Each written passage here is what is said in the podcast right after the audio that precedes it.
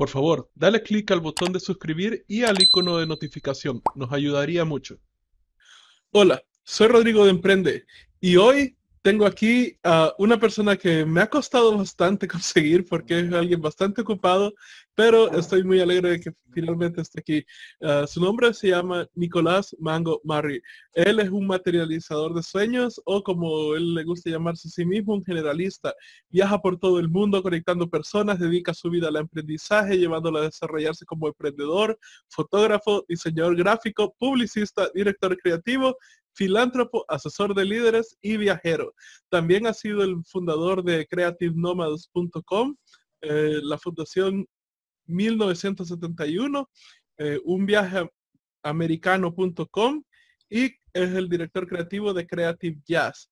Eh, en 1971 es una ONG de Dubai que y ha sido orador en cuatro TEDx Talks en Emiratos Árabes Unidos, Argentina, República Dominicana y Bolivia.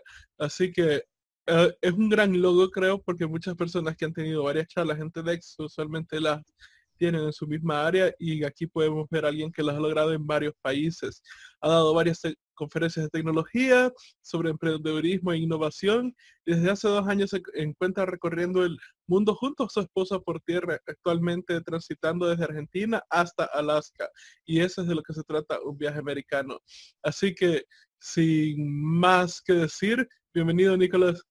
Hola, querido, ¿cómo estás? Bueno, eh, vaya introducción, vaya introducción. porque la gente que va a ver esto se va a sorprender porque vamos a hacer una charla súper súper amena y de buena onda. Yo seguramente vamos a charlar sobre filosofía y todo, más allá del emprendedurismo. Pero bueno, te, eh, estoy muy contento de, finalmente poder tener esta charla. Efectivamente, eh, como justo me agarraste entre viajes y, teníamos muchas ganas de, poder juntarnos y aquí estamos. Así que gracias, gracias por, por invitarme, por permitirme ser parte de, esta charla tan bonita. Ya me caes bien de antemano, hay que decirlo, uno, se da cuenta. Yo, así como hiciste tu tarea, yo también hice mi tarea, estuve viendo algunas de las entrevistas muy divertidas que hiciste con varios amigos míos inclusive, que me, encantaron, me encantaron mucho y por eso dije, yo, yo la verdad que no soy de dar muchas entrevistas, te digo sinceramente, eh, es muy loco porque, claro, cuando me tiras semejante currículum de, inicio, parece como que, estoy reacostumbrado y que yo, pero en realidad es como que elijo muy bien. Y en el caso tuyo, me pareciste tipazo. O sea, realmente se nota tu calidad humana inmediatamente con la sonrisa que recién acabas de tirar y, dije, no, él, él, es una persona que me gustaría poder compartir y, además, bueno, obviamente dedico mi vida a poder compartir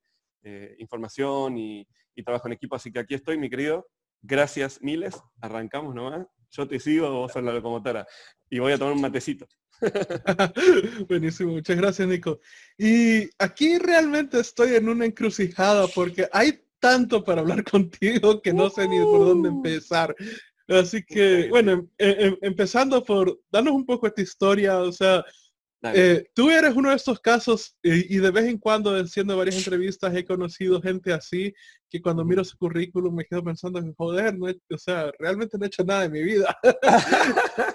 Pero este, y, mucha gente cuando mira currículums así siento que se sienten bastante intimidados, eh, sienten que no les va a alcanzar para hacerlo, pero eh, creo que en estos últimos años ha sido esta transformación bastante para mí, que realmente todas estas personas que logran cosas increíblemente este, impresionantes o una cantidad enorme de personas son gente normal que tienen las mismas 24 horas que todos nosotros. Y, simplemente es, es, eso es lo que pasa cuando alguien se dedica de lleno a, utilizar bien su tiempo, a trabajar no solo fuertemente, sino que inteligentemente también, a, ser bien estratégico sobre en qué está gastando uno su tiempo y en qué, de, qué soltar, porque quieras o no, para lograr varias de estas cosas hay que sacrificar, llamémoslo entre comillas, este, varias cosas que mucha gente de, usualmente disfruta y yo he tenido que pasar por eso también, eh, pero danos un poco de tu historia, cómo empezaste, eh, qué es lo que te ha llevado a explorar todas estas áreas. Mm, qué lindo. Bueno, mi hermano, te agradezco por, eh, por esas palabras tan lindas. Sabes que a mí siempre me pasó, ¿no? De ver personas que, que, que admiraba en cierta manera o, decía, pucha, ¿cómo han hecho para...? Todavía me pasa, digo, pucha, ¿cómo han hecho para hacer tantas cosas? ¿No?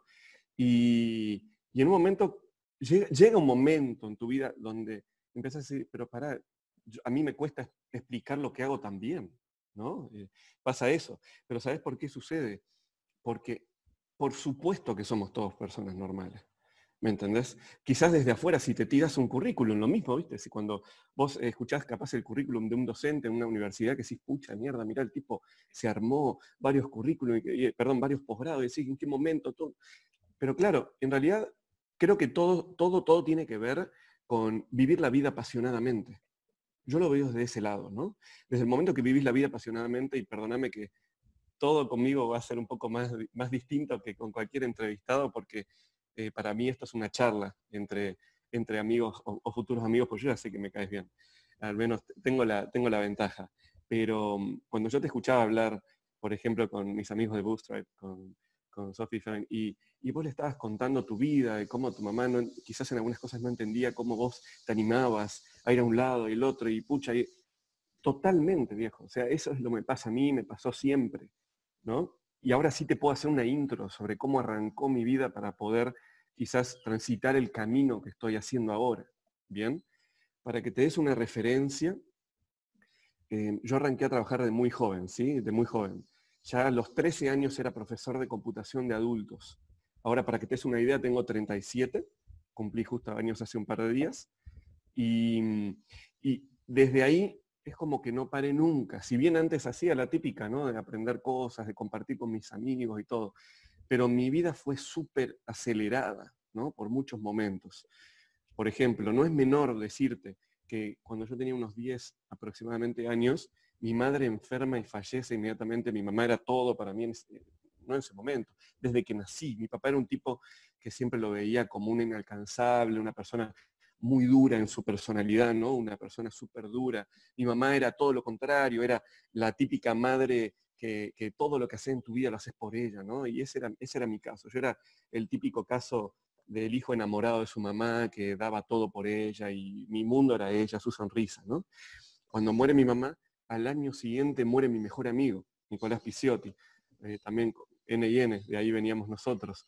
Y mi vida se desarrolló de una manera muy diferente, ¿no? Si bien iba a un colegio en Argentina, en Buenos Aires, de clase media, y, pero claro, yo veía que mis compañeros no tenían las mismas, las mismas eh, ideas que yo, las mismas preocupaciones, ¿no? Tengo una hermana menor que siempre dije, pucha, ¿y qué pasa si el año que viene se muere mi papá y qué hago con ella? ¿no? Siempre como esa personalidad y también en mi casa fui como el, que, el, que, el que fue entrenado para el éxito, de alguna manera fue así, ¿no? En mi vida.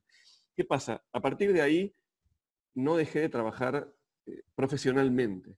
A los 15 años tuve mi primera empresa, ¿no? Ya desde antes, habiendo trabajado en un montón de cosas, tratando de aprender, siempre con esa pasión, ¿no? Imagínate también que hace unos veintipico de años tampoco era como ahora encontrarte un chico de 15 años que tiene vocación emprendedora, ¿no? Hoy en día, cuando te conoce a vos, seguro lo agarras, de, lo mentoreas inmediatamente, por poco que lo traes a vivir a tu casa, ¿no? Y, eso es algo que a mí no me pasó. Eso es algo a mí no me pasó. Y entonces fue muy difícil la vida emprendedora en ese momento. Tengo un gran amigo que empezamos nuestros primeros pasos juntos, Maxi se llama, que vive en Argentina.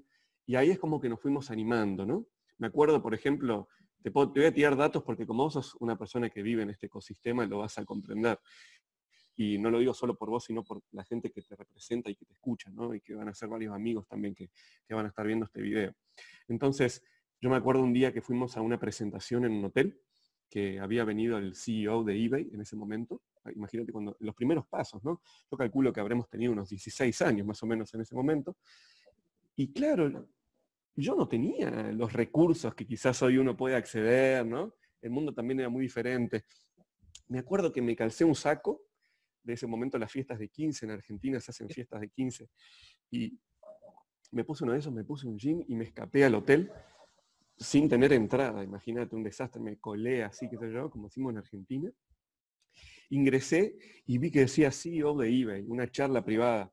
Olvídate, ¿cómo? ¿Qué me va a detener? Me metí adentro, me escondí entre el público, me metí ahí, qué sé yo, y el tipo, me acuerdo, ese, ese día me marcó, porque fue la primera vez que conocí a lo que yo llamo hoy un crack, No sé si está, si usa ese mismo vocabulario, sí. Y cuando el tipo hablaba, yo dije, puta, ¿de qué planeta salió? Perdón, yo insulto, yo soy súper libre. Ah, es, libre. Soy feliz totalmente. Puedes decir todas las malas. no, ya, ya, ya, nosotros tenemos ya este, la advertencia en, el podcast, así que libre de todas las malas palabras. perfecto, perfecto, muy bien, muy bien, me alegra, más amena. Entonces, ¿sabés que eh, lo escuché hablar a este tipo en ese momento y me rompió la cabeza? Fue la primera vez que escuché un crack y claro, el tipo en un momento hizo preguntas, a ver ¿quién, qué opinan que va a pasar en tal momento. Y yo levanté la mano, así que tenía para perder. Yo nunca fui tímido. Y me puse a hablar con el tipo, medio de la charla, con un inglés muy básico. Cuando me estaba yendo, el tipo me dijo, vení, vení, vení. Al toque agarró, me dio su número y me dijo, te venís conmigo a Estados Unidos. Y yo me quedé así, imagínate, decía, pero pucha, para darte una idea en ese contexto, en ese momento era como que era imposible. Yo tenía ideas que quería hacer proyectos, ¿no? Y me reunía con gente, pero claro, cuando me veían que tenía 15 años, ahora por ejemplo yo soy súper feliz, tengo 37, pero yo siempre digo me faltan 3 para los 40 porque quiero tener 40. Y soy pelado por suerte, porque soy feliz de parecer más grande. Desde chico yo parecía más chico. Entonces, ir a una reunión me quitaba todos los puntos, viejo. O sea, yo llegaba a una reunión y ¿qué es este chico acá afuera? No sé. Entonces, siempre luché contra eso. Y también el, ambiente es muy hostil en Buenos Aires cuando sos clase media sin ningún tipo de conexiones o, personas en el ambiente emprendedor. Bueno, eso me marcó mucho, ¿no? Obviamente, como te comenté, ya te, ya te tiré dos datos, ¿no? La parte emotiva, todo lo que es la parte de familia y por otro lado la parte emprendedora. A partir de ahí, bueno, empecé a viajar mucho, empecé a animarme, empecé a animarme cada vez más, siempre sin saber qué iba a pasar. Nunca fue, nunca tuve un objetivo, sinceramente, de lograr cosas siempre fue por una cuestión del aprendizaje. A mí siempre tuve, siempre tuve una fuerte curiosidad ante todo, que es lo mismo que noto en vos. ¿no? Es exactamente lo mismo y el motivo por el cual elegí tener esta charla contigo y aceptar tu invitación, que es obviamente recíproco, y te agradezco.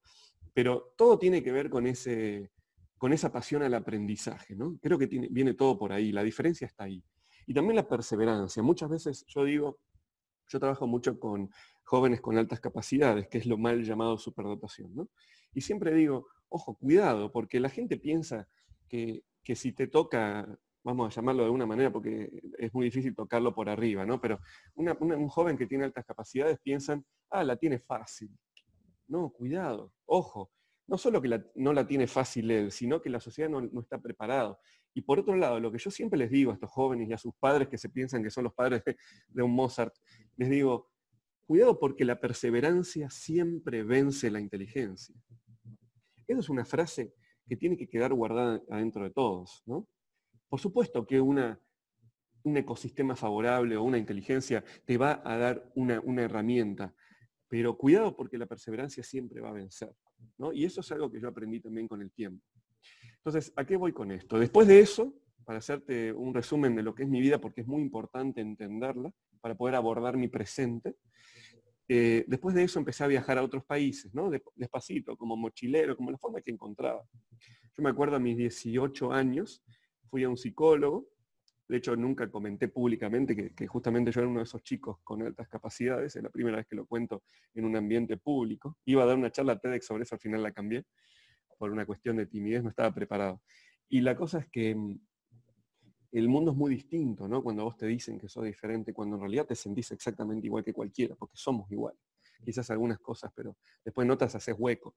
Entonces dije, pará, un segundo, a mí me gusta aprender, es lo que a mí me gusta. Empecé a viajar, empecé, bueno, cuando menos me acordaba estaba viviendo en España, e iba con una mochilita por todos lados para aprender, ¿no? Y ahí empecé a aprender lo que es la fotografía.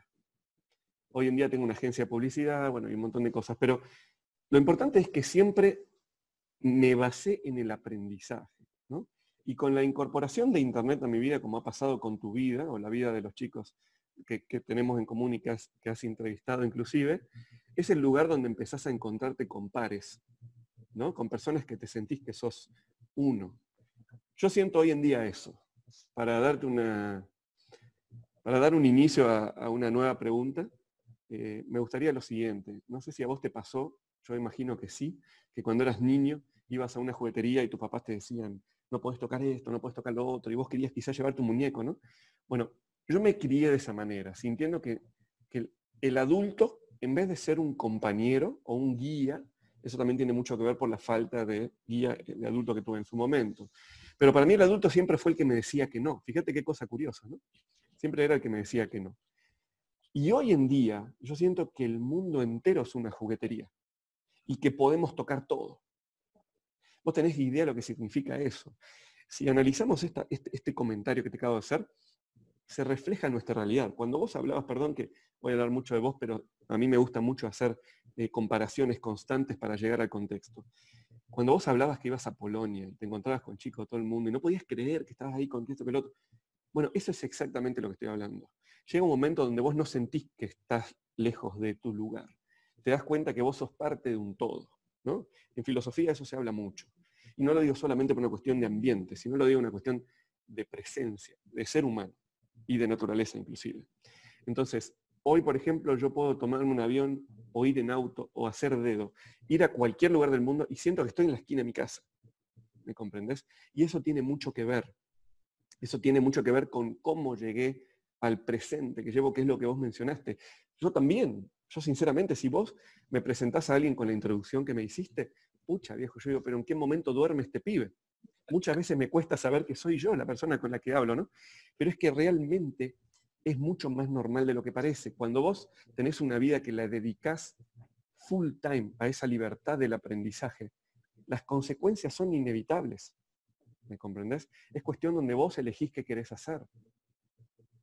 Así que bueno, esa es una respuesta quizás a una pregunta. Y creo que también el descubrir cómo aprendes, cuál es tu mejor manera de aprender, porque yo durante todo el colegio, a mí me, este, me trataron como el más estúpido, porque yo era el que pasaba dejando materias todo el tiempo. Y no fue hasta ya de adulto que entendí que ese formato donde alguien está enfrente explicando algo mientras yo estoy sentado escuchándolo es lo peor para mí. Y lo terminé de confirmar cuando estaba en Bulgaria y estaba, o sea, era un evento, yo había sido uno de los mentores, yo estaba tratando de ayudar a, a, los jóvenes ahí a, mejorar su startup, a mejorar su pitch. Al final iban a tener que pasar a dar el pitch y, y los ganadores iban a ganar este, fondos para avanzar más en su negocio, ¿verdad? Y, cuando, y a la hora de pasar los pitches, yo estaba en lo más emocionado, y a la hora que empezaron a pasar los pitches y uno tras otro, tras otro, hablando de lo que hacían, yo empiezo a sentir el sueño más grande de mi vida. Y, como... y ya a ese punto ya era algo que ya tenía yo este, presente en mi mente, que eso era algo que me pasaba, pero ahí lo terminé de confirmar, porque fue como que estoy en un ambiente que me encanta, exacto. y esto me está durmiendo. Esto no claro, ¿qué está pasando? ajá, y incluso cuando estaba en, el poco tiempo que pasaba en la universidad, había fotos mías, porque estaban saliendo los celulares con cámaras, ¿verdad? Donde yo me quedé, en las clases teóricas fui a un instituto donde ellos separaban todas las materias por clases teóricas y clases prácticas. Las prácticas yo las destrozaba totalmente. O sea, la menor nota que sacaba era un 8 y si saqué un 8 era porque andaba Aragán ese día y, no di lo mejor de mí, quería solo pasarlo tranquilamente, pero si me ponía a, poner el mínimo esfuerzo posible, sacaba un 10, sacaba un 9, un 9.5. Exacto. Ahora pasando a las eh, materias teóricas, digamos, veíamos programación, la práctica genial, la teórica dormido. Claro, claro, no la entendía. y, y el profesor era bueno, ajá, y el profesor era bueno, me constaba que el profesor era bueno, pero me dormía. y, luego fui con emprendimiento, empecé a aprender más sobre qué es lo que funcionaba para mí, qué es lo que no.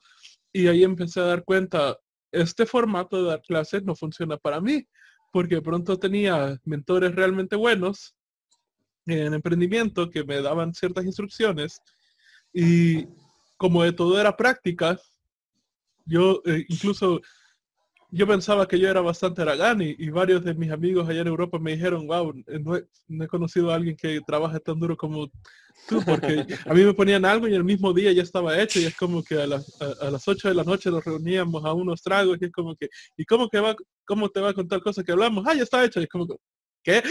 ya está hecho. y, es que, mira, yo, yo creo que eh, ahí quisiera darte una bocada quizás de, de información, ¿no?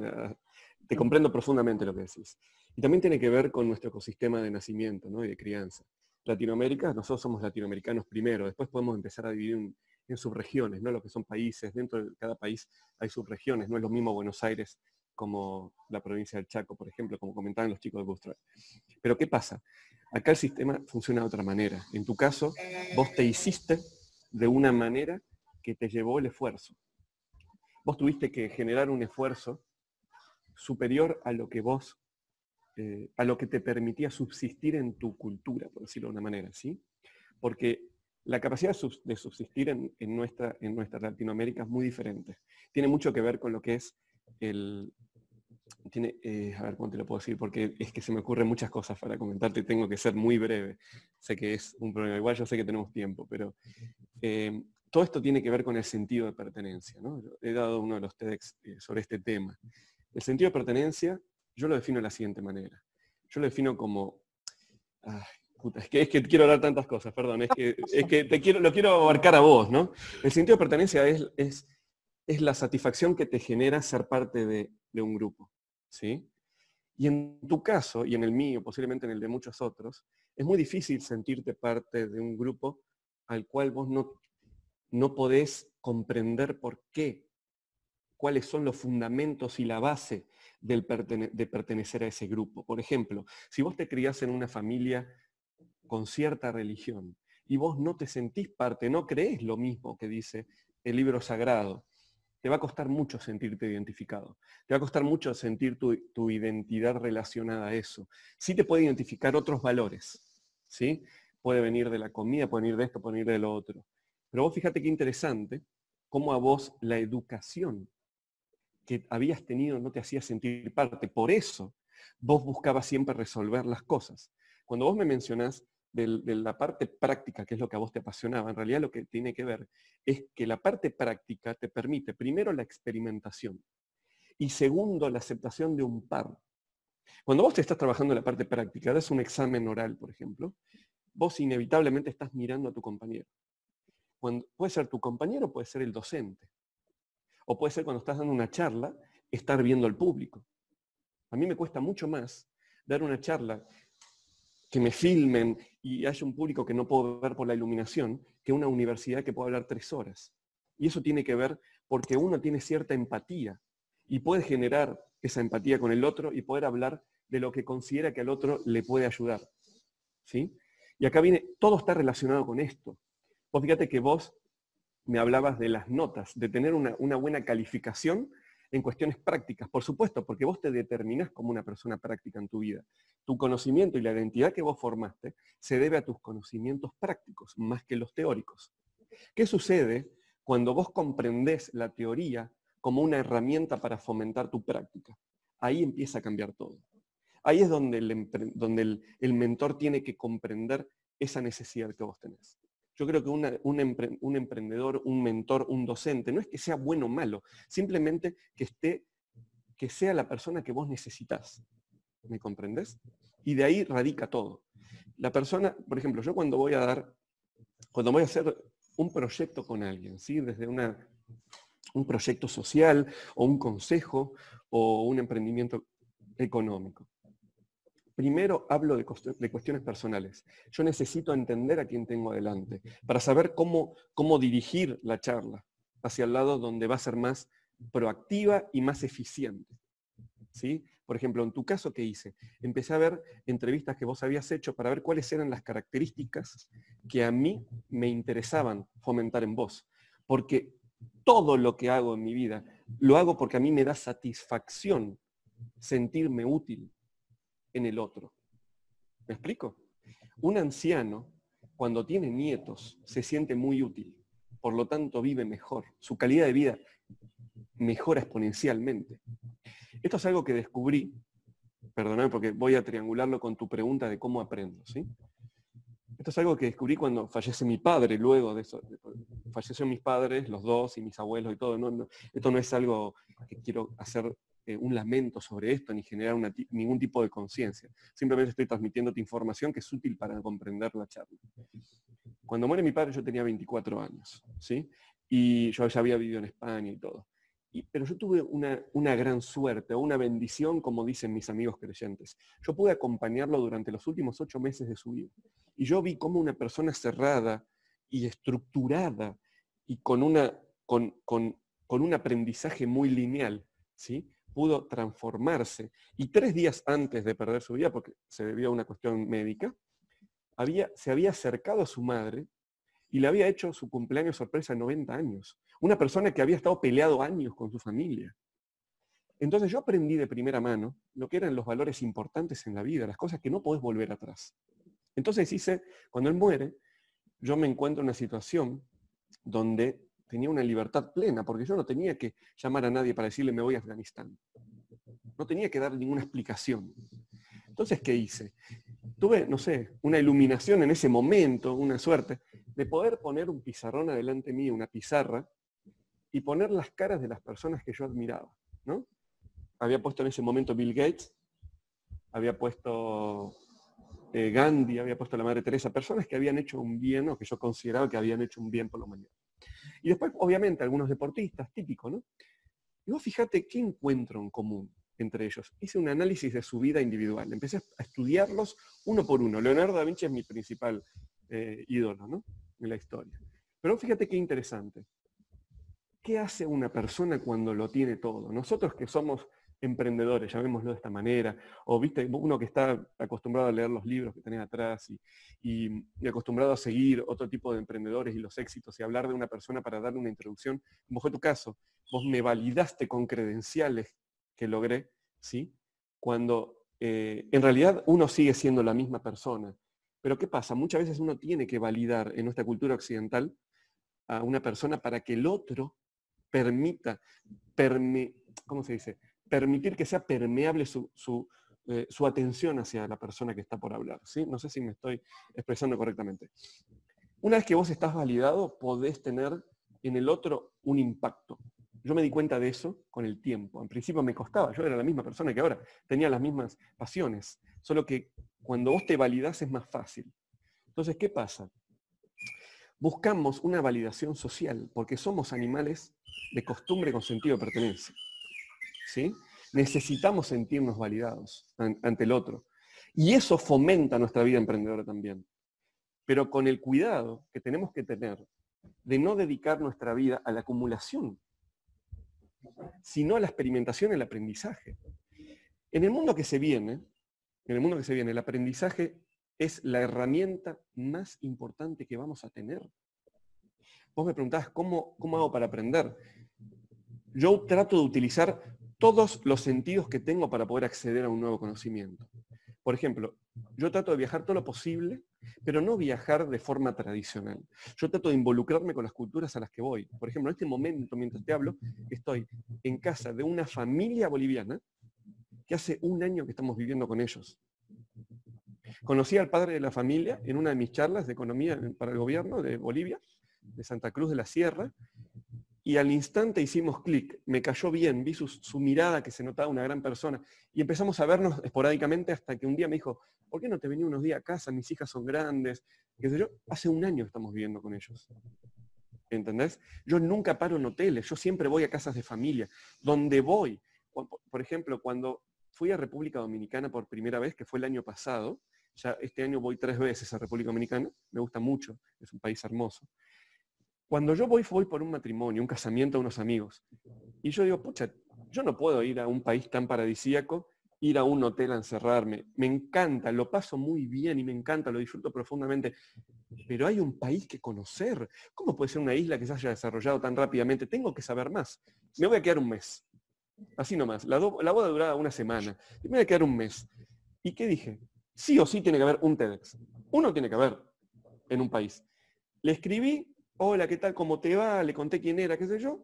Mira, me encantaría poder dar una charla en una universidad, con todo gusto, un colegio, con chicos, con adultos, de ustedes quieran. Yo no cobro por dar charlas, pero me gustaría conocer su cultura a cambio de compartir estos conocimientos. Me respondieron, claro que sí, bienvenido. Terminé dando una charla en la universidad de tres horas y pico. Los jóvenes me querían llevar a su casa a conocer su familia. De ahí terminé conociendo un, montón de emprendedores en República Dominicana y empecé a entender cómo se había creado eh, todo lo que es Punta Cana, bueno, un montón de cosas, y empecé a trabajar con ellos. Y después me invitaron a un TEDx. Entonces, Esa es la forma de aprender que tengo. Yo trato de utilizar todas las herramientas posibles de forma simultánea.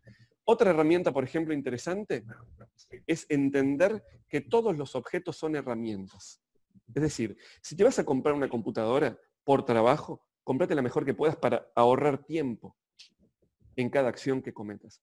Entonces, vas a trabajar más eficientemente. Y así sucede con todas las herramientas tecnológicas que podemos tener. Otra forma de aprendizaje, que creo yo que es la más legítima, la más importante, es desde el, desde el cara a cara con mentores, como bien haces vos, o por ejemplo, de una forma creativa, ya un nivel 2.0, vos siendo el host y atrayendo a las personas que te interesaría conocer. Eso que haces vos me parece brillante. Yo no miro cuántos seguidores tenés, no miro cuánta gente te sigue, yo miro quién sos vos. Y permitime decirte una cosa, ser buena gente es largoplacista. Es muy difícil para nosotros como latinoamericanos poder entender que esto que digo es real, porque nosotros estamos acostumbrados a que la gente que consideramos que tiene éxito se haya debido a situaciones ilícitas. Y eso es equivocado. Eso es un mito equivocado es un error. Después empezás a darte cuenta con la vida que el éxito es una cuestión muy relativa, que la meritocracia no es tal, que se debe un montón a dónde venís, dónde te criaste, qué oportunidades tuviste. Y cuando empezás a entender el mundo como un todo, que nunca lo vamos a llegar a entender, y eso es lo más hermoso de esto, del aprendizaje, no tiene techo, nunca, nunca vas a ser mejor, ni nunca vas, a nunca vas a interesarte en serlo. ¿Me comprendés? Nosotros vivimos la vida como te pasa a vos que se te mojan los ojitos, que yo te me doy cuenta cuando te veo, vivimos la vida como decir, pucha, qué hermosa aventura, viejo. Qué privilegio tenemos de poder estar a dos países de distancia pudiendo charlar en este momento. Otra cosa, si yo te salto y empiezo a hablar de en una charla TED, por ejemplo, ¿sí? Y te salto con mis credenciales, porque aprovecho yo ejemplos reales. Cada vez que vos decís algo, yo lo aprovecho y lo uso. ¿sí? Es un recurso que utilizo. Eso genera Vos fíjate que te pasó a vos, me dijiste. Me genera como, pucha, ¿y yo qué hice en mi vida? No es lo que yo busco. Es todo lo contrario. Vos mirame a mí como una parte de tu equipo. Yo te veo a vos como parte de mi equipo. Yo lo veo a los chicos Bootstrap como parte de mi equipo. Yo lo veo a Mati González como parte de mi equipo. Todas las personas que están en mi vida, yo las veo como parte de mi equipo. No es que uno hace una cosa y el otro la otra. Yo estoy pensando constantemente cómo promover y cómo ayudar el camino del otro porque es como, es, lo vivo en satisfacción personal. ¿Me explico? Sí, y lo que tú has dicho es muy, muy cierto. En Latinoamérica creo que está bastante, y, lo hablamos con Federico también, esta desconfianza enorme. Eh, han demostrado varios, eh, salieron unos estudios económicos este, que están analizando países como Japón, como Singapur, de una manera muy, muy distinta, ¿verdad? y lo que terminaron llegando a la conclusión es que lo que ellos tenían y la razón por la cual se, se pudieron eh, mejorar tan rápidamente, digamos, Japón después de las bombas atómicas y la Segunda Guerra Mundial, eh, Singapur que venía de un ambiente también realmente malo, con bastante criminalidad y hostil. Pero al final lo que descubrieron es que todos, muy a la base de ellos, tenían los dos valores de confianza y honestidad. O sea, llámese confianza de bueno, honestidad es, ok, yo digo que voy a hacer algo, voy a hacer algo, sí, lo voy a hacer, ¿verdad? Y luego la confianza es parte del otro, que es como, ok, tú me dijiste que vas a hacer algo, confío en que tú lo hagas. Y bueno, el caso famoso de eBay que tú mencionaste, cuando al inicio ellos estaban creando, todos pensaron, ah, lo que va a pasar es que alguien va a postear una cosa en internet, la gente va a soltar un cheque en blanco y les van a enviar un, pedazo de piedra o algo así por, por internet y eso, y eso va a ser el fin, ¿verdad? Entonces crearon el sistema escrow donde prácticamente salvaban el dinero y se verificaba que el dinero estaba, o sea, que sí había fondos y todo y que la entrega había sido bien hecha y hasta entonces lo soltaban. Pero lo que pasó al final fue que todos fueron honestos y el sistema escrow no fue necesario. Nadie lo utilizó jamás porque dentro de la cultura de Estados Unidos existía eso de la confianza y la honestidad todos no se creían que un compañero americano iba a, hacer algo tan bajo como darles algo, un, producto malo, ¿verdad? entonces, incluso en algunos casos este, se registraron donde habían personas cuando estaban vendiendo algún objeto usado que les llamaban la persona que lo estaba vendiendo y le decía cuáles eran, las cositas que tenía malas o, cosas así, a ver si estaban eh, contentas las otras personas con esa venta, con, esos efectos que tenía, ¿verdad? Y, se demostró que tenían eso y, y, creo que en Latinoamérica, especialmente en mi país, eso no existe. Y fue un shock para mí porque yo cuando venía de Europa, eh, yo ya me había implantado bastante bien ese chip.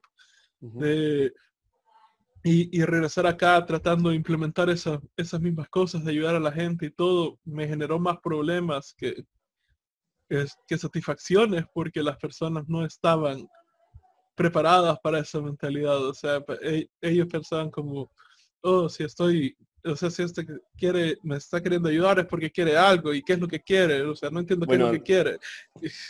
Te quiero hacer una, una, construcción sobre eso. Viste que reciente hablé sobre el sentido de pertenencia, que es este tema que tanto me apasiona. Está relacionado con esto, está relacionado con el sentido de pertenencia.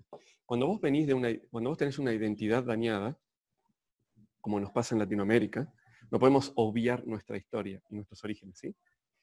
Somos una sociedad que ha sufrido mucho históricamente, que venimos consecuencia de actos terceros, de actos externos, mejor dicho. Nosotros somos una sociedad diferente a la sociedad que acabas de mencionar, por ejemplo. Yo he tenido la posibilidad de vivir varios años en Emiratos Árabes Unidos. Yo me siento en Marati también. Una familia me adoptó allá. Yo viví muchos años. Eso lo podemos hablar si querés en un rato. Y me di cuenta de eso. Yo primero pensaba, como bien mencionas, que se debía a una cuestión cultural de honestidad y demás. Yo creo que tiene mucho que ver con la identidad que, tienen como pueblo y el individuo en sentirse parte de algo. Es decir, si yo me siento parte de mi familia, voy a ser consciente que una acción negativa que yo haga que atente contra esa unión me va a poner en vulnerabilidad. ¿sí? Me va a excluir. Se ha detectado en los primates, por ejemplo, que son nuestros más cercanos, que cuando un primate se ve alejado de su sociedad, muere en soledad. ¿Sí? Muchas sociedades de la historia de la humanidad, el peor castigo era el exilio, porque dejas de tener identidad. Sí. Vulnera tu identidad. Entonces, ¿cómo, no, ¿cómo vamos a hacer nosotros como sociedad para lograr esa honestidad que mencionas en general? Porque particularmente el latinoamericano a nivel individual es muy honesto, eso es lo interesante. Y es muy alegre. Yo que he tenido la oportunidad de conocer muchas culturas, Latinoamérica tiene un futuro, un potencial extraordinario debido a su gente, a su calidez sobre todo, a su, bien, su capacidad de dar la bienvenida. Santa Cruz de la Sierra es el ejemplo de eso aquí en Bolivia. Entonces, fíjate qué interesante cómo los ejemplos que mencionaste están relacionados directamente con culturas con fuerte identidad con, una, con una un, profundo sentido de pertenencia muy elaborado. Japón es una cultura milenaria. O sea, Emiratos Árabes vienen de unas culturas muy, muy eh, arraigadas, ¿no? Han sufrido juntos, eran tribus que vivían juntas.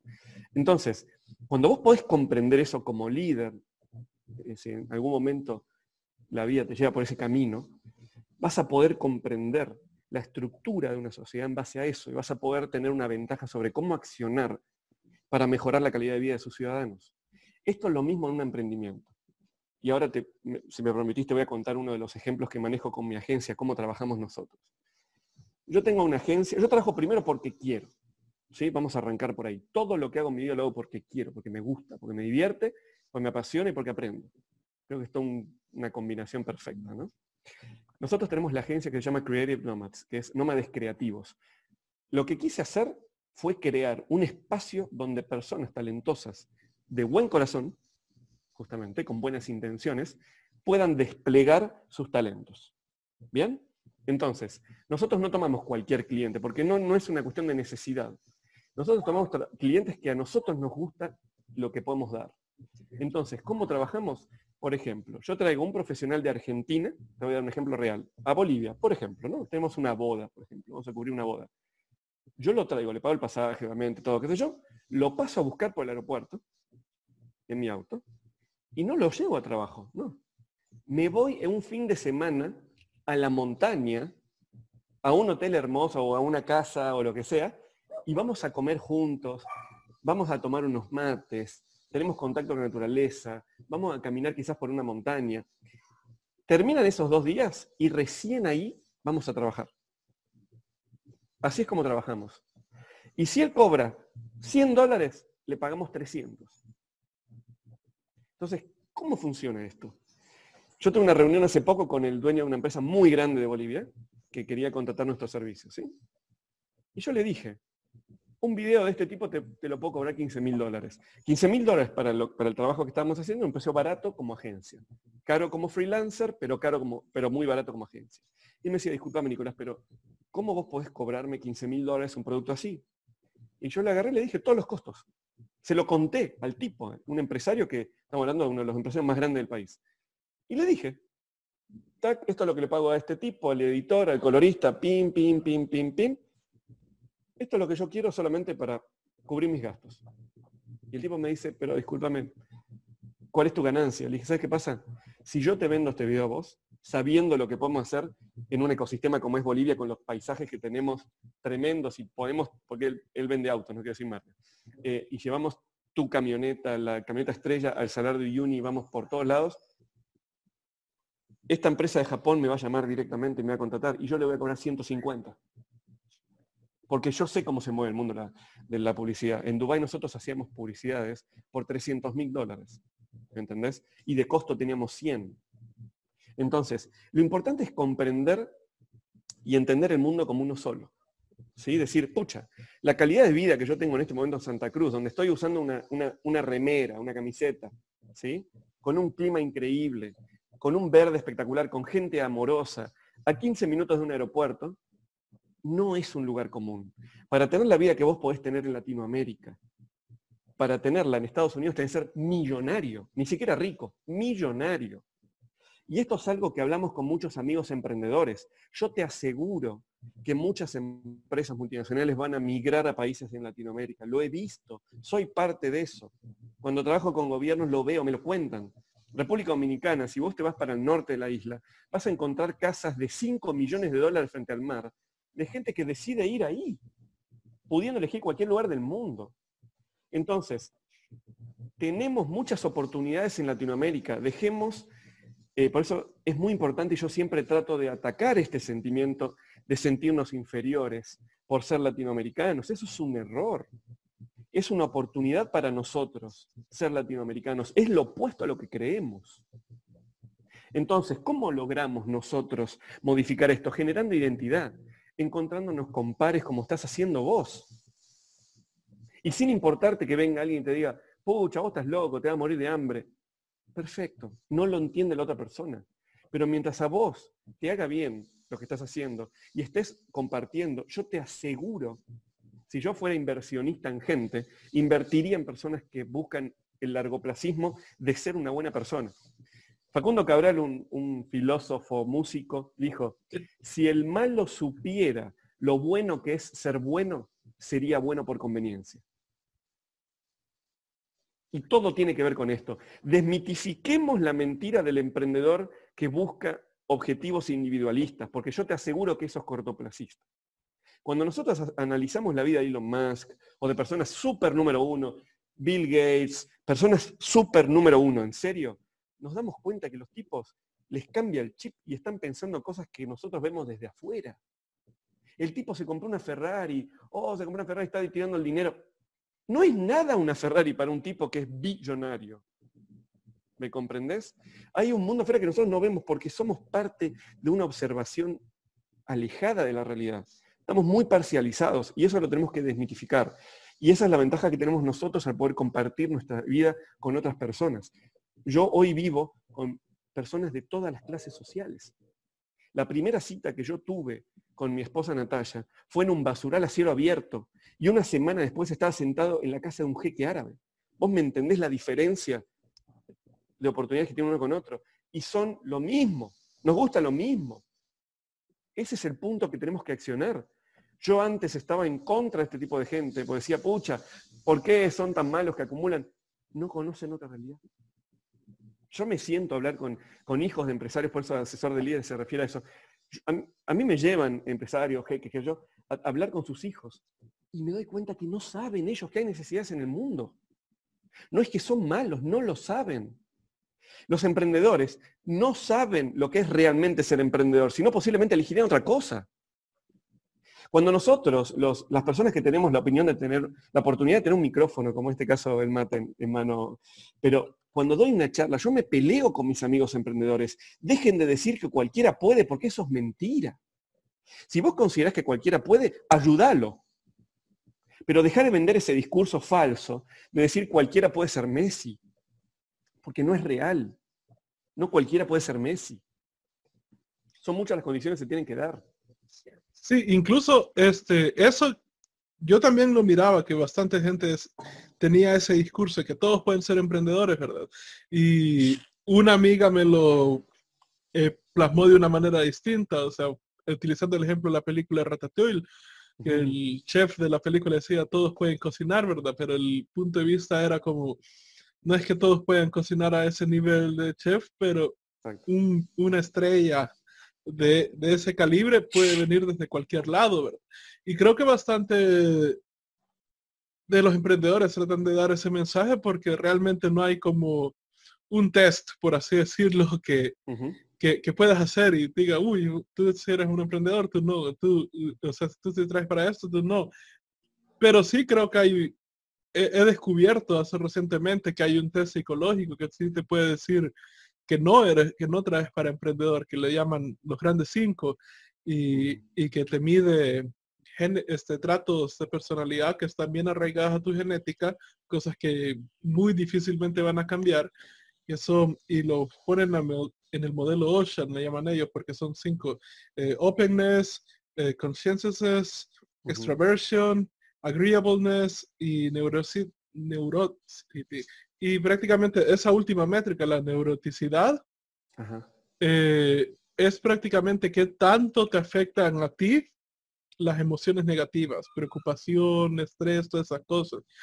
Y yo lo que digo a mis amigos, bueno, hacete este test y si la, capacidad de neurosity está bien, bien alta, más de 60%, porque es una nota de 1 a 100, eh, si está bastante alta, no te metes en emprendimiento porque los emprendimientos es prácticamente enfrentarse a un montón de emociones negativas, estrés, inseguridad, este, enojos, un montón de cosas malas. Incluso yo no tengo la métrica más baja de eso, pero la única razón por la que creo yo que he podido funcionar bien en, emprendimiento es porque mi vida tuvo cosas muchísimo peores en el pasado en comparación de lidiar con un cliente que tenga, o sea, con, contratos enormes, ¿verdad?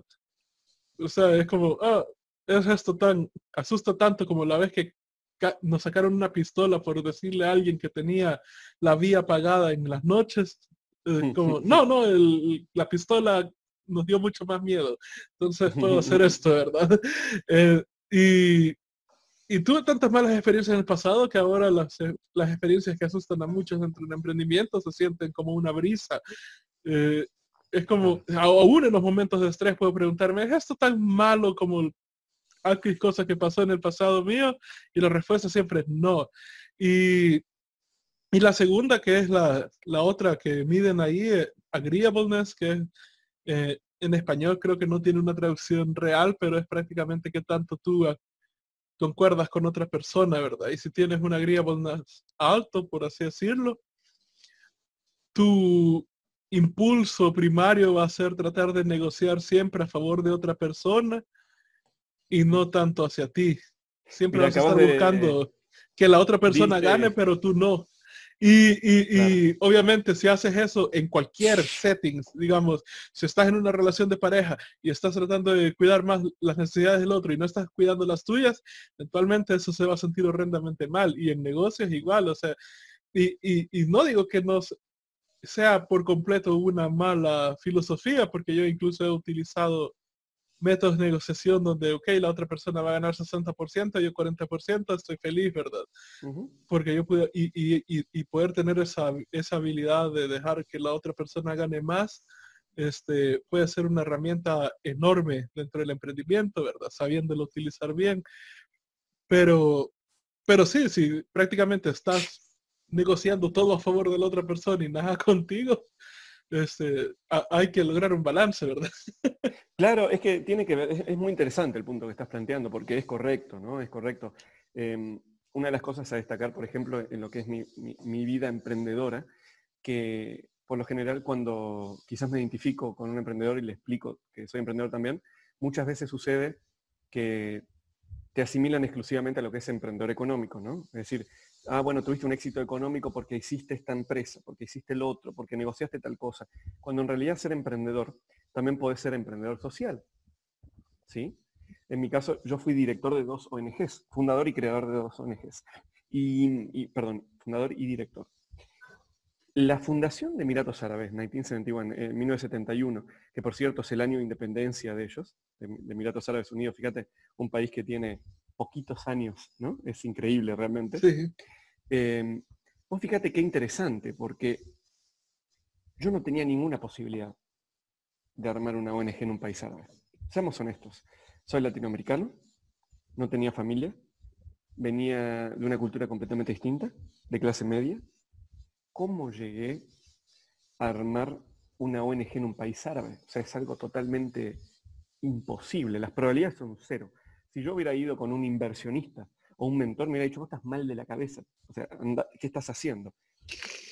Y tiene que ver con la información que uno constantemente está tomando, ¿sí? Cuando vos percibís en el mundo emprendedor que algo puede suceder, es porque toda la información que vos tenés inconsciente, adquirida, está teniendo sentido. Cuando vos decís, por ejemplo, vos planificás algo, vos decís, voy a hablar con Nico, por ejemplo, este caso, ¿no? que nos presentó un amigo en común, entonces me dice, habla con Nico, que esto, que el otro. ¿Ves el currículum? Me, me interesa, voy a hablar de tal cosa, vos ya visualizás. Inconscientemente, vos ya estás dando por asentado tu conocimiento técnico en comunicación, lo que es redes sociales para poder comunicarse con la persona que quieres entrevistar, el micrófono que tenés en este momento delante tuyo, la cámara, la conexión a internet, un montón de cosas, la grabación, son cosas que vos ya tenés eh, adquiridas, ¿sí? Indirectamente, pero inconscientemente. Fomentar el aprendizaje inconsciente creo que tiene que ver con aumentar la probabilidad de éxito en cualquier proyecto que vos quieras encarar. Porque en el momento, por ejemplo, en mi caso, que yo estoy por encarar un proyecto, no lo encaro si no siento que va a suceder. Y no es una cuestión de deseo, es una cuestión de visualización. Y tampoco tiene que ver con una idealización, tampoco. Tiene que ver con la cuestión de visualización. Yo visualizo una situación. Visualizo la reunión que tengo que tener con, con los otros directores de mi ONG, dónde voy a estar comiendo, cómo voy a estar vestido, cómo ser. Todo se empezó a dar de una manera para que yo pueda aumentar mis chances de que eso suceda. Otra cosa, mientras más información vos tengas, más atractivo para el mercado sos. Por lo tanto, las puertas se te abren de una forma más fácil. Entonces, si yo te quisiera dar un consejo a vos, o a cualquier persona que en este caso está, viendo este video, que le interesa el mundo emprendedor, yo le diría, para un segundo, no te desesperes en emprender. Desesperate en aprender para luego ejecutar. Todo éxito es consecuencia de una correcta capacitación. No hay casos en la historia de la humanidad de, de éxitos por la suerte. Eso es mentira. Eso es, cuando vos crees que algo es suerte, obviamente que hay cuestiones de fortuna de nacer en determinado lugar, por supuesto, eso está fuera de discusión. Pero cuando vos asocias a la suerte, lo único que estás diciendo, estás manifestando tu falta de entendimiento de esa situación. Cuando vos viene alguien el día mañana va a decir, pucha, qué suerte que tuviste de que te fuiste a tal país y conociste a tal persona, no fue una cuestión de suerte. ¿Sabes la cantidad de oportunidades que vos te perdés todos los días de tu vida y que van a seguir siendo? Es que ese es el punto, dejar de pensar en todo como un objetivo. Dejemos de pensar que la zanahoria está delante, cuando en realidad bajar la zanahoria y fíjate que tenés árboles alrededor de todo tipo de frutas, viejo. Elegí lo que querés hacer. Ahora, es mucho más difícil cuando tenés hijos que mantener, cuando tenés una enfermedad terminal, cuando tenés vejez, cuando ¿me comprendés? Entonces, cuando a mí viene alguien, por, lo general la persona que, llega a mí para que lo asesore o, que me, contrate para dar un consejo económico de repente, es, una persona que ya tiene situación de privilegio. ¿Me comprendés? El hecho que nosotros en este momento estemos hablando, tengamos el tiempo, tengamos las oportunidades de poder hablar, es situación de privilegio. Sé consciente de eso, abrazá esa realidad que tenés. ¿Me entendés? Y como te digo, yo te juro que es largoplacista ser buena gente. Tarde o temprano, el tema es que al principio es muy difícil. Y eso tiene que ver con las capacidades de ser emprendedor. Tener lo que le llamamos la paciencia, que en realidad se transforma la paciencia, cuando se genera en acción, se transforma en perseverancia. La perseverancia es el secreto del emprendedor. Ese es el secreto. Sí, y sabes, eh, eh, eh, es gracioso que menciones esto porque hay varias cosas que hemos estado utilizando para nuestra empresa, eh, Studio, para animaciones y todo. Y, tengo varios amigos que están utilizando, que me han ayudado a crearla alrededor del mundo, ¿verdad? Que, con sus conocimientos, sus estrategias, sus guías. Y, y yo he implementado bastante eso. Entonces, hace relativamente poco estaba eh, enseñándole esto a unos amigos, ¿verdad? Los sistemas que yo tenía y bueno, puedes utilizar esto, ¿verdad? Y para darte un mejor contexto, eh, yo leí este libro que se llama Solo el paranoico sobrevive del CEO de Intel eh, y ellos mencionaban este caso donde prácticamente el procesador Celeron decidieron crearlo porque se hicieron un análisis y se dieron cuenta que ellos eran vulnerables porque no tenían una oferta barata, solo tenían ofertas realmente eh, costosas porque estaban produciendo procesadores de gran, gran calidad, pero una persona les dijo, hey, este, les analizó la empresa y les dijo, hey, aquí tenés una vulnerabilidad porque el mercado de personas que pueden pagar poco es mucho más grande que el mercado que pueden pagar esto aquí y el momento que aparezca una empresa que venda algo barato, te, esto te puede ganar en números y eventualmente obviamente te pueden ganar en calidad, ¿verdad? Y luego apareció AMD, ¿verdad? Eso te iba a decir, entonces crearon la línea Celeron para eh, prepararse la parte de abajo. Y luego entendí yo, por, viendo este modelo psicológico, eh, la pirámide de necesidades de Maslow, y vi que, que, la creatividad estaba en, en la punta, ¿verdad? Y empecé a hacer esta otra conexión con la charla, con, con los principios de Rey Dalio, y él tiene un video realmente bueno en internet que se llama Cómo, cómo funciona la máquina económica, y donde te explica que las crisis económicas son como terremotos, ¿verdad? Suceden cada tantos años, él les calcula 7, 8 años, ahorita ya tenemos una trazada, pero que va a ocurrir, va a ocurrir. Entonces, Siempre y cuando basemos la economía en, perdón, te, interrumpo, pero, eh, hago un paréntesis. Siempre y cuando basemos nuestra economía en una, economía especulativa, siempre van a existir esos ciclos de crisis, porque está construido en base a, eso, ¿entendés? Perdón, perdóname, continúa nomás. entonces yo me quedé, bueno, si vamos a ver crisis, sí o sí, y vamos, a, y, en la pirámide de necesidades la creatividad está en el ápice, eso significa que en los momentos de crisis, lo que las industrias creativas son los primeros que se van a la borda, ¿verdad? Y empecé a hacer mi investigación y sí, lo vi, entonces me quedé, ah, ¿cómo podemos prepararnos eh, ante esto, ¿verdad? Vamos a crear una oferta bien básica que podamos, que no requiera nuestro tiempo, que no requiera nuestro equipo, que todo esté automatizado y lo logramos construir, ¿verdad? Entonces, esta es una oferta que yo estaba preparando para peores, para el peor escenario, ¿verdad? Una crisis. Y el año pasado logré terminarlo, incluso le di tres pruebas donde paré operaciones completamente y lo volví a correr. Entonces logré averiguar, logré llegar al punto donde podía predecir, ok, si tengo cero, cero, cero actividad en esto y lo pongo a correr en tres semanas máximo, ya tengo mis primeros clientes, ¿verdad? Y lo probé tres veces en el año. Y los últimos tres años de, de crear Friendly Studio ha sido crear una base extremadamente sólida. Exacto. Y como tú dices, no, no pensando a ganar el dinero ya, ya, ya, ya, ya, sino que quería crear algo que este, cuando nuestra competencia llegara a ver, uy, esto no es algo que pueda ser replicado fácilmente, ¿verdad? Que si alguien llega, eh, digamos, de vuelta al inicio yo tenía ciertas inseguridades de, ah, bueno, pero como alguien de Estados Unidos va a, gastar dinero en un, estudio salvadoreño pequeño, ¿verdad? Entonces, con el sitio web matemos todas esas dudas de inicio, ¿verdad?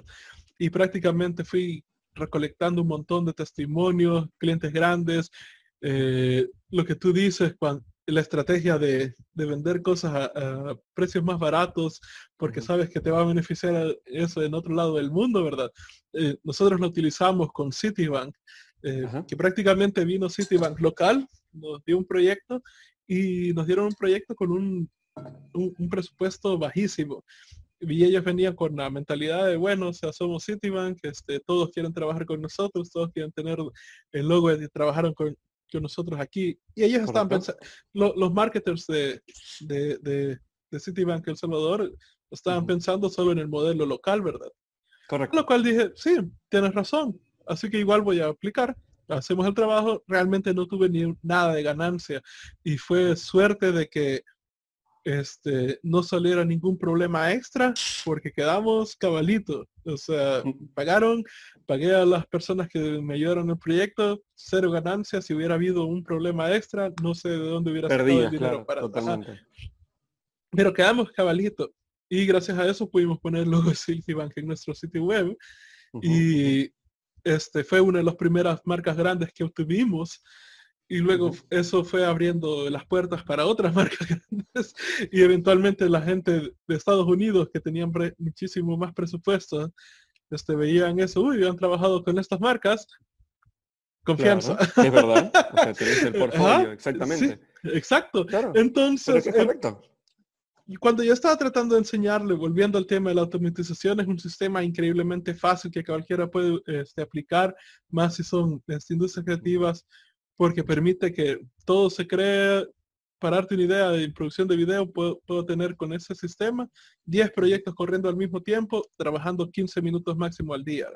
Y de vuelta, es un sistema que creamos basado, pensando en el peor escenario posible. Entonces, cuando yo se los enseñé a unos amigos de acá, fue como que, bueno, y si este sistema es tan bueno, ¿por qué no está? O sea, ¿dónde está el dinero? Me decían, ¿y, y por qué no estás?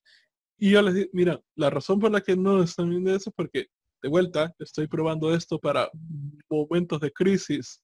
No, no, no le estoy dando uso para ganar el dinero y, como tú dices, ¿verdad? Este, ya comprarme Ferrari, lo que sea. No, no, no. O sea, en, primer lugar en El Salvador eso es malísima idea. Llamar la atención de esa manera es llamar la atención de un montón de delincuentes. A mis amigos les ha pasado muy, muy, muy malas experiencias. Por eso me fui de Argentina yo casualmente. Yo me fui a Argentina tras un asalto donde casi pierdo la vida y, eso que no era de llamar la atención, ¿no? Y dije, no, basta, yo así no quiero ir. En realidad Buenos Aires, vamos a ser más justos. Argentina no.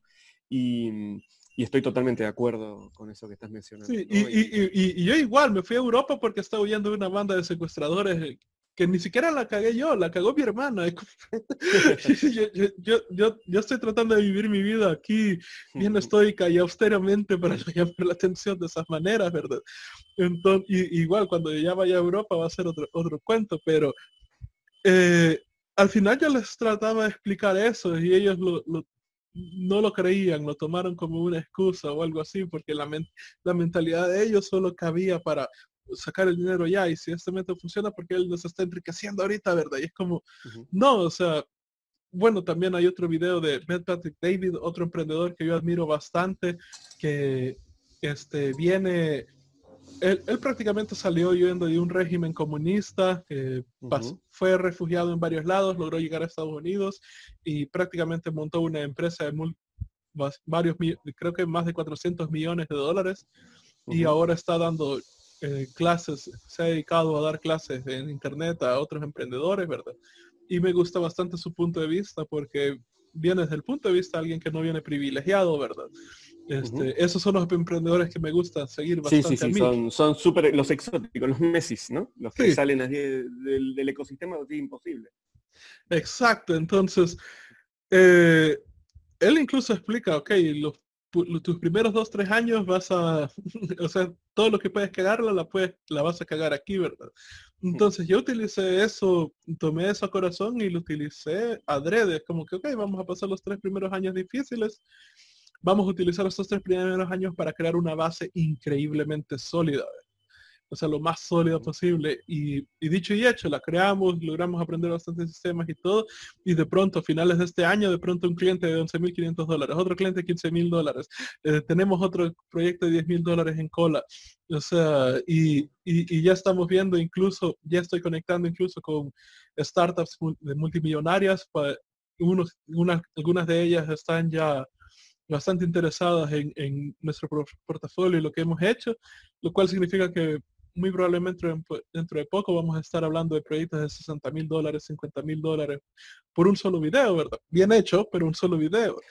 y todo proviene del... Apuntando hacia eso. Ajá, y todo viene de que me tomé tres años en hacer una base realmente sólida como empresa, como portafolio, como todas las cosas que hemos logrado. Entonces, y comparo con otros amigos míos que han hecho igual agencias de animación y ellos se enfocaron en que no, no, no, ya, ya, ya, ya, y luego también aparentar, ¿verdad? Vamos a alquilar la mega oficina, vamos a alquilar, este, vamos a contratar a este montón de personas y ahora todos están teniendo problemas porque no logran este, sacar el dinero para, para poder pagar eso. Y lo más loco todavía es que si yo voy, ya he llegado yo a ellos, es como que me, cuando me cuentan los problemas, bueno, ¿y cuál es tu método para conseguir un cliente? no tienen. Yo tengo al menos tres métodos que sé, o sea, tres métodos que sé que corro este proceso, hay cliente. Corro este proceso, hay otro cliente. tengo un, método para clientes pequeños, tengo un cliente para un método para este, clientes medianos, otro para clientes grandes. Estamos desarrollando el cuarto eh, proceso ya utilizando anuncios de Facebook. O sea, pero las otras personas como no, no, si quieren conseguir un cliente de ya, no saben cómo hacerlos. Funcionan a puras referencias. Y ni siquiera eso tiene sistematizado, porque yo puedo llegar a mi cliente y es como que, ok, ¿está feliz con tu trabajo? Sí, está increíblemente feliz. Bien, este, tienes otras tres personas que nos puedas referir, o sea, si nos refieres a esas personas, les vamos a dar un descuento a ellos y si ellos compran, te vamos a dar un bono a ti. Entonces todos, tú ganas dinero, ellos ganan un descuento, eh, nosotros ganamos un cliente. Eh, hay un sistema para todo y, la otra gente solo está esperando que por bondad de, ellos los refieran. Y, y, entonces, ahí es donde ahora, ahora me estoy dando cuenta donde, ok, sí, como tú dices, la paciencia, la perseverancia realmente pagan, porque ahora, tres años después, todos están quebrándose los dientes, este, pensando cómo van a hacer para pagar el siguiente mes, porque este, quisieron, agarraron esa mentalidad de dinero para mí, para mí, para mí, en contraste de crear una base increíblemente sólida que nadie puede copiar. O sea, bueno, en este tipo de el modelo de entrevistas nació por este show que creamos, donde empezamos a entrevistar artistas eh, de animación e ilustración en la industria del cine para aprender las cosas que no sabíamos. Y ahora ya hay 80 entrevistas. Entonces, ¿cómo, ¿cómo, este, compites contra eso así nomás? y perdóname que te diga otra cosa adicional, ¿no? Tenés 80 expertos en diferentes áreas a esto de distancia, que te van a atender si lo llamas. Y eso es lo más loco, ¿sabes? Eh, eh, hay, que, hay gente que no entiende algo tan básico porque me dicen, ¿para qué estás haciendo esas entrevistas y de qué te sirven? Es como, tengo ganadores de Óscares, directores que trabajaron en Pixar, en Disney y cosas así. Cuando tengo una duda, puedo enviar un email puedo enviar un email y tengo mi duda resuelta. Puedo consultarles ideas. Estamos eh, creando otro proyecto gran, enorme que va a ser como una conferencia virtual donde estamos metiendo varios de estos este, grandes artistas, varios que no hemos entrevistado en el podcast normal. Es como, uno, estoy aprendiendo de todos ellos. Dos, tengo una duda, puedo consultarles. ¿Cómo no poder ver ese beneficio? Pero hay gente que no lo mira. Totalmente, totalmente. Es que, es que justamente vos has tenido la oportunidad de ver otras realidades, ¿no? De encontrarte a vos mismo, que es lo que hablamos en el inicio de la entrevista. Y creo que ahí tiene que ver todo, ¿no? Yo, yo cuando hablo mucho con, jóvenes les digo, por yo no puedo percibir, no puedo entender cómo un joven de 20 años está queriendo ser emprendedor a los 20 años. Es como que no lo puedo entender. Porque cuando vos estás en el mundo desde adentro, en mi caso conozco muchos emprendedores que, de todos los tipos, ¿no? Em, emprendedores sociales, emprendedores económicos, líderes eh, que manejan corporaciones. Pero lo que siempre encuentro es que muchas veces nosotros vemos lo que el otro escribe de, lo, que de lo que él quiere que nosotros sepamos de él. ¿Sí? Pero nunca llegamos adentro. Es decir, si yo te pregunto, eh, a cualquiera de tus amigos, le pregunto, ¿vos conocés emprendedores? Sí, conozco un montón de emprendedores, perfecto. ¿Cuántas veces comiste en su casa con ellos? ¿Cuántas veces abrazaste a su hija de tres años? Nunca. Vos no llegás, vos me refiero a una persona, cualquiera, nadie llega a la intimidad de la otra persona, a entender qué es lo que hizo que él sea la persona que soy. ¿Me comprendes? Eso no se logra en una business meeting, ¿entendés? en, una, reunión de negocios, no, no se logra ahí. Yo me di cuenta de eso. Mi, mi, suerte fue que yo vengo del mundo de las ONG. Eso hacía que yo era permeable a acceder a los núcleos de la familia. Entonces yo entendía la totalidad. Yo no te puedo ni explicar la cantidad de veces que hablo con gente que tiene 65, 70, 75 años, que tienen un éxito galopante. Y cuando vos te das cuenta, porque ellos te lo dicen, del tiempo que dedicaron a ser exitosos, te dirían, no lo haría de nuevo ni en pedo, ni loco. Porque es real. Cuando yo doy una charla, por ejemplo, todo el mundo viene a ver la charla, de repente, todo el mundo, la gente que viene, viene porque quizás dice, pucha, mira qué interesante alguien que hizo tantas cosas. Voy ahí para aprender a hacer las cosas. Y yo trato de romperles el esquema completamente. Le muestro, por ejemplo, videos de Pepe Mujica, el expresidente de, de Uruguay, donde él menciona que cuando vos comprás algo no lo comprás con dinero, lo comprás con el tiempo que empleaste para tener ese dinero. Cuando yo te cuento una cosa que, me adelanto quizás a preguntas, me adelanto, porque como estamos en una charla tan linda, eh, me permito hacerlo. ¿no? Eh, yo inicio, decido junto a mi esposa iniciar un viaje americano, que es nuestro proyecto de viaje, en realidad es porque nos gusta, pero le pusimos eso para que la gente entienda, digamos, ¿no? para que no tenga que dar explicaciones.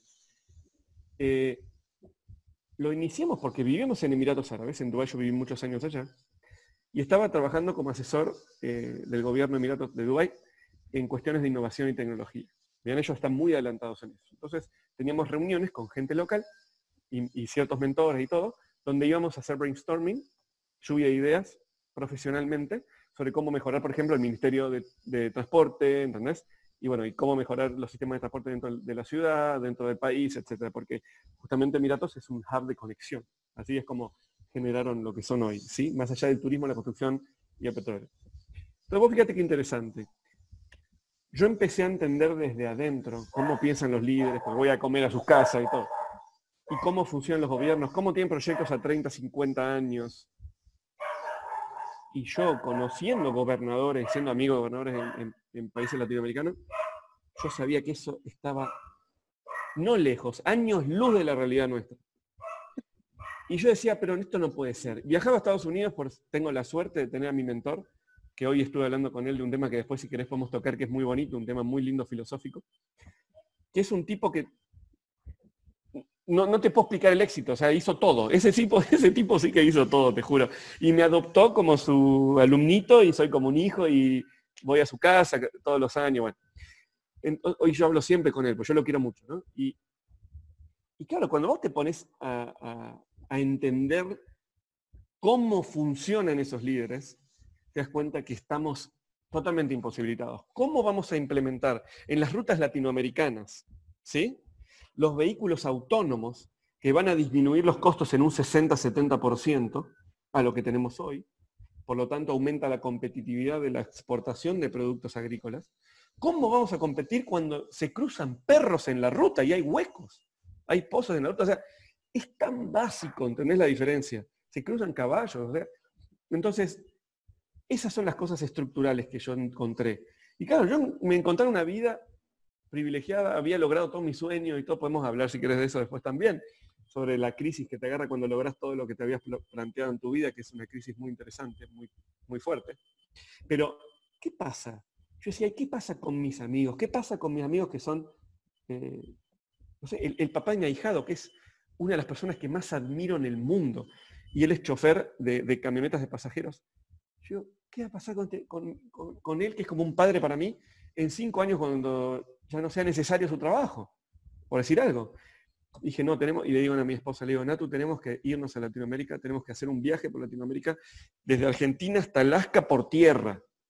Vamos a ir por lugar a lugar, pueblo por pueblo, ciudad por ciudad. Contactemos emprendedores, contactemos líderes, vamos a generar un, entendimiento de esto desde abajo.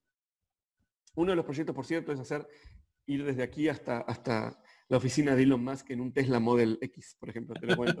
es un proyecto, ya tengo todo el proyecto armado y todo, solamente está, es casi lo hago, casi lo hago. Tuve a, una decisión de hacerlo. Pero digo, lo que se viene es muy importante. Y fíjate el hambre de conocimiento y de ganas que tiene Latinoamérica. Por eso yo soy tan esperanzado con Latinoamérica, siendo consciente de las limitaciones que tenemos, por supuesto que empecé a formar parte de un montón de grupos de emprendedores en Bolivia, en Paraguay. ¿Vos sabías, por ejemplo, que los menonitas en Paraguay, las comunidades menonitas, tienen un millón de hectáreas en sus cooperativas de trabajo? No. un millón de hectáreas. Son los principales exportadores de un montón de materia prima. Tienen un sistema extraordinario. Tenés que hacer una entrevista con, uno de los líderes, yo te lo voy a presentar para que lo conozcas.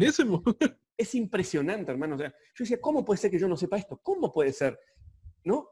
Y después venís a Santa Cruz de la Sierra, que tiene de 2 a 3 millones de habitantes, con un, futuro inmediato que se calcula que va a tener de 4 a 5 millones de habitantes.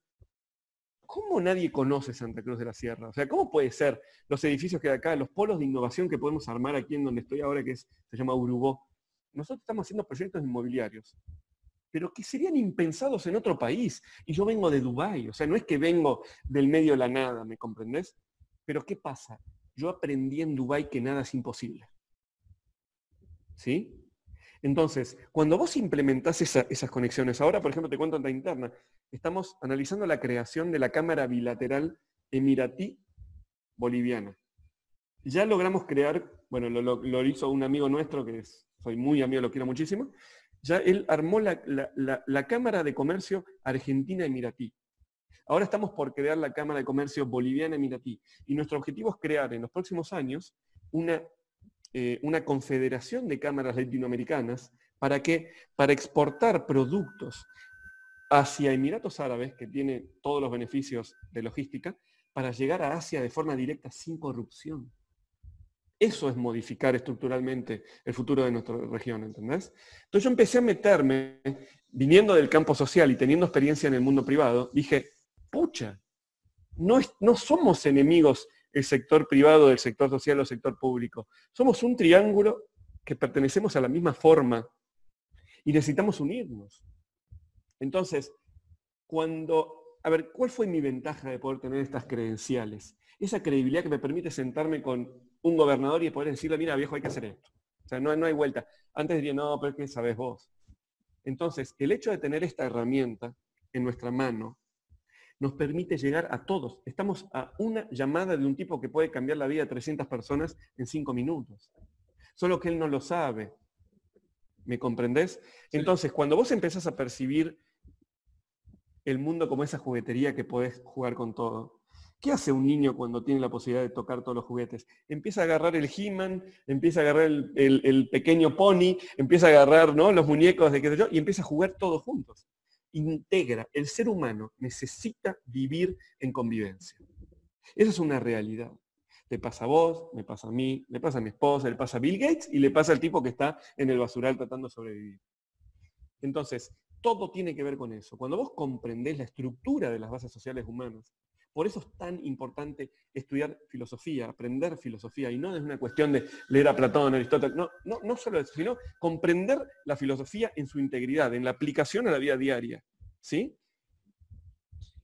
Incluso, eh, hablando de filosofía, como un dato, eh, perdona que te interrumpe ahí. Por favor. Es, chistoso, pero bueno, ese libro café que tengo ahí este, se llama Daily Stoic y, prácticamente está en formato de que te da una lección de, la filosofía estoica cada día, los 365 días del año, ¿verdad? Entonces, hay una lección donde eh, el, tipo, el autor Ryan Holiday hace mención de que este, varias personas miran este, los escritos de, de Marco Aurelio, ¿verdad? Y, la crítica que le tiran a, los filósofos, los intelectuales de hoy, ¿verdad? Es como que, ay, pero es que no es original porque está citando varias cosas y, y son unas críticas en las cuales puedes hacer, digamos, si estuvieras criticando un libro que alguien escribió porque quería venderlo ahora y quería hacerse bestseller. Pero el libro que Marco Aurelio escribió, Las Meditaciones, era un libro que él estaba escribiendo para sí mismo. Él estaba tratando de repasar las lecciones que, él había aprendido a través de sus mentores, de, otras cosas que él había estudiado. Eh, y cuando él tenía alguna falla, trataba de, de este, reforzarse dicha lección y estaba tratando de escribir eso. Entonces, el tipo no es que estaba tratando de armar un libro único con pensamientos únicos, estaba tratando de integrar, como tú dices, integrar la filosofía en su propia práctica. Y, y es bien chistoso cuando veo bastantes críticas que tiene la gente sobre el estoicismo, rápidamente puedes dar cuenta que son personas que no están practicando la filosofía, no están tratando de hacer nada tampoco este, ningún proyecto más grande que ellos, no está tratando de mejorar su vida.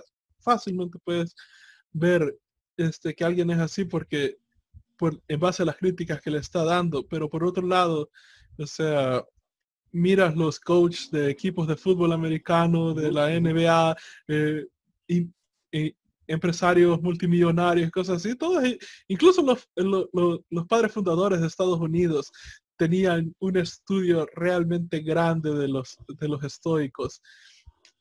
Entonces, como tú dices, creo, eh, a mí me encanta, por ejemplo, esa filosofía en específica porque es una filosofía bien práctica. No es algo que, como tú dices, oh, ser Platón y, cosas así, como no de la manera en como la, nos la hacen. Claro, no de forma académica, sino de forma práctica. Exacto. E, eso mismo. Sabes que Ah, ah, perdóname, perdóname, no, no, no, no te quise interrumpir. Pensé que habías eh, no, no, no. Tu, concepto. Y, eso está relacionado al todo, ¿no? Por ejemplo, em, ya que sos una persona práctica, también voy a tocar cuestiones más prácticas, ¿no? Porque si no, eh, va a carecer de eso en la entrevista. Nosotros en este momento, por ejemplo, para darte una idea, nosotros acabamos de llegar a Bolivia, estuvimos recorriendo el Caribe, la, parte sur del Caribe, todo lo que es el, norte de, Colombia y Venezuela y algunas ciudades por, por allá, Panamá y Colombia. Y recién llegamos hace unos días y ahora estamos partiendo una semana nuevamente, nos vamos para Argentina. Vamos a visitar la familia, bueno, como siempre ir a, encontrarnos con seres queridos más allá de una cuestión de familia. Y de ahí nos vamos tres meses a Emiratos Árabes, a Dubái de nuevo. Eh, y en el medio posiblemente vamos para Pakistán, España y Estados Unidos en esos tres meses. Luego de eso tenemos ya confirmado República Dominicana un mes, luego tenemos un mes de México y estamos abriendo varios proyectos. Y tiene que ver con cómo ejecutar esta vida emprendedora. ¿sí? Que, quiero darte eso porque es algo que, me habías preguntado que querías que hablemos y, había olvidado mencionar estas cosas porque, claro, uno cuando nos ponemos a hablar así, nos acostumbramos tanto que es tan lindo, pero después te olvidas, ah, claro, bueno, pero en realidad la idea era que te cuente cómo hago las cosas que hago. y te pido disculpas a vos y a la gente que, que, vaya a mirar el video. Pero bueno, yo creo que cuando hablo sobre el, tema de la filosofía y el entendimiento de la estructura social, el entendimiento del ser individual también, ¿por qué hago tanto énfasis en esto? Porque si yo no dedicara tanto tiempo a esto, yo no podría hacer todos los emprendimientos que hago. Yo te lo confirmo. O sea, en este momento nosotros estamos trabajando en proyectos inmobiliarios. Por un lado tenemos un proyecto que queremos trabajar con, con unos amigos que te va a encantar, un proyecto muy lindo, que no es un proyecto económico, es la creación de 15 casas en una montaña que elegimos ya el terreno y todo, donde todas las personas que vayan eh, a comprar una casa ahí van a vivir en, comunidad y tener un centro de brainstorming profesional, está diseñado por ingenieros en sonido, expertos en eso, para poder eh, hacer un estudio sobre el futuro de, en este caso, Bolivia. ¿sí? Pero en realidad también para generar una fuerte conexión entre, entre el mundo emprendedor. Yo necesito que, seamos más unidos los, todas las personas emprendedoras que tengan una vocación de colaboración grupal. ¿sí? Fomentar esa identidad que te hablaba.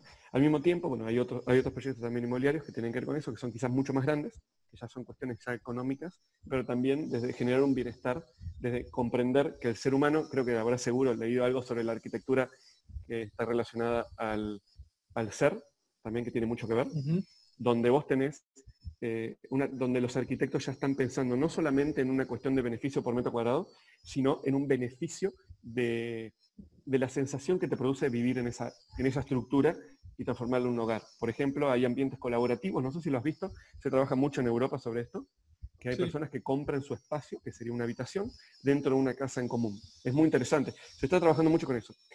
Santa Cruz de la, Sierra tiene otra ventaja muy hermosa, eh, sobre todo aquí donde estamos nosotros, en el Urbó, donde la gente tiene su casa, pero está en contacto directo con la naturaleza. Yo no sé si vos llegas a escuchar los grillos. Sí. ¿no? es, realmente único, es una, ventaja preciosa que Dubái carece lamentablemente de, ese beneficio. Pero por ejemplo, ¿qué pasa? Eso es por un lado. Después, por otro lado, tenemos lo que es nuestra agencia, que es nuestra agencia de media, que trabajamos en producciones audiovisuales, como bien comentás vos, que estás muy ligado al tema de la animación, a mí me gusta mucho la animación. Y y trabajo, bueno, trabajamos nosotros mucho en, todo lo que tiene que ver con la creación de contenidos épicos y emocionales. Eso es porque a mí me gusta, es un capricho personal, sí, la verdad. Eh, después te voy a mandar unos videos, si quieres lo puedes compartir en el link abajo en la descripción para que la gente pueda ver lo que hacemos. Pero a mí no me interesa publicar mi trabajo, nosotros no hacemos publicidad, no necesito clientes, no. lo hago porque a mí me gusta, es mi hobby, es mi pasión, me encanta y encima lo hago con amigos y lo disfruto muchísimo. ¿bien? Eso por un lado. Después, al mismo tiempo, eh, estamos eh, mucho en conexión con Emiratos Árabes.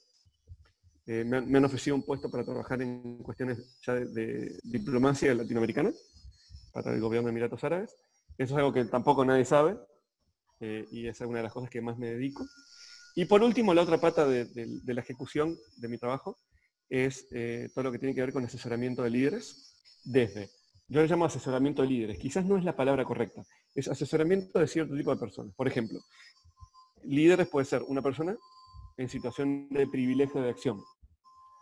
Por otro lado, tenés hijos de líderes o hijos de personas que tienen potencial o quizás personas que tienen potencial innato, innato quizás es una palabra equivocada, pero un, un, potencial individual, como por ejemplo chicos de 18 o 20 años que tienen un talento clarísimo para la arquitectura. Entonces, yo los voy asesorando, los voy guiando, les voy llevando, mira, por este lado te presento a tal arquitecto que vive en Europa, que... y los voy llevando para ese lado. ¿Qué pasa? Cuando vos rompes con la estructura individual de buscar siempre un beneficio personal, empezás a abrirte hacia otros campos. ¿Sí? Por ejemplo, vos en este momento no estás cobrando por hacer una entrevista a mí, ni yo tampoco estoy cobrando por recibir esta entrevista y ser parte de esto. De hecho, yo en este momento estoy fomentando mi vulnerabilidad individual. ¿Por qué? Porque una persona malintencionada, que las hay y muchas, y vos lo sabés bien, puede tomar una frase fuera de contexto y generar un impacto negativo en tu vida. Entonces, una de las decisiones que yo, decisiones que yo había tomado era disminuir mi apariencia pública. Primero porque yo siempre respondo todo lo que me escribo, porque una cuestión de respeto. Yo considero que si vos te tomaste el tiempo en escribirme es porque mereces mi tiempo. Cuando vos me habías, por ejemplo, contactado y yo te dije, mira, vamos a hacer la entrevista apenas yo llego a Bolivia, tenía los días, y yo hoy tenía un día donde dije, quiero dedicar el tiempo que sea necesario, yo no tengo un límite para hablar contigo, porque considero que tu tiempo es muy valioso y que has, eh, y eso hace una empatía, fomenta una, una, conexión, una capacidad de generar un vínculo sólido entre nosotros. ¿sí? Entonces, yo no te puedo faltar el respeto diciendo tengo 15 minutos para hacer una entrevista cuando yo sé que tus entrevistas tocan otros, otros, otros, otros puntos, no son publicidades. No es que yo voy a hacer mi publicidad sobre lo que yo hago en una entrevista contigo donde lo que yo vi que eran entrevistas de una hora, sino que son entrevistas que para mí el beneficio que logra con esto es, por un lado, siento que quizás puedo poner un granito de arena en tu vida, que a mí me hace feliz. Yo descubrí que a mí me hace feliz eso. Primero. Segundo, las personas que lleguen a, a vos son personas que es un target 100% de gente que está interesada en las mismas cosas que nos apasionan a nosotros. Por lo tanto, de forma indirecta, estamos, estamos alimentando esa sensación de, eh, de vacío emocional que hemos tenido en algún momento, que nos llevó a ser emprendedores y formar parte de ecosistemas con gente en otros países del mundo. Porque lo, lo que más nos cuesta a nosotros es sentirnos solos. Eso es lo más difícil para nosotros. En el momento que viene una persona y te dice, no, ¿sabes qué, Rory? Vos en este caso estás loco, que te sentís solo. Porque no te entienden. Porque vos no entendés al otro. Y eso es una cosa muy difícil para manejar.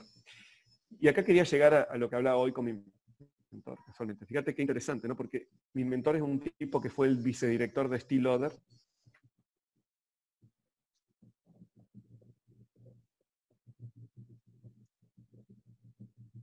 Él fue asesor del presidente de Estados Unidos en varios mandatos. es un tipo que es un mega, mega, mega, eh, mega, mega ejecutor de acción. ¿no? Y... Ah, ¿Puedo repetir eso último? Se, me cayó la conexión por un segundo. No, tranquilo, con todo gusto, con todo gusto. Te estaba hablando sobre mi mentor que se llama Robert James. Eh, Roberto. Roberto James. Él es un tipo que tiene una historia de vida hermosa, que con todo gusto te puedo compartir su historia de vida. Él era el vicedirector de Steel la, la empresa de cosmética, como L'Oreal. Tenía 65.000 personas a cargo. Y el tipo es psicólogo de profesión, de base. Y después, bueno, trabajó mucho como eh, asesor de presidentes en Estados Unidos. Los presidentes llamaban a su casa, imagínate, es re película eso, ¿no? Em, y a su, mujer atendía. No, Robert no está. Bob le dice, ¿no? Le decimos lo que lo queremos. Y, bueno, y él también fue elegido hombre del año en muchos países. Ese, es uno de esos tipos que vos decís cómo hizo todo lo que hizo, ¿no? Y él es mi mentor, yo lo, lo quiero mucho. O sea, me emociona hablar de él porque está muy enfermo. Y lo quiero mucho. Entonces, hoy justamente estaba hablando con él de un tema tuvimos una larga charla con él. Él está en Estados Unidos, lamentablemente tenemos una diferencia de países, yo trato de ir a visitarlo cada vez que puedo. Y, le comenté una cosa que había descubierto desde el análisis filosófico, slash psicológico, que tenía que ver mucho con la persona que soy hoy. ¿no? Y fíjate qué interesante lo que te voy a decir. Esto, esto te lo tiro para que vos lo, lo analices y lo implementes en tu vida. Esto lo hablo mucho con mi esposa también, que es fanática de la psicología, así que hablamos mucho de este tema. Fíjate qué interesante. Uno de los secretos de cómo acciono en mi vida, porque sinceramente con una mano de corazón, yo tengo un nivel muy bajo de margen de error en los emprendimientos que hago. Yo no, tengo fracasos, ¿sí? Pero porque quizás no me meto en cosas que no puedo manejar. ¿Bien? Em, es también la desmitificación de que solamente se es feliz con la tristeza, esas cosas, ¿no? Sí. O desde fracaso. Eh, creo que tiene que ver por otro lado. En mi caso particular tengo una cuestión muy interesante. Yo tengo una fuerte relación con el ser humano, ¿no?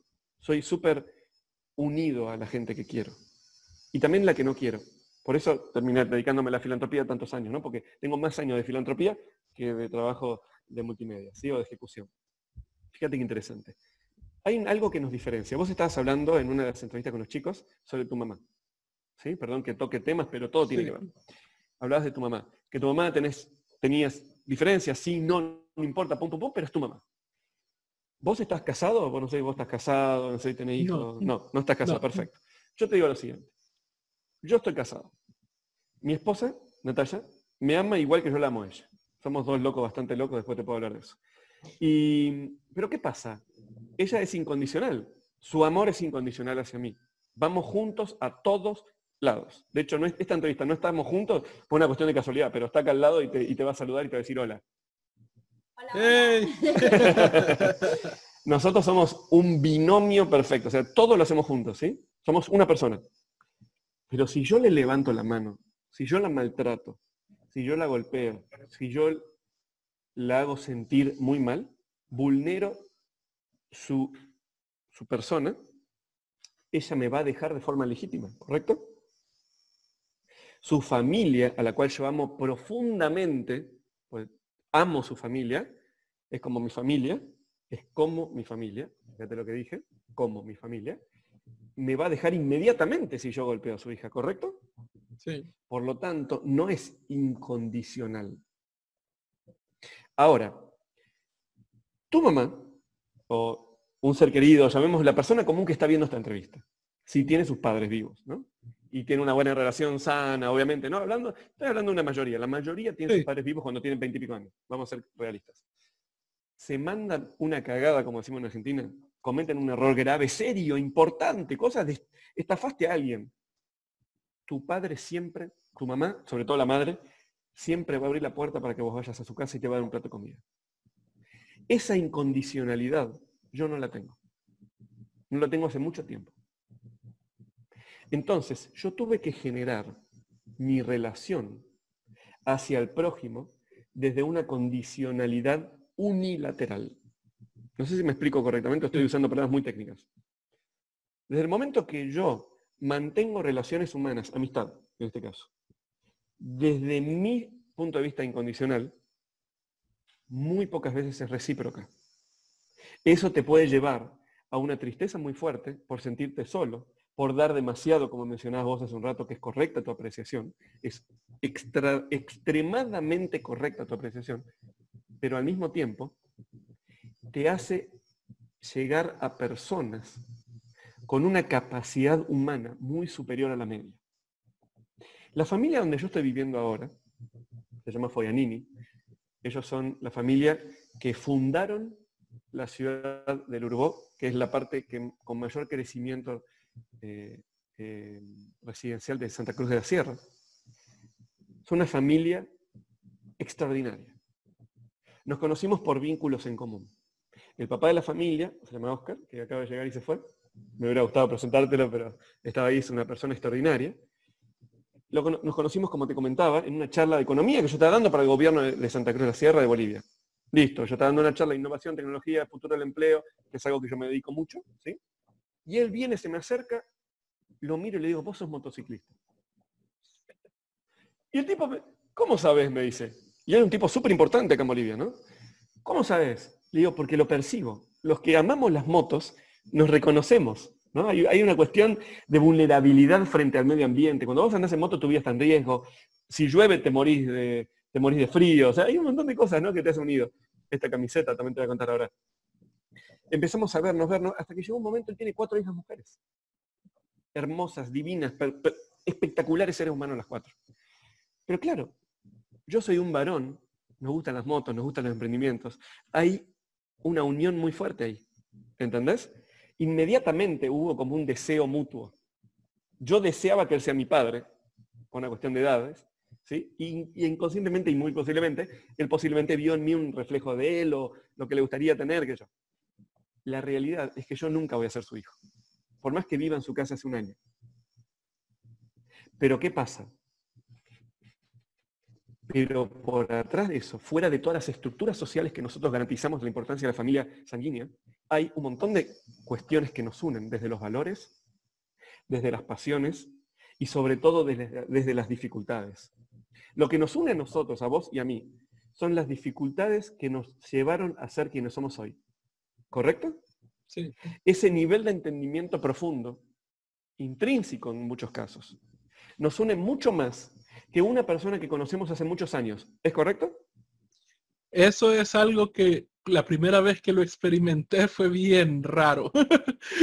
o sea, fue genial, pero debo admitir que fue bien raro porque ya fue la primera vez que fue Bulgaria a un evento de emprendimiento en primer lugar, despertó un nivel de energía que jamás había sentido en mi vida. o sea, las cosas, el, ritmo en el cual yo estaba trabajando en, esos días, jamás lo había hecho antes.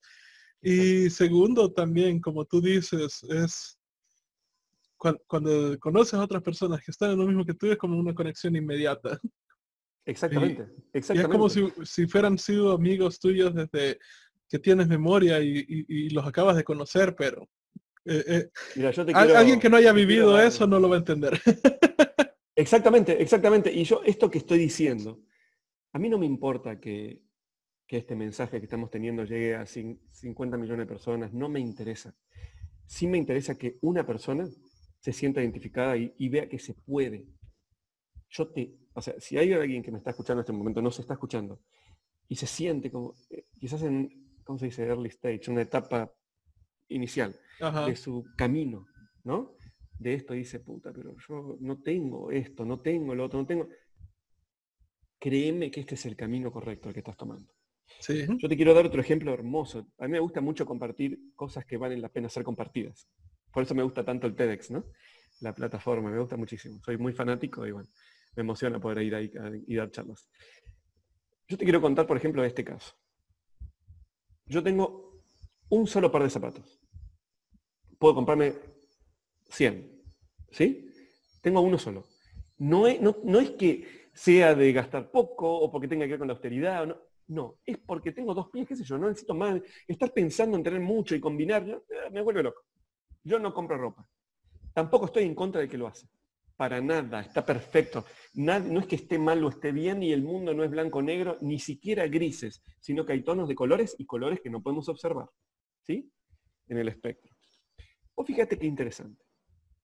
Yo uso ropa, vos me vas a ver si querés googlear mis charlas, vas a ver que siempre tengo cosas en común una con otra.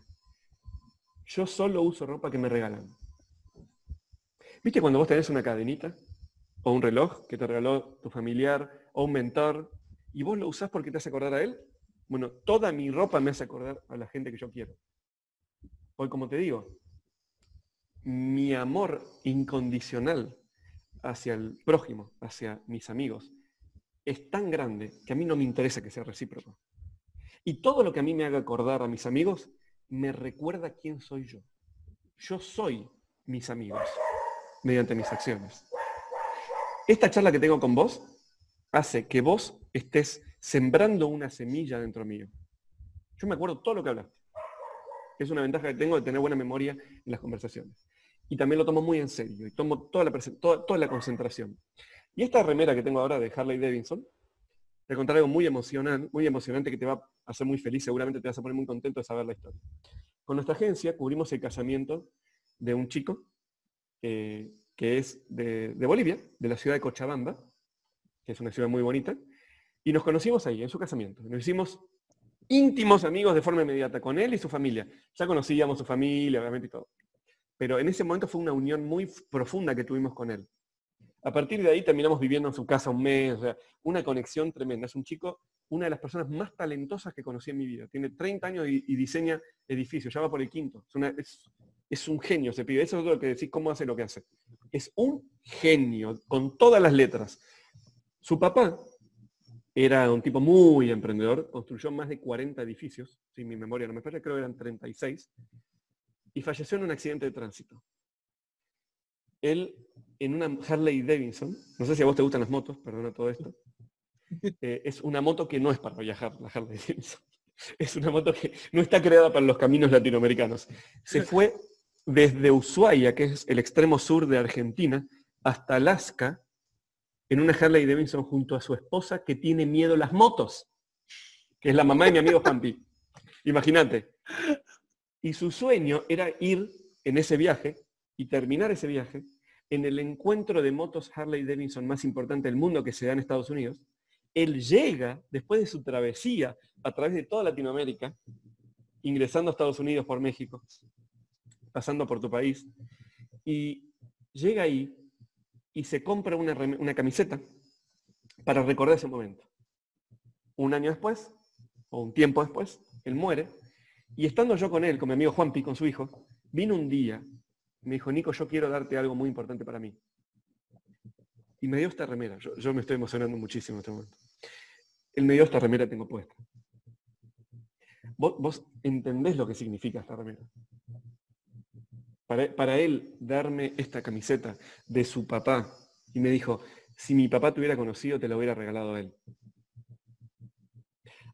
Perdón que me emociono, pero yo te pregunto, ¿qué millón de dólares vale más que el orgullo que yo siento de ponerme esta remera? ¿Qué millón de dólares vale más que las veces que yo compraba sillas de ruedas y se las dejaba en la puerta de las madres de familia? de un niño que no tenía las oportunidades de comprarse una silla de ruedas. Yo miraba desde lejos y veía su cara al darle al hijo como que vino alguien del cielo, no sabe cómo y apareció una silla de ruedas para su hijo. Si yo te explicara la cantidad de cosas que hice por el simple hecho de la gratificación inmediata que me dio, sin necesidad de buscar la aceptación del otro, entenderías por qué hago lo que hago. Yo te juro que hacer un proyecto económico es muy fácil. Ganar plata es fácil. Es muy fácil. Cuando vos tenés una estructura en tu personalidad de perseverancia, de respeto, de valoración al prójimo, de perseverancia barra constancia en tu aprendizaje y en tus acciones, y de responsabilidad. No importa que vos estés cubriendo un casamiento, o estés haciendo una publicidad para un parque de diversiones en Dubái por 400 mil dólares. Vos tenés que ser una persona que da todo. porque tarde o temprano eso te genera una consecuencia inmediata. Cuando nosotros estamos armando nuestro proyecto de construcción de viviendas, estas viviendas que te estoy contando, a mí me llamó un amigo mío, se llama Carlitos, que es de acá de Bolivia, que es otra persona que es increíble, lo tenés que entrevistar también, te lo voy a presentar, es increíble. Ese pibe es increíble, es increíble. Me llamó y me dijo, Nico, me acabo de enterar que estás construyendo casas. Sí, ¿cómo, cómo sabes? Pues tenemos amigos en común, ¿no? Él es parte de un, somos parte del mismo grupo de emprendedores. Y me dice, mira, Nico, me dice, yo no necesito saber de qué se trata, yo ya te compro una, me dijo. Y no es millonario, no es millonario. Él se entera que yo estoy detrás de un proyecto de construcción de casas, inmediatamente compra una. Esto que te cuento, vos pensás que es ciencia ficción o no. O sea, ¿Quién le pasa eso, entendés? Y le digo, pero vos estás loco, ni siquiera sabes de qué se trata el proyecto. Me dijo, pero si vos estás atrás de eso por algo. Y fíjate el nivel de confianza que vos terminás armando. Cuando yo asesoro un jeque en, Emiratos Árabes, por ejemplo, por ejemplo, un ejemplo que es real, es un ejemplo real, ¿sí? ¿Cómo se me puede cruzar por la cabeza a mí aprovecharme ilegítimamente de mis, de, mis oportunidades? ¿Cómo yo puedo robarle algo a alguien cuando todo lo que soy se debe a, la, a, la, honestidad y al largo placismo? O sea, ¿qué tan estúpido tendría que ser yo para cometer un error así? Entonces, cuando viene alguien y me quiere estafar, ok, perdés vos. Perdés vos. Entender la totalidad del ser humano es fundamental. En mi ONG, la de Argentina, yo tenía como parte de mi directorio un, amigo mío que lo quiero mucho, que no es precisamente una buena persona. Él es periodista, un tipo que conoce mucho la vida política que yo. Y, mis amigos me decían, Nicolás, ¿qué hace este pibe acá en la... Digo, ¿sabes qué pasa? Él conmigo sí es incondicional. Lo demostró. Cuando yo no tenía para comer, porque yo doné toda la plata que tenía a los 25 años, un detalle también me olvidé decirte, pequeño detalle, ni más ni menos, decidí, vivir, decidí comprender lo que era la situación de privilegio y la necesidad desde otro lado. Terminé viviendo con gente en situación de calle, eh, o sea, muchas cosas, ¿no? Trabajé con muchas ONGs y, y personas que tenían muchas necesidades. Tuve necesidades yo. Me quedé sin nada, nada, no tenía ni un plato de comida delante, nada, no tenía nada. Y estos amigos, a los cuales todos atacaban, diciendo este tipo, no sé qué, eran los primeros en aparecer en mi casa con una bolsa de supermercado, con una bolsa de arroz. Amigos míos que no tenían, te juro que no les sobraba nada, me daban una cama en su casa. Convencían a sus padres para que yo esté con ellos. Por favor, Nicolás no tiene dónde ir. ¿Cómo no vas a ser agradecido después de eso? ¿Cómo yo podría darme el lujo de no ser feliz? Explícame eso.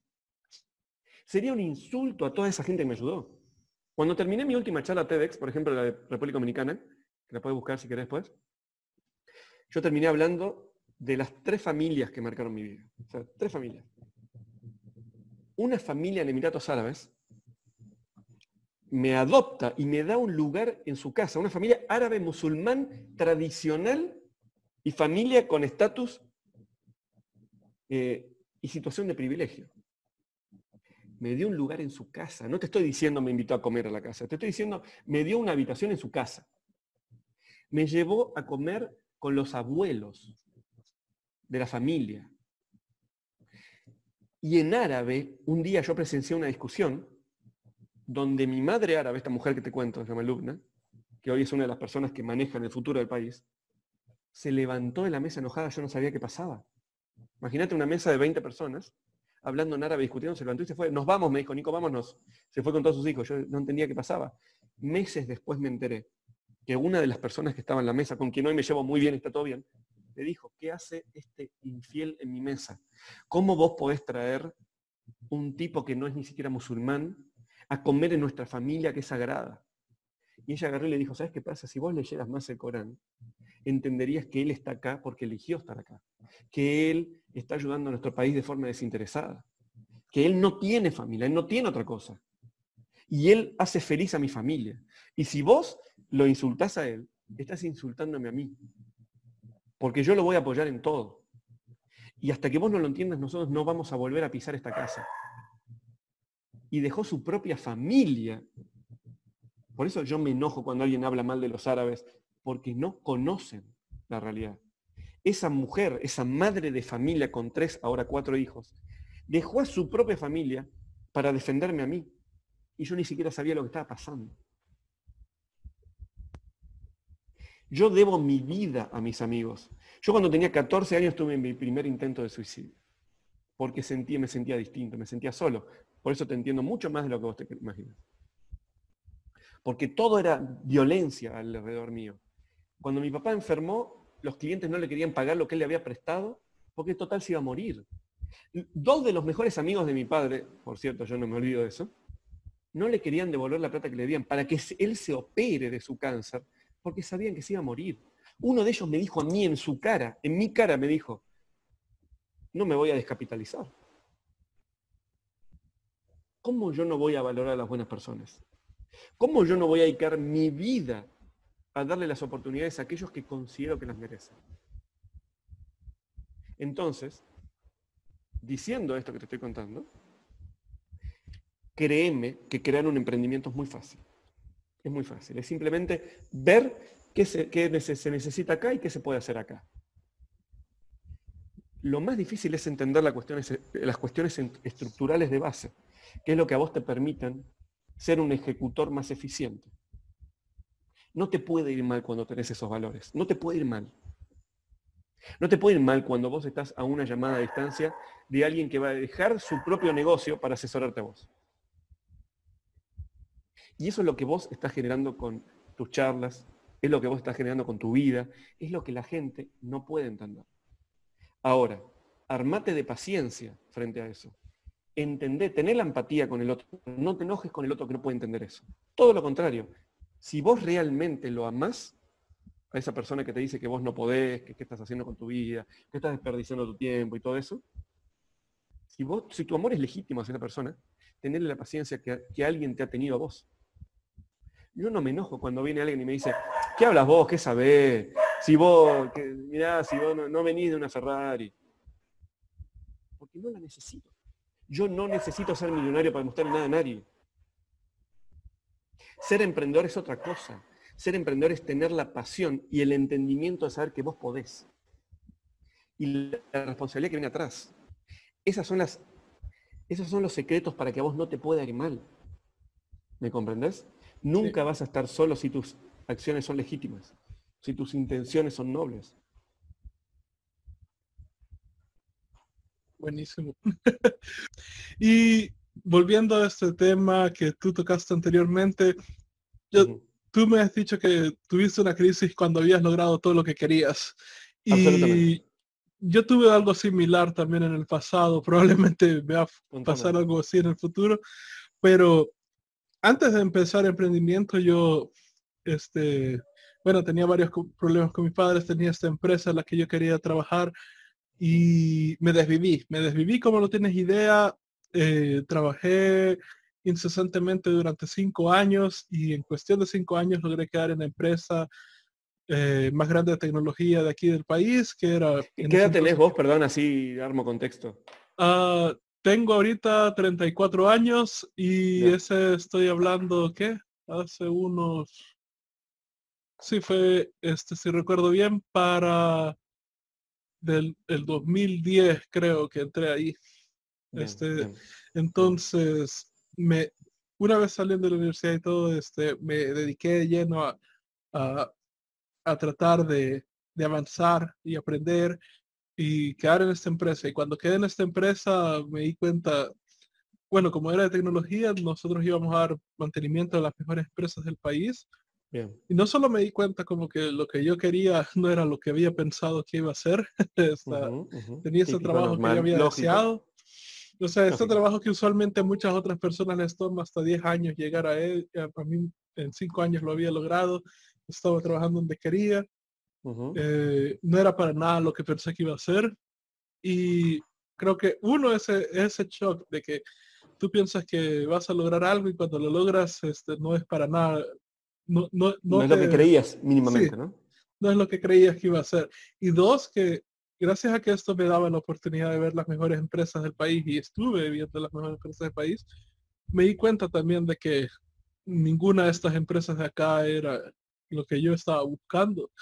Y fue un choque bastante grande para mí porque yo me quedaba como, bueno, o sea, si esto es lo mejor que tiene para ofrecer el país, por un lado me decepciona, ¿verdad? Pero por otro lado me preocupa porque estaba viendo salario, o sea, que la, la vida de las personas que estaban ganando salarios de más de dos mil dólares al mes, ¿verdad? Y era una vida que no querías, que nadie quiere emular, ¿verdad? Entonces estamos hablando de gente, bueno, para darte este, lo he mencionado anteriormente en otras entrevistas, pero una de las personas que eran de las mejores pagadas ahí, creo que está ganando como 6 mil dólares al mes, algo así. Ah, muy buen salario. Era alguien que trabajaba desde casi que 6 de la mañana hasta 11 de la noche, una de la madrugada, pero la razón por la que él se había metido tanto en el trabajo es porque en su desempeño por tratar de escalar y, y posicionarse así, él este, no le dio el cuidado que tenía que darle a su esposa, quien terminó dando, este, empezándole a dar baje, ¿verdad? Le empezó a engañar con otro. El tipo se dio cuenta y en vez de enfrentar el problema, él trabajaba largas horas para que eh, eh, así le daba tiempo a su esposa de, que lo engañara y que el otro tipo se fuera y cuando él llegaba a la casa no lo encontraba y no tenía que no tenía que lidiar, con, eso. es como, y, eso fue la primera pista y luego otro jefe que yo tenía, igual ganando 6 mil dólares al mes, de pronto lo, este, el psicólogo de la empresa lo obligó a tomar una vacación porque no había tomado una vacación en tres años y luego me di cuenta que la razón por la cual él no había tomado vacación durante tres años es porque él se sentía atrapado con su familia, él parece que mm. Se casó pero ya no quería estar con su esposa, no quería lidiar con sus hijos tampoco, entonces él se estaba metiendo de lleno al trabajo para evitar eso. Otra persona que había conocido estaba prácticamente utilizando su posición para estarle engañando a su esposa. Y, ver todos estos casos es como que... Ni hablemos de adicciones, de todos los problemas que conlleva el, estrés corporativo, ¿no? E, esto no es el tipo de vida, o sea, aún ganando el salario que ganaban, es como no es el tipo de vida que yo deseo llevar y, y me llevó a una depresión bastante grande y a sentir que como tú dices, el que no perteneces. Eh, tampoco a eso, porque, eh, ¿no? porque encima vos luchaste para llegar a ese lugar y encima cuando llegas decís, puta, tampoco pertenezco a esto, o sea, ¿qué soy entonces?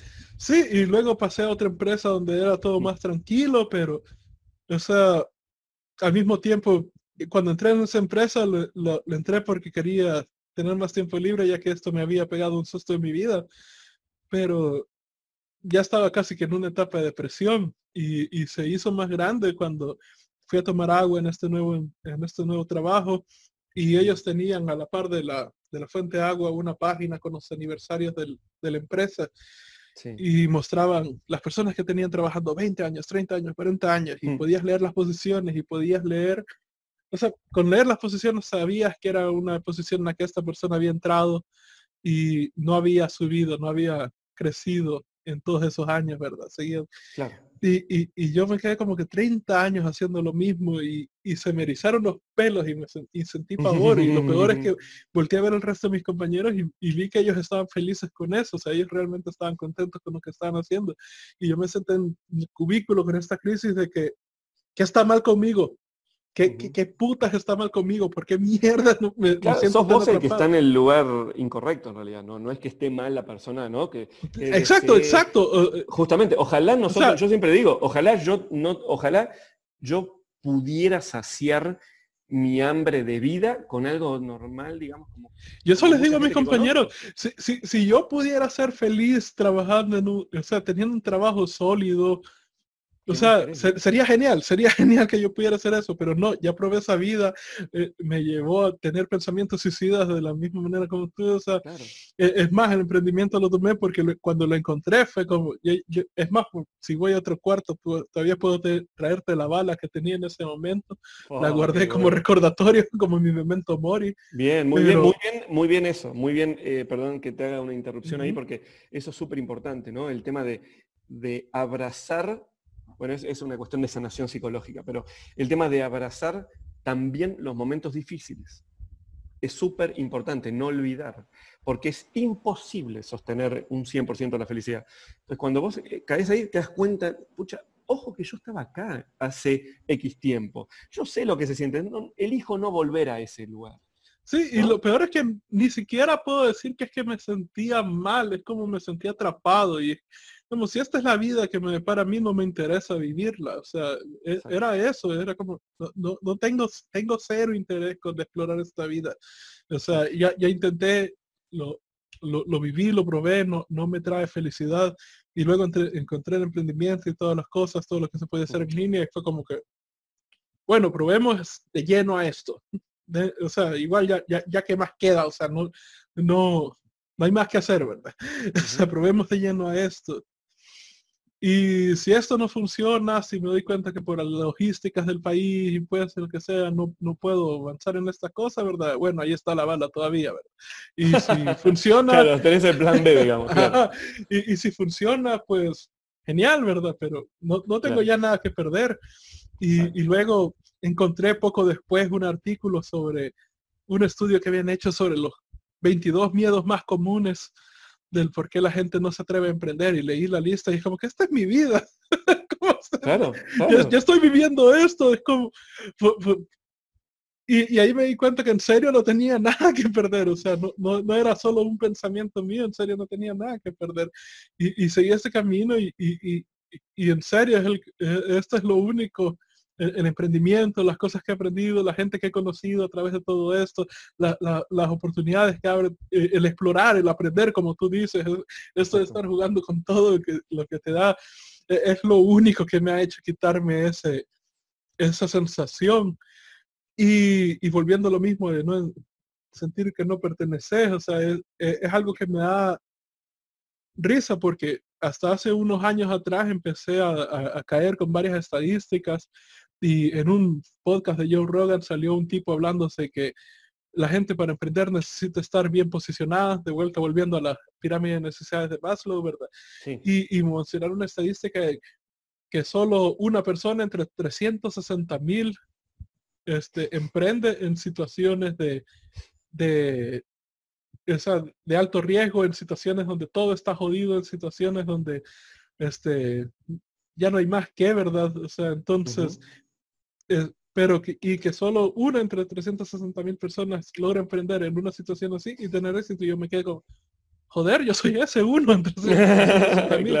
y, y, luego, eh, volviendo al tema del Big Five, ¿verdad? El agreeableness, que es como la, la habilidad de ser tan, este, volviendo, si está esta persona que, eh, digamos, discute a favor de, de, otras personas en vez de a favor de sí mismas, yo sería un poquito lo, opuesto porque mi agreeable en, en, la nota de 1 al 100 está en 1, pero no es, no, es tanto que, que me valga la otra persona, es, en, mi caso se ha manifestado en la terquedad. es como que tengo esta puta visión y la voy a hacer y, y, no sé cómo puta voy a hacerla, pero, o sea, algo voy a aprender, algo voy a implementar, algo voy a, voy a hacer que esto funcione, ¿verdad?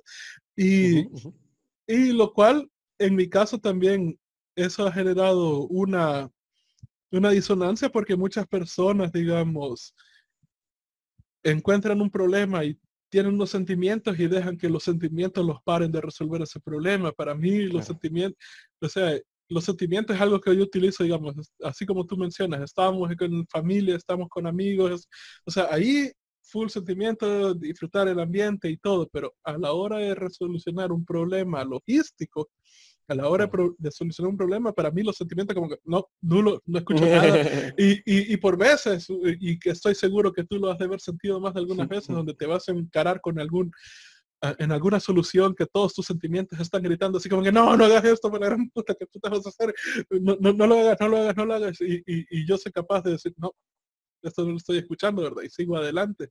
Y, y eso es algo que que no comparto con la gran mayoría de personas cuyo, que, sí valoran más sus sentimientos en situaciones así. Entonces me empecé a, aprender varias cosas sobre psicología, sobre estadísticas y, me quedé como, joder, yo en serio soy realmente distinto en muchas cosas a, la gran mayoría de personas, ¿verdad? Y mucha gente se muere en, Instagram o los que les probiamos que quieren ser los únicos y diferentes, ¿verdad? Este, de, que quieren sentirse únicos y es como que esta gente no sabe lo que pide.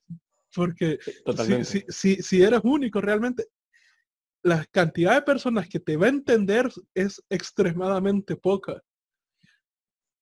y eso, y, lo que va a causar eso es que varias gente te va a creer loco, estúpido, idiota, eh, te va a tachar muchas cosas, te, va a aislar de un montón de personas.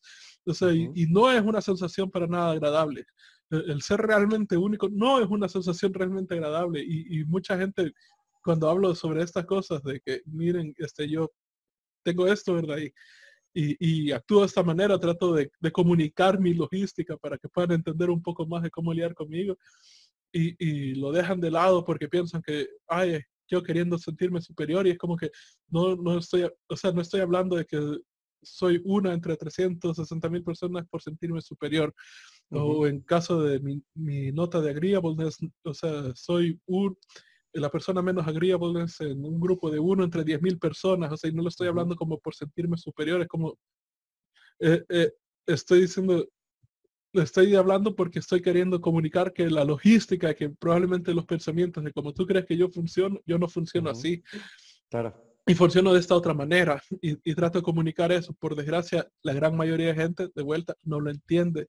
Y eso genera problemas por veces. Y, y me ha generado varios problemas porque es como que, pero es que yo pensaba que que, que porque tal cosa, ¿verdad? Y, nos metimos en este problema y es que, no, yo comuniqué esto y esto y esto. Ah, sí, pero es que yo creí que porque te quería sentir superior. Y como, no, no, no, logística, por la gran puta logística. ¿verdad? Y, es frustrante, y es frustrante. Y como tú dices, puede ser bien, bien, bien, este, sentirse solitario. No se puede llevar a sentirse bastante solitario cuando trabaja, cuando tu cerebro funciona de una manera bien distinta a las demás. Pero volviendo a este tema.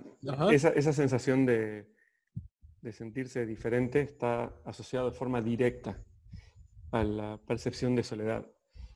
Y la percepción de soledad es incompatible con la vida. O sea, es, así de grave. El tema es que no se percibe de esa manera, ¿no? Y más aún, ayer estaba escuchando una chica, una, chica, una, mujer, que es docente de, de Yale, de la universidad, y ella mencionaba justamente habla, sobre la felicidad, muy bonito su, speech, y ella mencionaba justamente sobre esto. El tema de que qué tan importante es cuando vos generás una expectativa en base a lo que vos querés ser en vez de lo que sos. Y eso es uno de los problemas más grandes que tienen las redes sociales hoy, ¿no?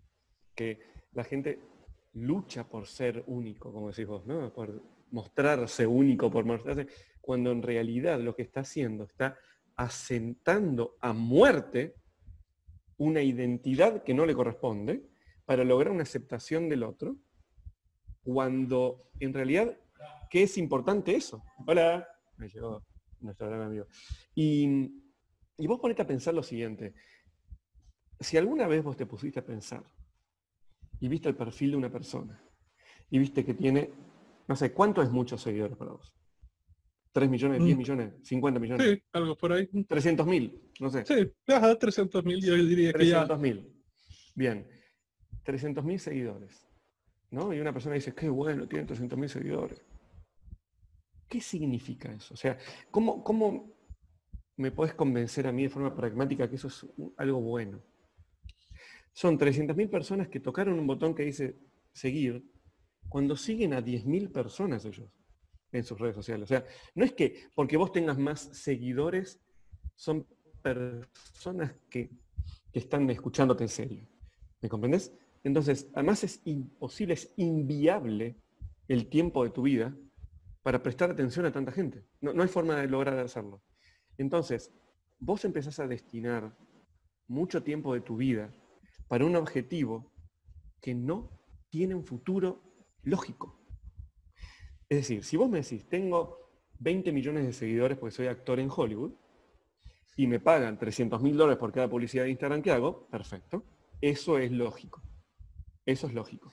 Porque vos estás haciendo un producto, es parte de tu vida comercial, por llamarlo de una manera. Ahora, hace unos minutos vos me comentaste, cuando viste lo que era la vida de esta persona que yo, yo no quiero tener esa vida. ¿Vos tenés idea? ¿Alguna vez conociste o estuviste al lado viajando con ellos? De una persona famosa, es horrible esa vida. Es horrible que te conozca todo el mundo, que tengas miedo a que te secuestren, que tengas miedo a que te secuestren un hijo, que tengas miedo que te secuestren un sobrino. ¿Entendés? Es horrible vivir de esa manera como viven esas personas. Es horrible que ellos tienen los mismos problemas que podemos tener nosotros por un desamor, por un familiar que fallece, por una película que te puso triste, no importa. Todos tenemos problemas y no podemos. Bueno, Steve Jobs murió de cáncer.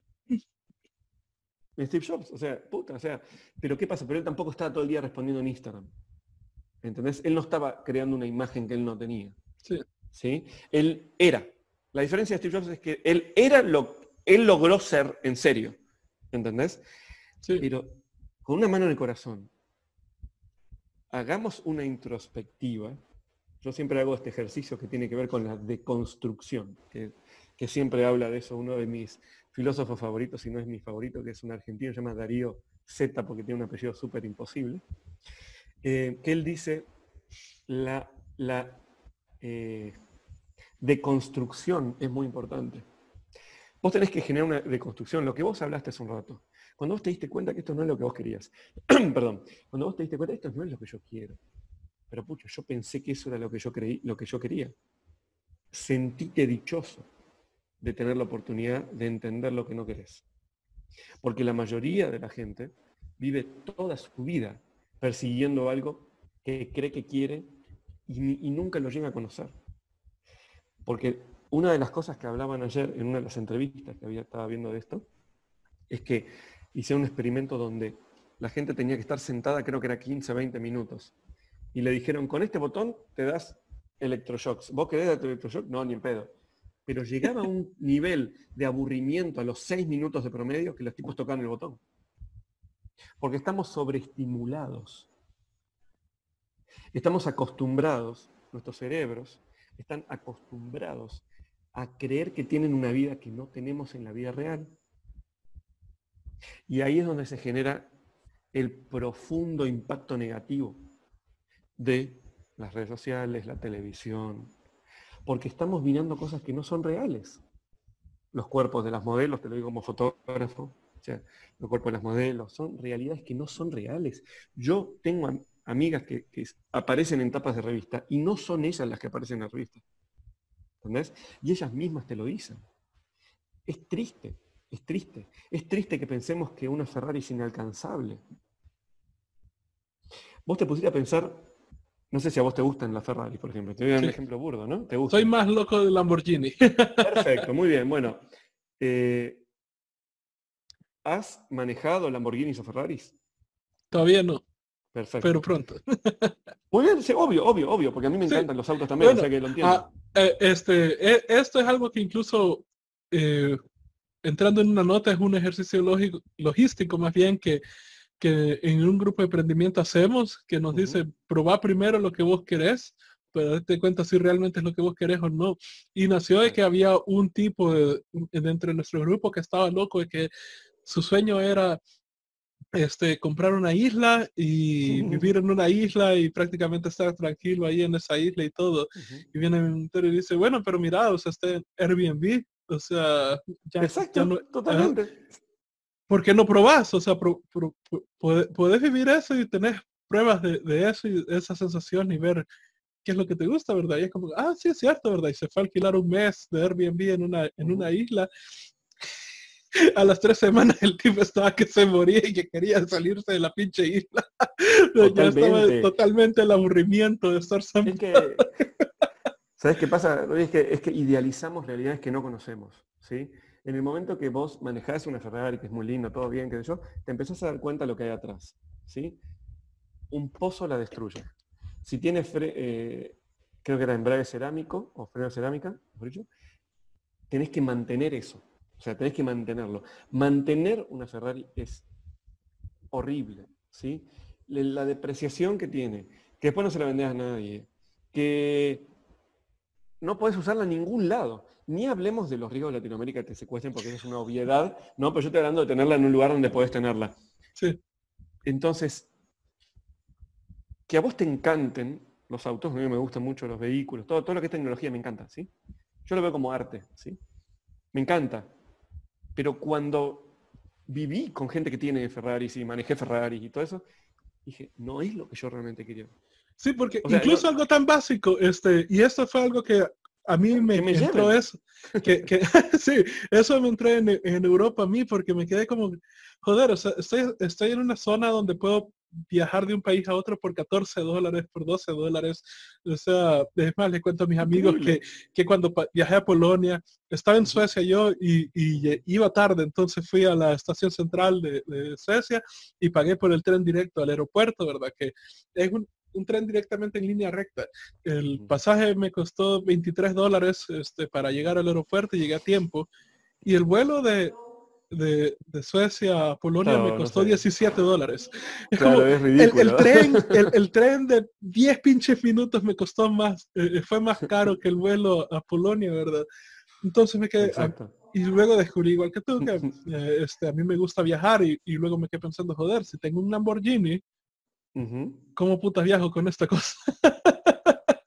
o sea, porque no, no, si quisiera pasar tres meses en otro país teniendo, no puedo dejar un Lamborghini tres meses tirado eh, en la casa. O, si quiero pasar, viajar más tiempo, quiero darme uno de los tours que varios de mis amigos se dan, que todo un mes en cada país, o sea, no puedo dejar un Lamborghini tirado en la casa si tengo eso. Se vuelve una cadena. Y, mi mentor también probó eso, se fue un, Ferrari y tuvieron un choquecito pequeño que al inicio les pegó un gran susto, pero al final todo, todo está bien y se quedó como que ahí a él le cayó este, esa idea, como tú dijiste, que hay que, todas las cosas que hay que mantener y es como, no quiero gastar mi energía mental en esto. Pero es que, es que es así. Ahora, ¿está mal tener una Ferrari? No, para nada. No. está, no está mal. Si no hubiera gente que lo compra, no existirían. El punto es, ¿cuándo está mal? Cuando nosotros no, conocemos, no nos conocemos. Nosotros creemos que la felicidad se encuentra en esas cosas formamos parte de un círculo de eso. También hay que entender, cuando la gente que habla de las teorías conspiracionistas y demás, tenemos que entender también que para sostener una sociedad que funcione, se requiere que la gente trabaje en equipo, digamos, ¿no? Porque si cada uno piensa de forma individual, es un descontrol total. Entonces, hay que entender también que mucha gente vive en esa realidad. Pero también, ¿qué pasa? Qué lindo sería empezar a valorar otro tipo de cosas cosas que sí podemos tener. Lo que no quita que quieras comprarte un Ferrari y que algún día te la compres. Está buenísimo. Me llamás y vamos juntos a dar una vuelta. Yo voy a estar feliz por vos. El punto acá es que tu felicidad dependa de los objetivos que todavía no lograste. Ese es el riesgo. Hay un, tenista argentino, un segundo. Patito, es Gaudio, ¿no? El tenista argentino amigo de Andy. Ok. Hay un tenista argentino llamado Gaudio, eh, que es muy buena su historia. Estoy casi seguro que es Gaudio donde él gana un, creo que era un Grand Slam. No, quisiera equivocarme, creo que el título era un Grand Slam, que es súper importante. Él toda su vida, toda su vida la dedicó para soñar ganar eso. Un día lo ganó, obvio. Un esfuerzo, pero todos sabemos, la, vida de un atleta es un esfuerzo único, increíble. Para llegar a ese nivel, imagínate. Al día siguiente le agarró una depresión. Dijo, miro al espejo cuando me despierto soy la misma persona. Y claro que sí sos la misma persona. Y encima te caen los amigos del éxito. Entonces, pocas personas están preparadas para el éxito, digamos, ¿no? Lo que consideran ellos que es el éxito. A mí me pasó, como te digo, yo tenía 28 años cuando armé la ONG. Demasiado joven. O sea, dije, ¿y ahora qué hago? O sea, ¿qué otro sueño tengo? Ya hice todo lo que quería, ya no tengo más nada. Es muy loco decir eso, porque es un problema de súper primer mundo cuando vos venís 14 años antes teniendo intentos de suicidio. O sea, claramente hay algo ahí. Pero me di cuenta que no era mi sueño ser el director de una ONG y aparecer en un diario, en la revista Forbes y decir, miren el argentino que armó una ONG en un país árabe y tiene, se relaciona con toda esta gente. No me interesa. Pero no me interesa en serio. Yo pensaba que me interesaba. Y ahí dije, pará, no, yo quiero seguir, yo soy la misma persona. Y ahí entendí que mi felicidad radicaba, no solo en mis relaciones sociales, por supuesto, que es lo número uno, sino en mi capacidad de, vivir pensando en el pasado, en el presente y en el futuro de forma simultánea. Me permite vivir la vida de una forma mucho más profunda, porque yo no dejo de acordarme quién era antes, no dejo de acordarme y de entender, de entender quién soy hoy y de planificar quién, quién seré mañana. Esa ventaja que parece una frase hecha, te da una, esa característica, te da una ventaja exponencial frente a cualquier otra persona que tengas adelante. Cuando vos estás hablando con alguien y lo que estás pensando es, capaz que yo voy a ser amigo de esta persona y en tres años voy a estar en el festejo de su matrimonio, disfrutando juntos, la llegada de su primer hijo, que yo, ya te empieza a poner de buen humor. Empiezas a desear que esa persona sea feliz. Empiezas a entender tu vida, tu relación con eso. ¿Por qué yo viajo tanto? Yo viajo tanto porque primero quiero aprender más, porque puedo. Y segundo, porque quiero encontrarme con la gente que quiero. O sea, ¿cómo no me voy a dar esos mimos? Incluso uno de mis amigos puso una lección bastante difícil de comprender, especialmente si no lo has vivido, es que dice que algo que la mayoría de gente no entiende es, es, que las cosas que estamos haciendo ahorita no son para nosotros ni son para las personas que ahorita conocemos, son para las personas que no conocemos que van a significar todo para nosotros. Y un ejemplo súper claro sería un hijo, ¿verdad? Es como mi, socio de negocios acaba de tener su hijo y es como hace un año él no tenía ni la menor idea de, de, quién iba a ser su hijo, cómo iba a ser, todas las cosas, ¿verdad? Eh, y, ahora esto es todo para él, ¿verdad? Eh, su hijo es todo para él, a pesar de que hace un año no existía ese concepto en su cabeza. la vida, ¿no? Pero dentro de otro punto, y ese creo que es el más obvio, ¿verdad? Pero eh, otro ejemplo que fue igual con los amigos que íbamos a Krakow, ¿verdad?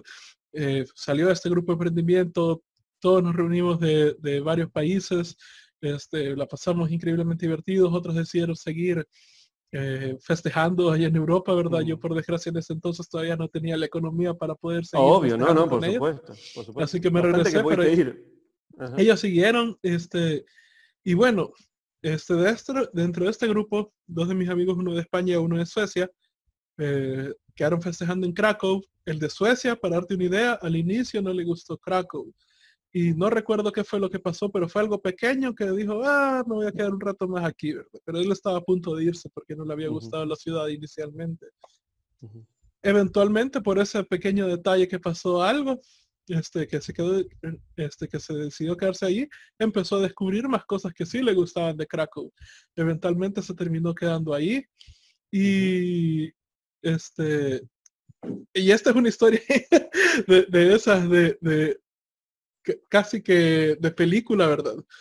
Porque el tipo vio a una chica en la calle que le encantó enormemente y se la acercó directamente, la agarró y la besó sin decirle nada. se le pegó un tremendo beso. Y, la, y, la, chica como que también se sintió atraída a él porque le siguió corriente. Y cuando terminó el momento fue como, la chica le dijo, estoy casada. fue como que se oh. bajó de, la, de las nubes, pero dijo, estoy casada. Y es como, bueno, ¿y cuánto te divorcias? Le pregunta.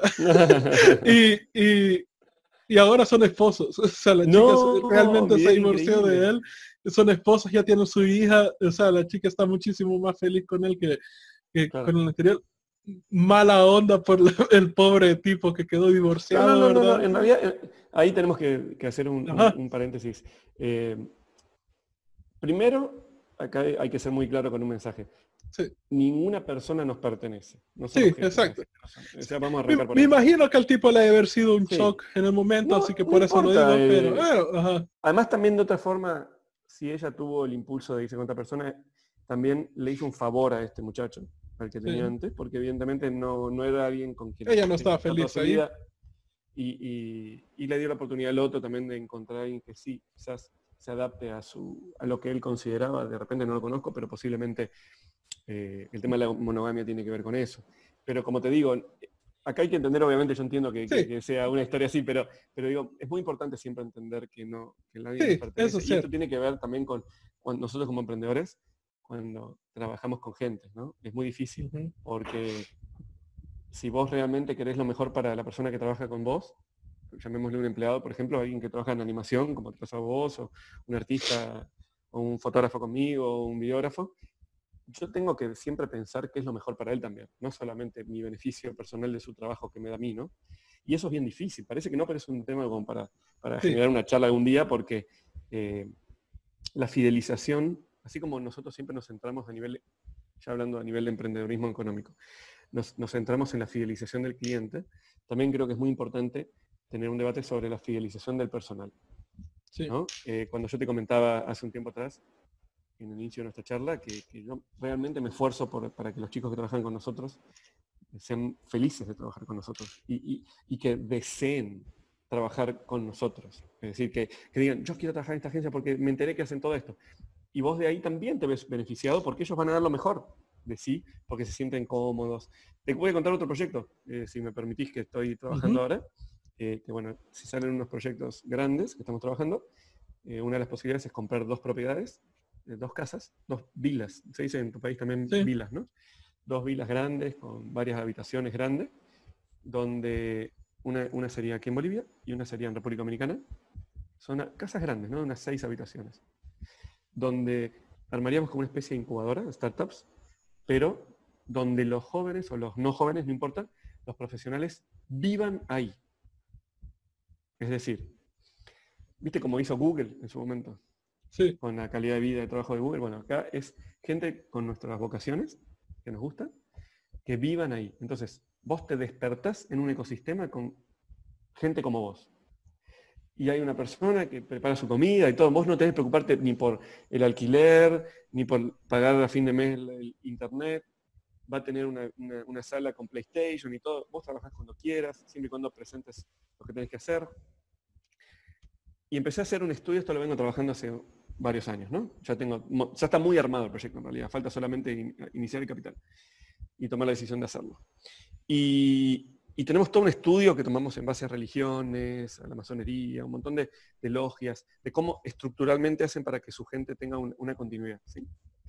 Entonces descubrí, en base al sentido de pertenencia, que es lo que te hablaba antes, es la estructura, la columna vertebral del proyecto, que si nosotros generamos un ecosistema de un nivel de felicidad muy alto, un nivel de preocupación muy bajo, podemos llegar a sacar lo mejor de esa persona.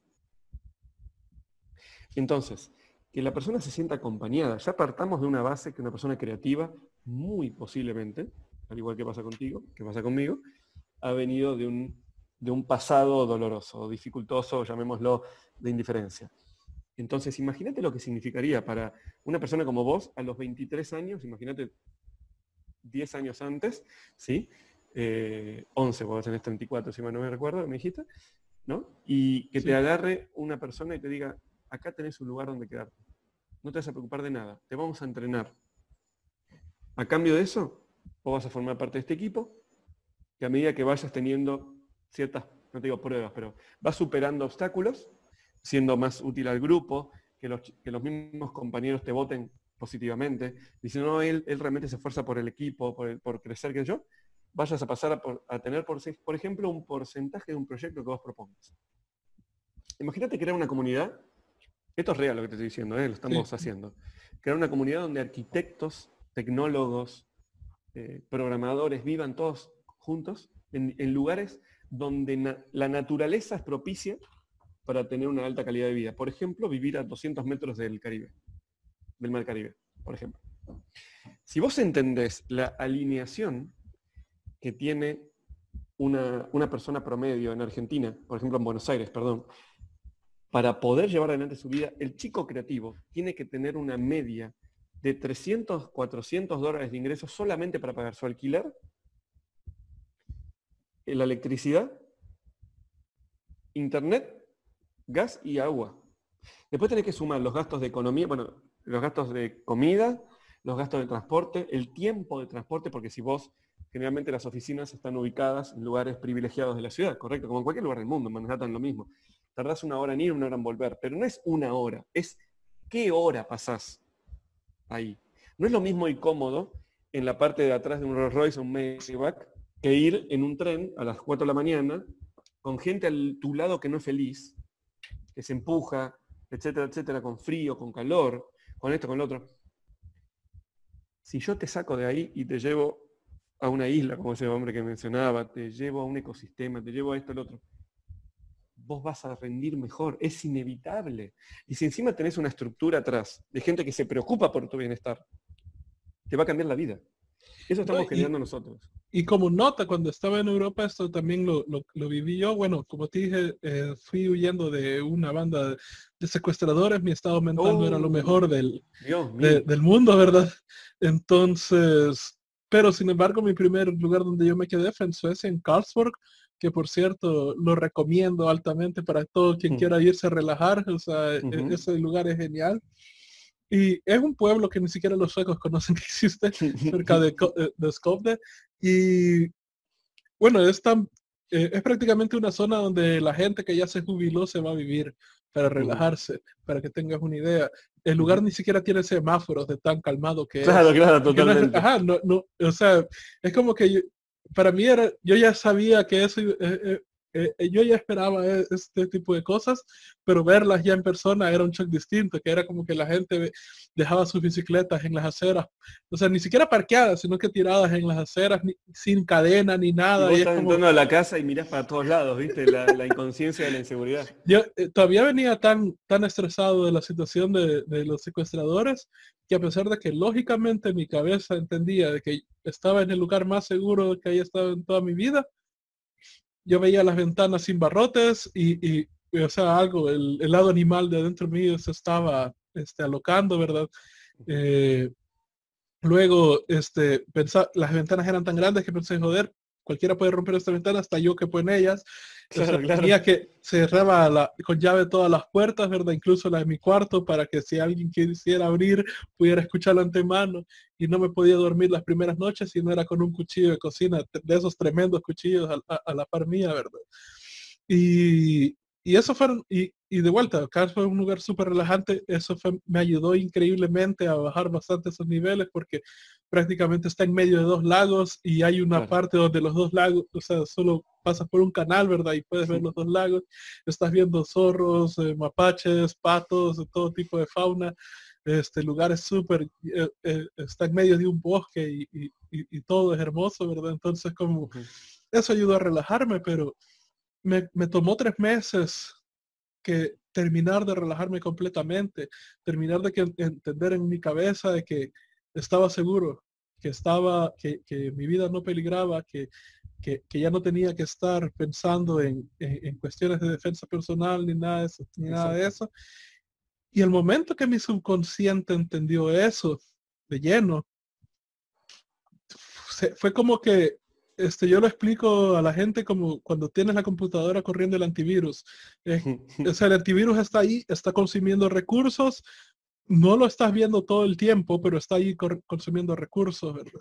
Y eso fue como el momento donde ese pensamiento de tener que cuidar eh, de la defensa profesional, eso estaba consumiendo recursos también en mí. Y la primera vez que lo noté en mi vida fue cuando pusimos alambrado Razer en toda mi casa porque cuando vi que habían terminado el alambrado Razer sentí una paz de pronto que bajó cierto nivel y fue como, ah, o sea, e-, esto, esto se sintió raro porque para mí ya eh, el nivel de preocupación ya, ya estaba, eh, ya era normal, ya ni siquiera lo sentí. Y cuando sentí que bajó fue como que, mm, o sea que esto estaba corriendo más alto del usual y yo, yo ya ni me estaba dando cuenta, ¿verdad? Pero cuando ya estaba en Europa y, realmente logré entender de que yo estaba completamente seguro y todo, y todo ese pensamiento al fondo de mi cabeza se murió. Y es más, tenía un mantra que me estaba repitiendo todos los días, eh, ya no estás ahí, ya no estás ahí, ya no estás ahí.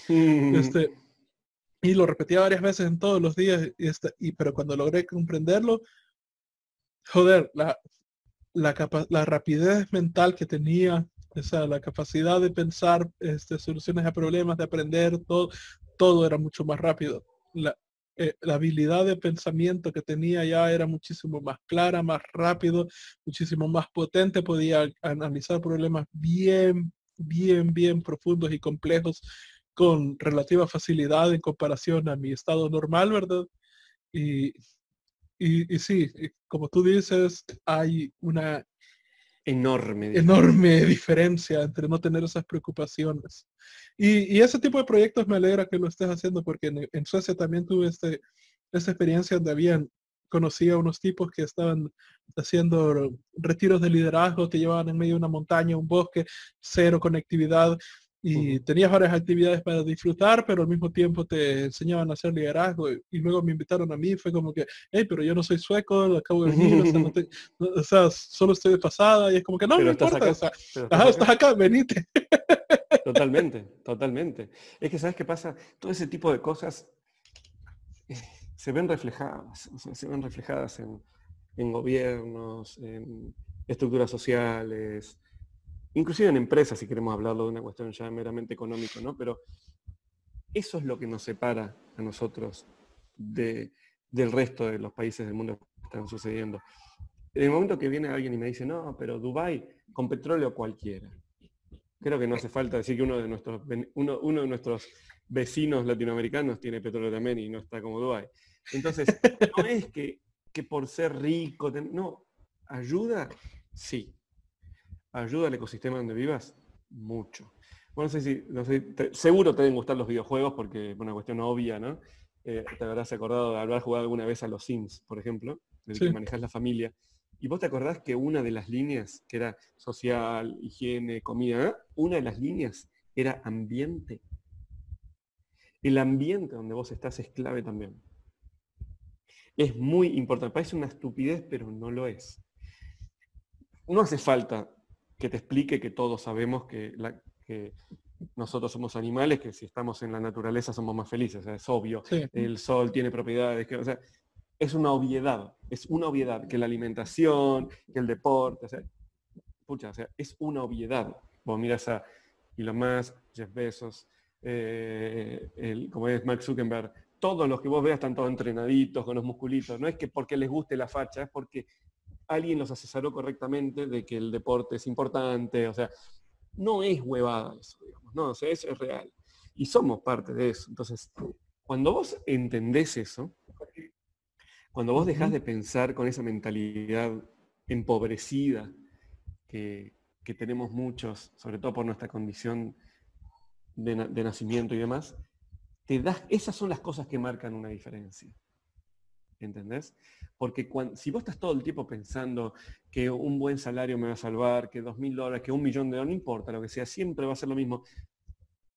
¿Cómo vos podés estar pensando en hacer un impacto en el mundo cuando tenés que mantener el alquiler de tu casa y, o sea, es la realidad, o sea, es real, es genuina esa preocupación, la inseguridad, lo que comentás vos, o sea, ¿cómo vos podés competir con un joven de 20 años que nació en un, en un, ambiente inseguro, como nos pasó, con un pibe en Dubái, con Emiratos Árabes en Abu Dhabi, donde el gobierno genera incentivos económicos para emprendedores, donde si vos perdés la plata te prestan, no pasa nada.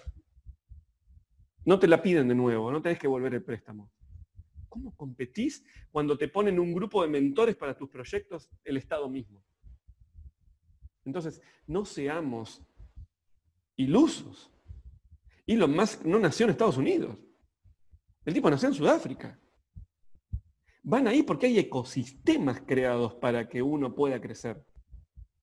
Entonces, cuando las condiciones se te dan, al principio vos empezás a patalear diciendo, no, pero hay inseguridad en todo el mundo, hay esto en todo el mundo. No, no es verdad. No es cierto. Puede pasar un accidente, por supuesto. Sin ninguna duda te puede tocar. Pero sí. son acciones. O sea, entendamos la realidad. Entonces. Y no solo esto, ¿sabes? Algo que me mató de la risa cuando estaba allá es que los salvadoreños, los, los, maleantes salvadoreños son increíblemente buenos disimulando. O sea, ellos han perfeccionado el arte de que para el momento cuando ya te... Uno, son, eso sí, son violentos, digamos. En Argentina creo que tienen el tema de los pickpockets, de la gente que te roba sin que te des cuenta que te han robado.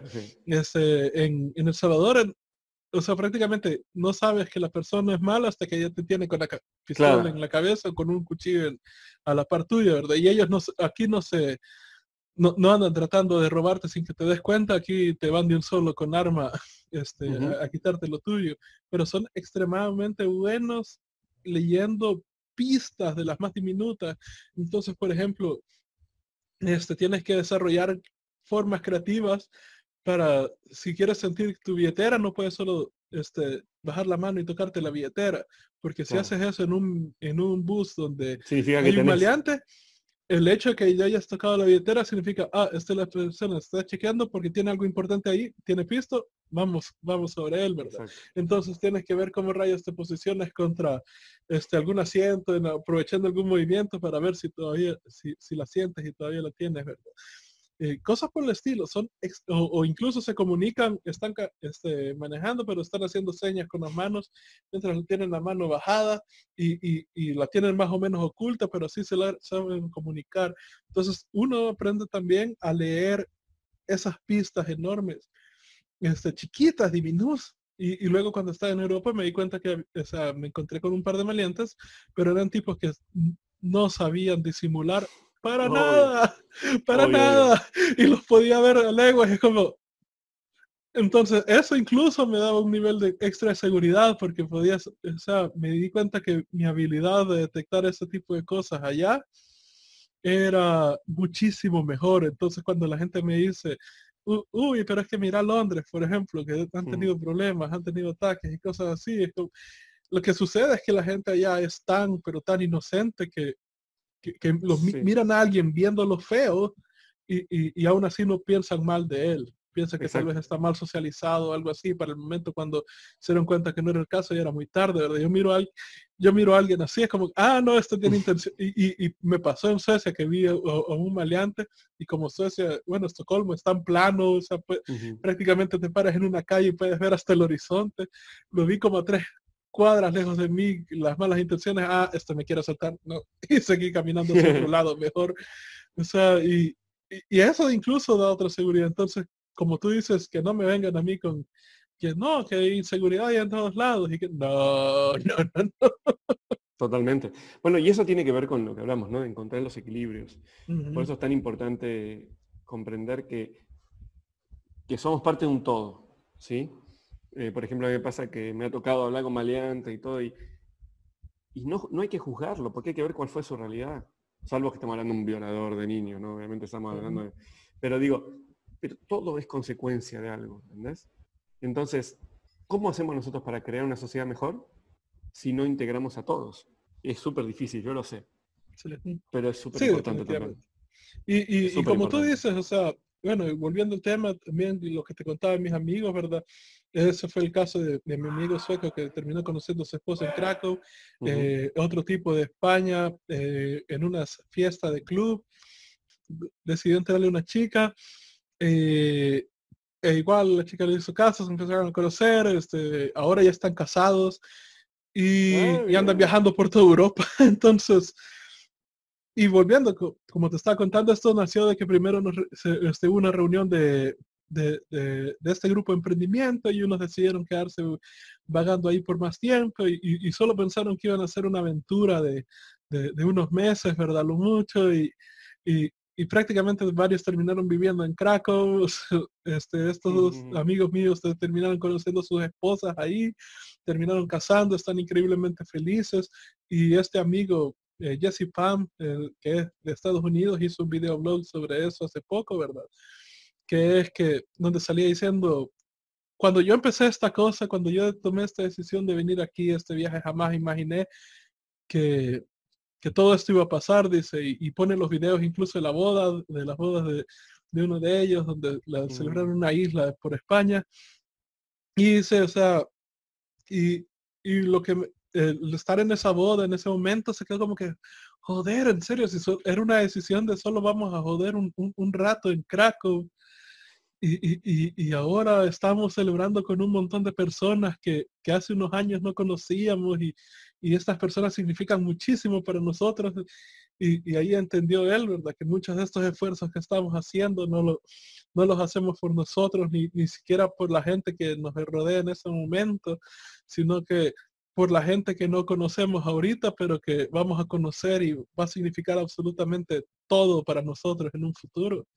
Y, es que mira, eso que acabas de decir me gustaría resaltarlo, porque yo también lo pensaba. Yo siempre decía, pucha, pero ¿qué viste que tenés que tener tan pocas habilidades para sobrevivir. Es, una realidad. Tenemos la, cuando la gente viene y te dice, no, porque el mundo está hecho mierda me estás cargando? Estamos por lejos en el mejor momento de la historia de la humanidad, pero, pero por lejos. O sea, no me podés venir a decir vos eso cuando hay gente en este momento en Siria que le está cayendo una bomba en la cabeza, o en Palestina, o en Israel, o sea, vos me estás cargando, o sea, no, no, no, no, no podés decir eso. Yo siempre les digo así, ¿no? Pero por otro lado, si vos no construís la mejor versión de vos, ¿qué tipo de persona vas a tener al lado en 10 años? O sea, es una obviedad. Yo no entiendo cómo la gente no lo ve como una obviedad. Eso de, del facilismo. O sea, vos realmente, viene alguien y a mí me pasa mucho, muy seguido, te cuento. Me dicen, bueno, pero vos tenés suerte tener los amigos que tenés, porque te ayudan con todo lo que haces, no sé qué. Pero no es suerte. Suerte es nacer en una familia con, con oportunidades, con amor y con dinero y con seguridad social. Pero ¿cómo me pasa decir que es suerte? Uno trabaja a diario para ser la mejor versión de sí mismo. Eh, es decir, uno constantemente está trabajando en los impulsos, en tratar, o sea, entonces, como te dije, como te dije hace un rato, o sea, si el malo supiera lo bueno que es ser bueno, sería bueno por conveniencia, o sea. Y sabes, eso es tan, e, e, eso que me acabas de mencionar me pega tanto al corazón porque esto ha sido el momento más raro que he tenido en mi vida. Fue cuando gente que me conocía de todo, de, años, de años, de años. O sea, de pronto estábamos hablando porque son personas que yo consideraba que tenían sus talentos también y no los estaban utilizando. Y, y, y, cabal, yo les decía, no, pero es que puedes hacer esta cosa y le estaba dando soluciones a los problemas que ellos me estaban dando. Y es como que, y de pronto me salieron diciendo, y no fueron solo una persona, fueron varias. Y es como, Ah, pero es que vos puedes decir eso porque tenés todas esas conexiones y tenés todas esas experiencias y cosas Y, y en un momento me quedé, no, no, para, para, vos me conoces desde hace años. Exacto, somos cuando iguales. Estaba, cuando estaba metido en 20 mil dólares de deudas con, con 600 dólares de salario, este, vos me conociste cuando no tenía, o sea, cuando mis habilidades sociales estaban por la mierda, o sea, no, tenía contacto alguno, no tenía, no, me vengas con esa mierda de que, este, de que, uy, es que vos tenés todas estas facilidades porque vos sabés que no las he tenido, pero al inicio, cuando pasó la primera vez, fue como, ah, tal vez este tipo está loco, pero ya cuando pasaron más de cinco, ocho, diez veces con, personas que de vuelta me conocían de, desde muchísimos años antes de que empezara emprendimiento, ya me quedé como que, ¿qué rayos está pasando acá? Porque, ¿qué, qué, qué, qué, qué putas con esto? En serio, ¿qué putas con eso? Porque ellos saben que yo no tenía todo eso. ¿Por qué me están viniendo con esa excusa ahorita de que yo tengo aquí, que yo tengo allá, cuando ellos saben que yo no lo tenía? Exacto, exacto. Mira, vos viste que hay una, eh, la alegoría de las cavernas de Platón. Es súper interesante, no sé si estás familiarizado con eso. Vamos a contarlo para la gente que, lo, está, escuchando. Yo le hice unas modificaciones bastante divertidas, que siempre lo hago con, amigos cuando asesoro y, y, les hago el dibujito y todo, ¿eh? en una pizarra. yo soy súper gráfico cuando hablo. Y claro, ¿qué sucede? Si vos naciste en, una caverna, ¿sí? Y vos estás encerrado y atado a una caverna. Yo la estoy modificando, ¿sí? La alegoría. La estoy transformando en lo que es la vida de hoy. Y, vos ves que de lejos viene una sombra y hay monstruos. Pero en realidad, esos monstruos que todo el mundo te dice son monstruos, ¿sí? Le puedes asociar muchas cosas, porque es de libre albedrío el pensamiento. Eh, en realidad no es otra cosa que otras personas que están caminando por fuera de tu caverna, que con la luz de afuera, en el fuego de Platón, pero en este caso es la luz de afuera, se, se eh, es? Se transparenta y bueno, y vos ves la sombra de ese y parece un monstruo, ¿correcto? ¿Qué pasa? Cuando vos lográs salirte de esas cadenas, ¿sí? Que es lo que te habrá pasado a vos. Esto es súper importante, de hecho estuve por dar una charla TEDx sobre esto. Así que te lo cuento, es muy linda la historia. Cuando vos lográs salirte de las cadenas, por X motivo. Te lo sacás vos, se falla el... no importa, ¿ok? Vos salís de ahí y te encontrás que en realidad lo que vos pensabas que era monstruo es un mundo totalmente distinto. Y te miran y nadie te mira como diciendo sos un monstruo vos. Sos un ser humano. selfie viniendo a saludar la gatita.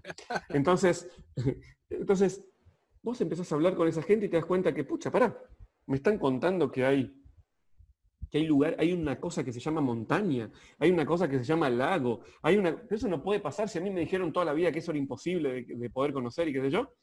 ¿Qué es lo primero que haces? ¿Qué es lo primero que haces?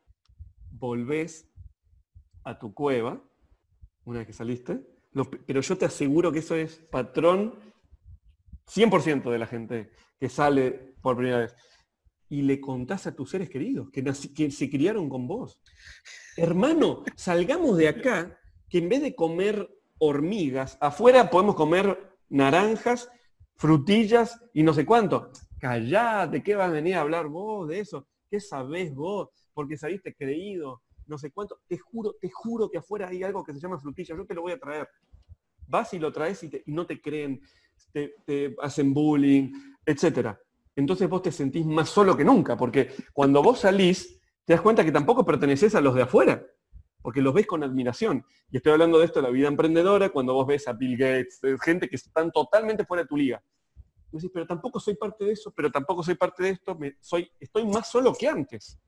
Es horrible. Y encima vos querés ayudar a tu gente y no funciona porque no quieren ser ayudados o, vos querés imponer una ayuda que ellos no necesitan tener, que eso tiene que ver. Pero ¿qué pasa? Y ahí viene lo que te quería cerrar con esto. ¿Sabes quiénes son los que a mí más me molestan? los falsos intelectualoides. ¿Sabes quiénes son esos? Los que salen, saben que están afuera, pero acampan en la puerta de la caverna. ¿Por qué? Porque estos tipos, que son los que escriben muchos libros de, de emprendedurismo, que seguramente tenemos muchos amigos en común que son medio así también, son los que salieron de ahí, necesitan la aprobación constante de los que siguen en la caverna en vez de querer, querer realmente ayudarlos, realmente ayudar, y preguntarse si realmente hace falta que los ayudes, porque pasan felices, ¿no? Pero ellos hablan desde una superioridad, pero no tienen los huevos para salir afuera a, a buscar las frutillas, a buscar cómo es un lago, a entender que si salís a buscar algo te va a agarrar el invierno, tenés que prepararte, tenés que hablar con otras personas que ya transitaron ese camino. ¿Me explico? Esos son los peores. Esa es la gente que destruye las sociedades. Los corruptos, todas las personas que piensan de forma individual, que se acomodan, ah, acá estoy bien y voy a... Entonces... Y, te soy honesto, yo también he tenido que pelear contra eso. He, tenido los, los, he tenido ese deseo de ser de eso que estás hablando y, Exacto. mis etapas y, es como, no, eso no. Y es difícil porque vos sabés que por un lado, obvio que estás en otra situación mejor que antes, obvio, pero por otro lado, vos sabés que afuera hay un planeta entero que vos no conocés. Ahora, ¿cuál es el problema acá? Y acá viene el tema interesante. Esto por eso era para una charla. ¿Qué pasa si a vos te tocó justo salir de esa caverna? Que esa caverna estaba en el Caribe o estaba en Suiza. Entonces, cuando vos saliste, hola, bienvenido, persona de la caverna, vení, te voy a dar comida, te voy a llevar a mi casa, ¿no? La realidad, y ahí está el, el error de la meritocracia, que es un error de base para mí, hablar de eso, la injusticia. ¿Qué pasa si vos te toca salir de una caverna en Siberia en invierno? Te moriste. Si a vos te toca salir de la caverna en Siria en un bombardeo, te moriste. Si te toca salir en una región africana con malaria, ¿qué pasa ahí? ¿Dónde está la meritocracia? La, diferencia en dificultad de que esa persona, que capaz que es una persona brillante y muy bien intencionada y con un potencial gigante, salió en un lugar no propenso para para su privilegio. Y ahí estamos nosotros. Cuando vos justamente me presentás con, credenciales, ¿sí? De entender que somos, que nosotros vivimos afuera. Aceptar que hemos logrado salir de esa caverna y elegir. ¿Qué camino elegimos? ¿Ayudar a las personas que realmente quieren salir a conocer? O transformándonos en esas personas que acampan en la puerta para sentirse superior del otro, que tu identidad se fomente desde la superioridad del otro, pero que no tenemos los huevos de ir a buscar lo que realmente está ahí afuera para nosotros. Y, tú mencionaste un punto clave también en esa alegoría, que es que este, cuando sales y ves a las otras personas que han estado afuera, que los mantienes en alto, ¿verdad? Que es cuando lo que nos pasa. Al principio, claro. Ajá, y este, a, mí me ha costado entender eso y lo entendí hasta este año, ¿verdad? que fue cuando estaba leyendo de este tipo llamado David Goggins, y ese es un libro que recomiendo altamente a toda la gente, especialmente si vienen de situaciones bien jodidas. El libro se llama Can't Hurt Me o No Puedes Herirme en inglés. Y eh, el tipo tuvo una vida horrenda, realmente horrenda, y, y prácticamente salió adelante a través de explorar el lado físico, entrenamiento y cosas así. Eh, aún eso, en ¿tú conoces la Semana del Infierno de los Navy SEALs en Estados Unidos? No, no, no, no había escuchado eh, sobre bueno, prácticamente este, en el entrenamiento de, Estado, de los Navy SEALs de Estados Unidos tienen unas, pasas como un mes o seis semanas entrenando fuertemente y después de que hayas entrenado fuertemente que tu cuerpo ya no da más, pasas a la semana número 7, que se llama Hell Week o Semana Infernal, donde prácticamente empieza, este, si recuerdo bien, empieza el domingo y termina el sábado a mediodía. Y es este entrenamiento infernal en un océano frío, este, en un Pacífico, en una, uh, claro, en condiciones extremas, sí. Ajá este, sin dormir. Para que dormir. O sea, eh, y, la idea es que durante los cinco días, o sea, vas estás haciendo un montón de entrenamientos donde te ponen en tierra y luego te ponen en la playa, te ponen en tierra, te ponen en la playa y todo mientras estás cargando una tremenda balsa con tu equipo. Este, te llevan a, situaciones límite. Sí, y solo te solo descansas. Voy a cambiar mientras de lugar acá. Te sigo escuchando, voy a cambiar de lugar. Ay, perdón. y, te, llevan en situaciones infernales, este, entrenándote horrendamente, prácticamente solo puedes descansar cuando estás comiendo un montón de cosas y les ponen a comer pizzas, que hamburguesas y cosas así para que con las calorías se este, traten de ganar un poco más energía y duermen como una hora al día nomás, o sea, les das a, dormir una hora al día. no, no, había escuchado nunca. Y la idea es que cuando la gente se está dando por vencido, tiene que salir, decir en voz alta que se está dando por vencido y se vuelve oficial cuando la persona toca una campana tres veces. Tiene que tocar la campana tres veces, poner su casco al lado y se van. Y para que tengas una idea de, de, este, de cuánta gente queda, digamos, de un grupo de 200 personas, eh, terminan quedando aceptadas entre 25 a 40 máximo. Mm. O sea, casi todos se rinden durante esa semana. Es que, es, que, bueno, es que también tiene que ver con un entrenamiento de cuál es el objetivo de, de, una, de una persona para entrenar soldados, que es aceptar órdenes. Exacto. El tipo este que escribió este libro le tocó pasar tres de esas en un año. Mm. Porque después de las primeras dos quedó jodido y lo hicieron que tenía que volver a tomar el curso desde inicio. Miércoles. La, la primera vez se jodió antes de finalizar Hell Week, como un día antes. O sea, le, si recuerdo bien, creo que tenía una pulmonía bien fea que se le había desarrollado y el doctor le dijo, no, ya no, a pesar de que el tipo estaba volviendo. La segunda vez él la pasó, pero había quedado con tantas fracturas, había quedado con varias fracturas de estrés en las rodillas, en los pies, y todas cosas, que terminaron, eh, se terminó jodiendo una semana después o dos semanas después, no recuerdo. Y le tocó volver a pasar por eso una vez más donde eso terminó un poco antes porque una persona se, murió durante ese entrenamiento. Porque había estado lloviendo, aparte del frío, el tipo le dio una neumonía horrenda, le dio una flema horrenda. Al final el tipo, cuando estaba entrenando en la piscina, el, este, el tipo la, tenía tanta flema en sus pulmones que se ahogó ahí. Entonces uh. ahí la pararon, pero lo logró pasar. Y bueno, el tipo ha pasado por varias cosas así, de jodidas. Claro, claro. Durante, entonces, él, él menciona una alegoría que dice que eventualmente él tenía varias personas en alto, dice.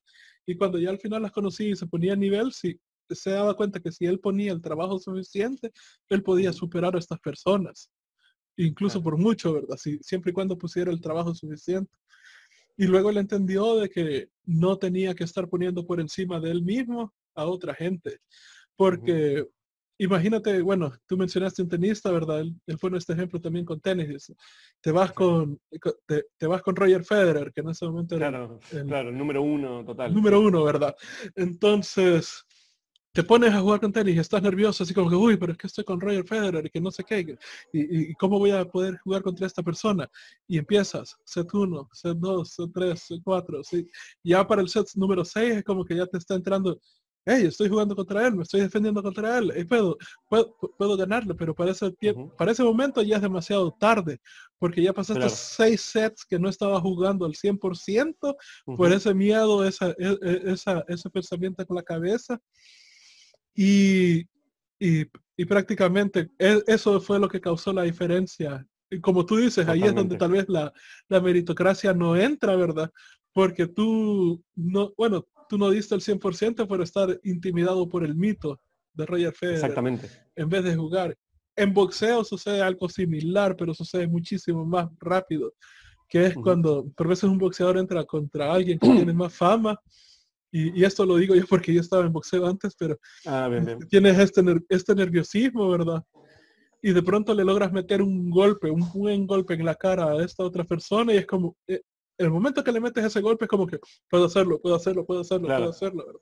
Pero... ¿Sabes cuál es el, error? Acá hay un, acá yo encuentro un, no sé si es un error precisamente, una crítica estructural, que todos estos ejemplos se basan en, el, el ganador. Es decir, yo lo que siento en nuestra cultura occidental es que hay una, ¿cómo se puede decir?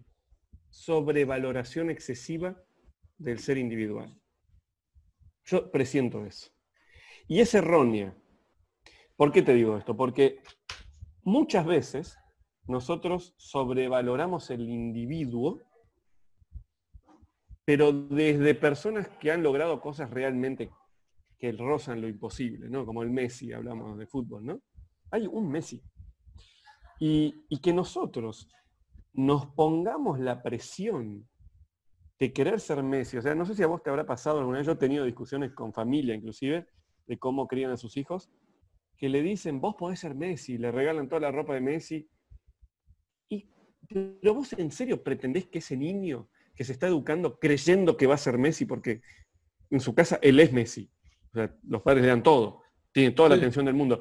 Cuando se encuentra con el mundo real, ¿vos en serio pensás que no va a tener una depresión ese chico?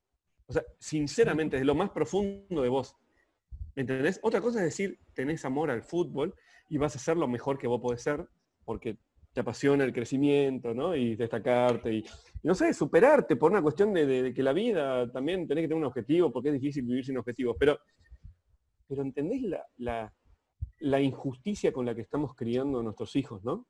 O sea, es gravísimo, es gravísimo.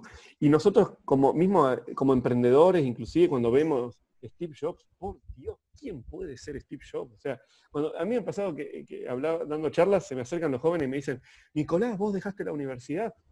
Y Steve Jobs también, y, y como es, y Mark Zuckerberg también, y Bill Gates también. Y yo le digo, para, para, para, para, para, para, para, le digo, no, no, no, no, no, no, no, no, no. Y me dice, yo voy a dejar la universidad también. No, no, no, para, para. Vamos a dejar las cosas como son. Mark Zuckerberg dejó Harvard. ¿Sí? O sea, él estaba en Harvard cuando dejó la universidad. Vos no tenés ni idea lo que es estar en Harvard. Si vos llegaste a Harvard por tu familia hablaba de economía en la mesa cuando cenaban, no veían televisión, mujeres bailando eh, música en un programa de televisión. una vez estuve en una charla que estaba muy linda del chico, que no me acuerdo ahora cómo se llama, de Open English, que seguro lo conoces. No me acuerdo el nombre ahora, no importa, bueno, muchacho muy simpático. Y, y él mencionaba, a mí me venden, él decía, ¿no? A mí me venden como un venezolano que se hizo de abajo y no tenía plata y ahora soy rico. Y, y eso no es verdad. No es verdad. O sea, sí es verdad, es parcial. Sí es verdad que él es venezolano. Sí es verdad que no viene de una familia adinerada. Es verdad. Pero su, padre era diplomático. Él, durante toda su adolescencia y niñez, vivió en varios países. En la mesa de la cena de su casa se sentaban politólogos, economistas. Él creció en ese ecosistema. Por más de no tener el dinero que sí podía tener, quizá la familia de Mark. Pero digo, pero seamos realistas.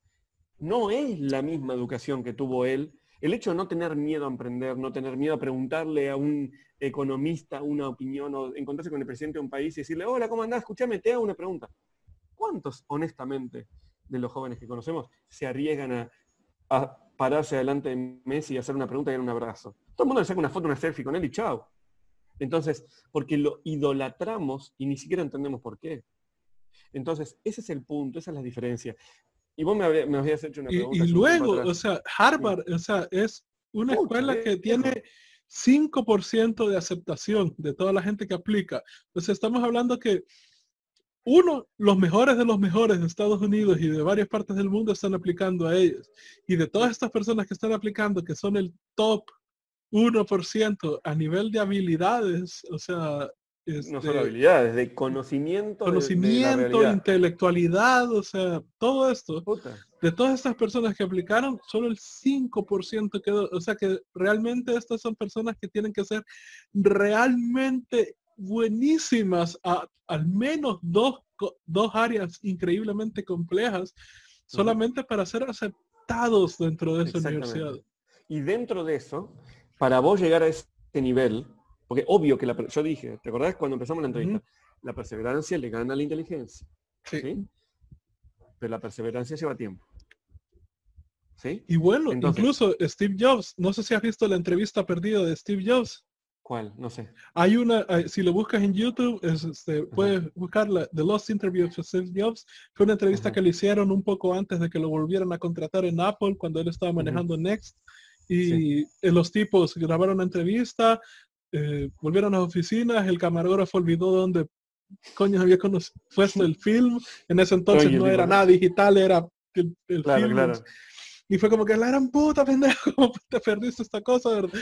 Y, años Creo que se quedó sin trabajo el muchacho, me parece. Sí, años después, cuando el tipo, el director estaba este, mudándose de casa y estaba arreglando la cochera para sacar las cosas, encontró la cinta en una de las cajas dentro de su cochera y la terminó publicando en, en, en línea prácticamente para todo.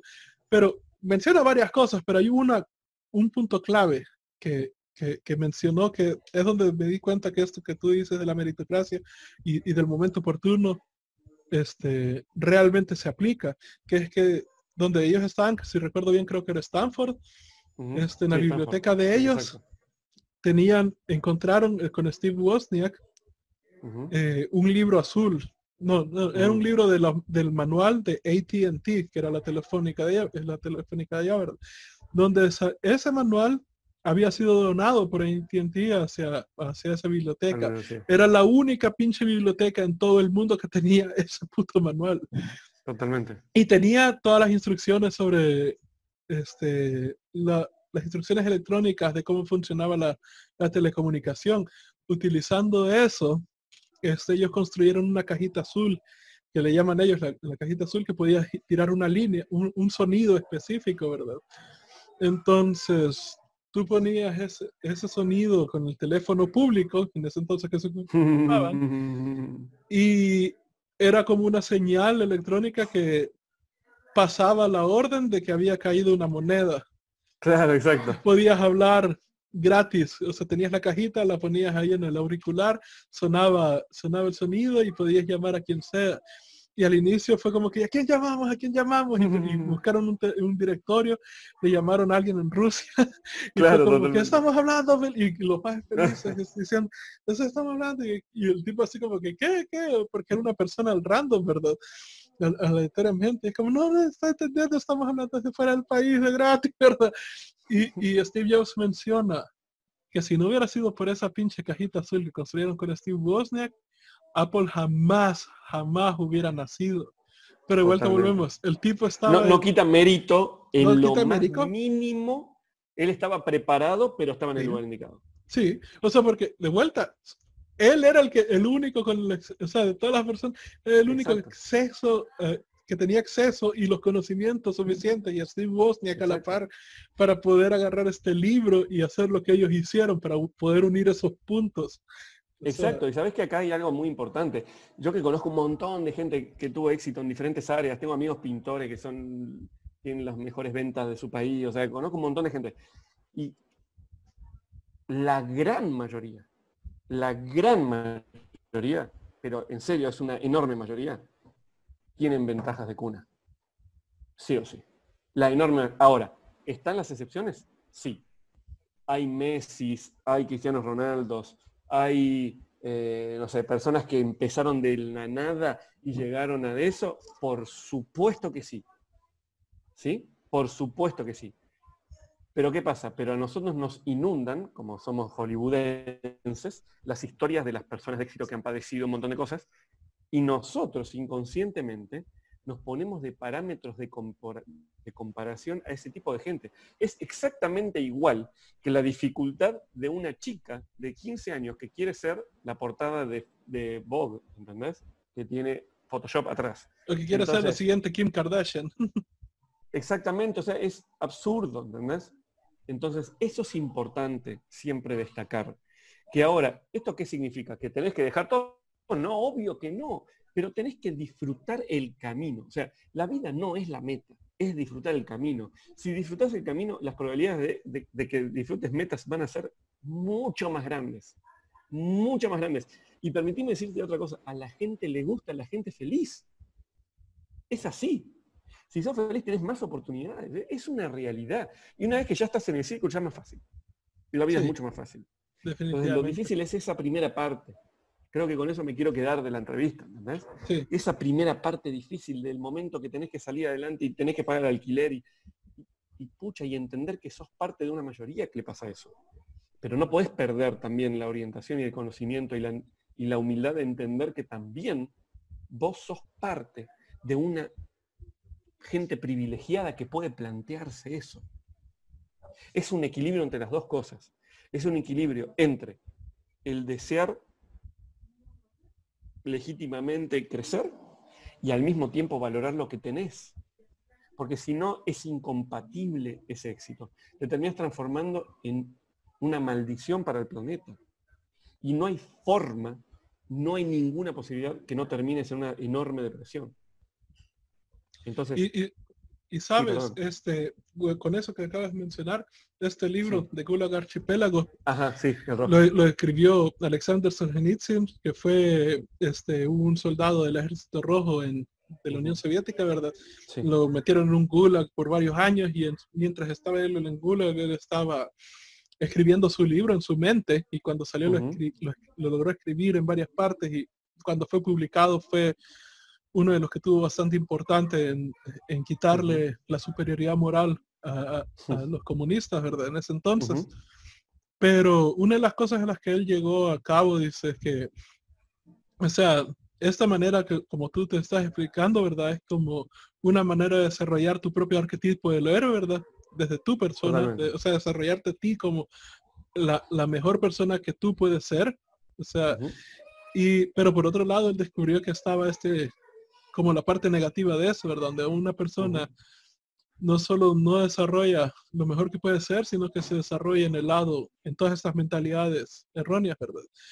Y como tú dices, tú no solo te afectas a ti mismo, o sea, te afectas a las personas que están alrededor tuyo, o sea, afectas a, este, a, tus amigos, a tu familia, y eso en... y la, la conclusión a la que él llegó es que si suficientes personas hacen eso, es donde tienes una sociedad patológica, es donde tienes una sociedad realmente mala.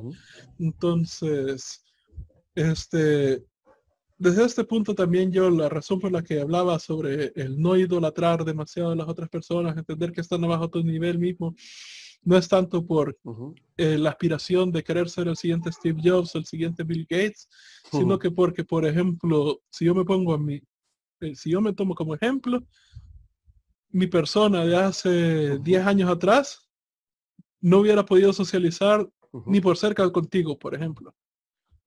Porque no, no, estaba a la misma frecuencia. Uno, no estaba a la misma frecuencia. Dos, este, todavía estaba rompiendo las fases sobre esta mentalidad de, que, de, de, salir de la, de la psicología de la vivianada. Y aquí nosotros le a esa a, lo que es la inteligencia utilizado para maldades y para aprovecharse uno, y nosotros le llamamos la vivianada aquí.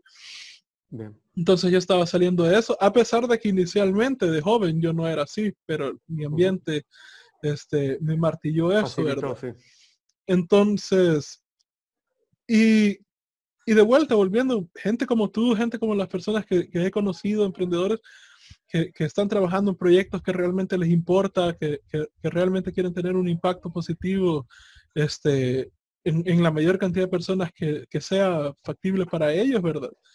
son el mejor tipo de personas que yo he podido conocer en mi vida. O sea, son con las personas con las que más me he sentido, eh, es donde he, sentido, he encontrado mi sentido de pertenencia, por así decirlo, ¿verdad? Es donde yo, yo jamás me sentí en, como si fuera mi hogar en, en aquí en El Salvador, ¿verdad? Con distintos grupos, claro. De, pronto estaba escuchando una canción llamada Feels Like Home, que, y, y, cuando la estaba escuchando, o sea, y, y, y, estaba sonando el coro que prácticamente decía, oh, I don't know where I am, but it feels like home. no sé dónde estoy, pero se siente como casa. Mi primer recuerdo que se me vino fue Bulgaria. Y fue como, claro. Joder, o sea, realmente allá me sentí mucho más en casa que aquí, ¿verdad? Este, y, y, de pronto no recuerdo qué otra canción estaba sonando. Y este que era una, una canción de, ah, de Noches de, de Moscú o Moscow Nights. Este, estaba sonando que es una canción de, de, igual de esa zona de eslavos, ¿verdad? Canciones eslavas. Y cuando la estaba escuchando, este, sentí una añoranza por estar de vuelta viendo el castillo de Krakow en una noche, porque la iluminación del lugar es genial, ¿verdad? Y bueno, yo me di cuenta incluso que a mí me encanta estar en ambientes medievales. Mirá, tanto perfecto, eh, descubriste que te gusta, claro. Y, y, y todo ese tipo de sensaciones, cuando escucho esas canciones, como jamás he escuchado una canción que me haga, que, que hable sobre añoranza a un lugar y he pensado en El Salvador pero inmediatamente, inconscientemente se me vienen esos lugares, esas experiencias. ¿Sabes qué pasa? Mira, esto, esto es como la diferencia entre una casa, que es una estructura de paredes que sostienen un techo, ¿verdad? de un hogar. ¿Entendés? O sea, por ejemplo, eh, la casa donde estamos ahora, vos viste que recién estamos teniendo una entrevista con un árbol de Navidad gigante atrás y está lleno de cobra. Eso es un hogar. ¿Entendés? Eso es un hogar. En cambio, si no, sería una casa grande. Listo. ¿Entendés? Y un hogar lo hace la gente. El hogar lo hace la gente. Es donde vos te sentís parte de. Eso es un hogar. Y si encima tenés la oportunidad de ver el hogar, de ver el mundo como tu hogar, dichoso seas. ¿O no? O sea, qué mejor, como dirían los creyentes, bendición o, o suerte o acierto, acierto. Esa sería una buena palabra, éxito, acierto que ver el mundo como tu hogar, ¿no? Qué fácil, qué más fácil es la vida de esa manera. Y qué importante que es. Y qué permeable te hace también a conocer personas que contribuyen positivamente en tu vida. Sí. y eso es lo que vos yo... desmitificás eso. sí. Yo te decía que cuando desmitificás eso, te empezás a dar cuenta que en realidad las cosas importantes son otras. Y te repito, muchas veces, como te digo, si yo tengo que dar una charla de 10 minutos, no tengo tiempo de expresarte esto. Pero yo te puedo asegurar que ni yo ni ninguna persona que yo conozco que ha logrado cosas fuera de lo normal, llamémoslo, no me estoy comparando con ellos, simplemente digo que cada uno en su forma ha logrado sus objetivos, no podés negar todo lo que hay atrás. Es insuficiente ver una entrevista de 10 minutos a alguien cuando habla de sus éxitos y no habla de quién es realmente esa persona y por qué esa persona pudo lograr eso en vez de otro. Cuando Elon Musk, por suerte tenemos un ejemplo que es conocido por todos, cuando Elon Musk, todos sabemos que es un crack el tipo, o sea, es inevitable, su intelecto nos pasa por arriba, pero la información y todo, el tipo es un, ese sí es un fuera de serie. Sí. Pero el tipo arriesgó todo para que sostenga Solar eh, SolarX y, bueno, y eh, perdón, SpaceX, y Tesla, SpaceX, Tesla, o sea, Neuralink. Todo, vio, o sea, de en serio todo. Y vos decís, está bien, le fue bien, le pudo haber ido mal también, por supuesto que le pudo haber sido otra historia. Estuvo Una cosita que cambiara, exacto. Sí, de perderlo todo. Explotaba ese cohete que lanzó, chao, estaría el tipo ahora posiblemente abajo un puente. Pero ¿qué pasa? No sucedió. Ok, listo, no sucedió. Pero ¿qué pasa? Pero ese tipo no le importa exclusivamente el dinero. O sea, no es que el tipo es quien es porque tiene tantos billones de dólares como en Forbes. ¿Sabes la cantidad de gente que tiene más que los que aparecen en Forbes y no aparecen porque no quieren? Sí. He conocido varios que así que millonazos, millonazos. por diseño, ellos no aparecen en ningún lado. Importa. No tienen la necesidad. O sea, por ejemplo, a mí me encanta ser invisible. O sea, cuando yo tomo, a veces tomo trabajos, por ejemplo, de mi agencia, que, soy yo el que saca las fotos, él Y me encanta. A mí, pues me gusta, me divierte. Y quizás me encuentro con un tipo que estaba dando una charla de economía, ¿entendés? En un lugar. ¿Qué haces vos sacando fotos? ¿Cuál es el problema? Un amigo mío me dijo una vez acá en Bolivia, me decía, te prohíbo que sea fotógrafo, me decía. ¿por qué? Porque ser fotógrafo no está al nivel de lo que vos tenés que mostrar. Digo, ¿qué me está hablando? O sea, el trabajo dignifica. O sea, no hay una persona arriba de otra mientras está ejecutando una acción laboral. O sea, pucha viejo. O sea, estás confundido. Cuando agarré tu mentalidad de, cuando agarré tu mentalidad, cuando logré integrarle y entender que ser bueno, de, que ser bueno es eh, realmente bastante bueno. es conveniente.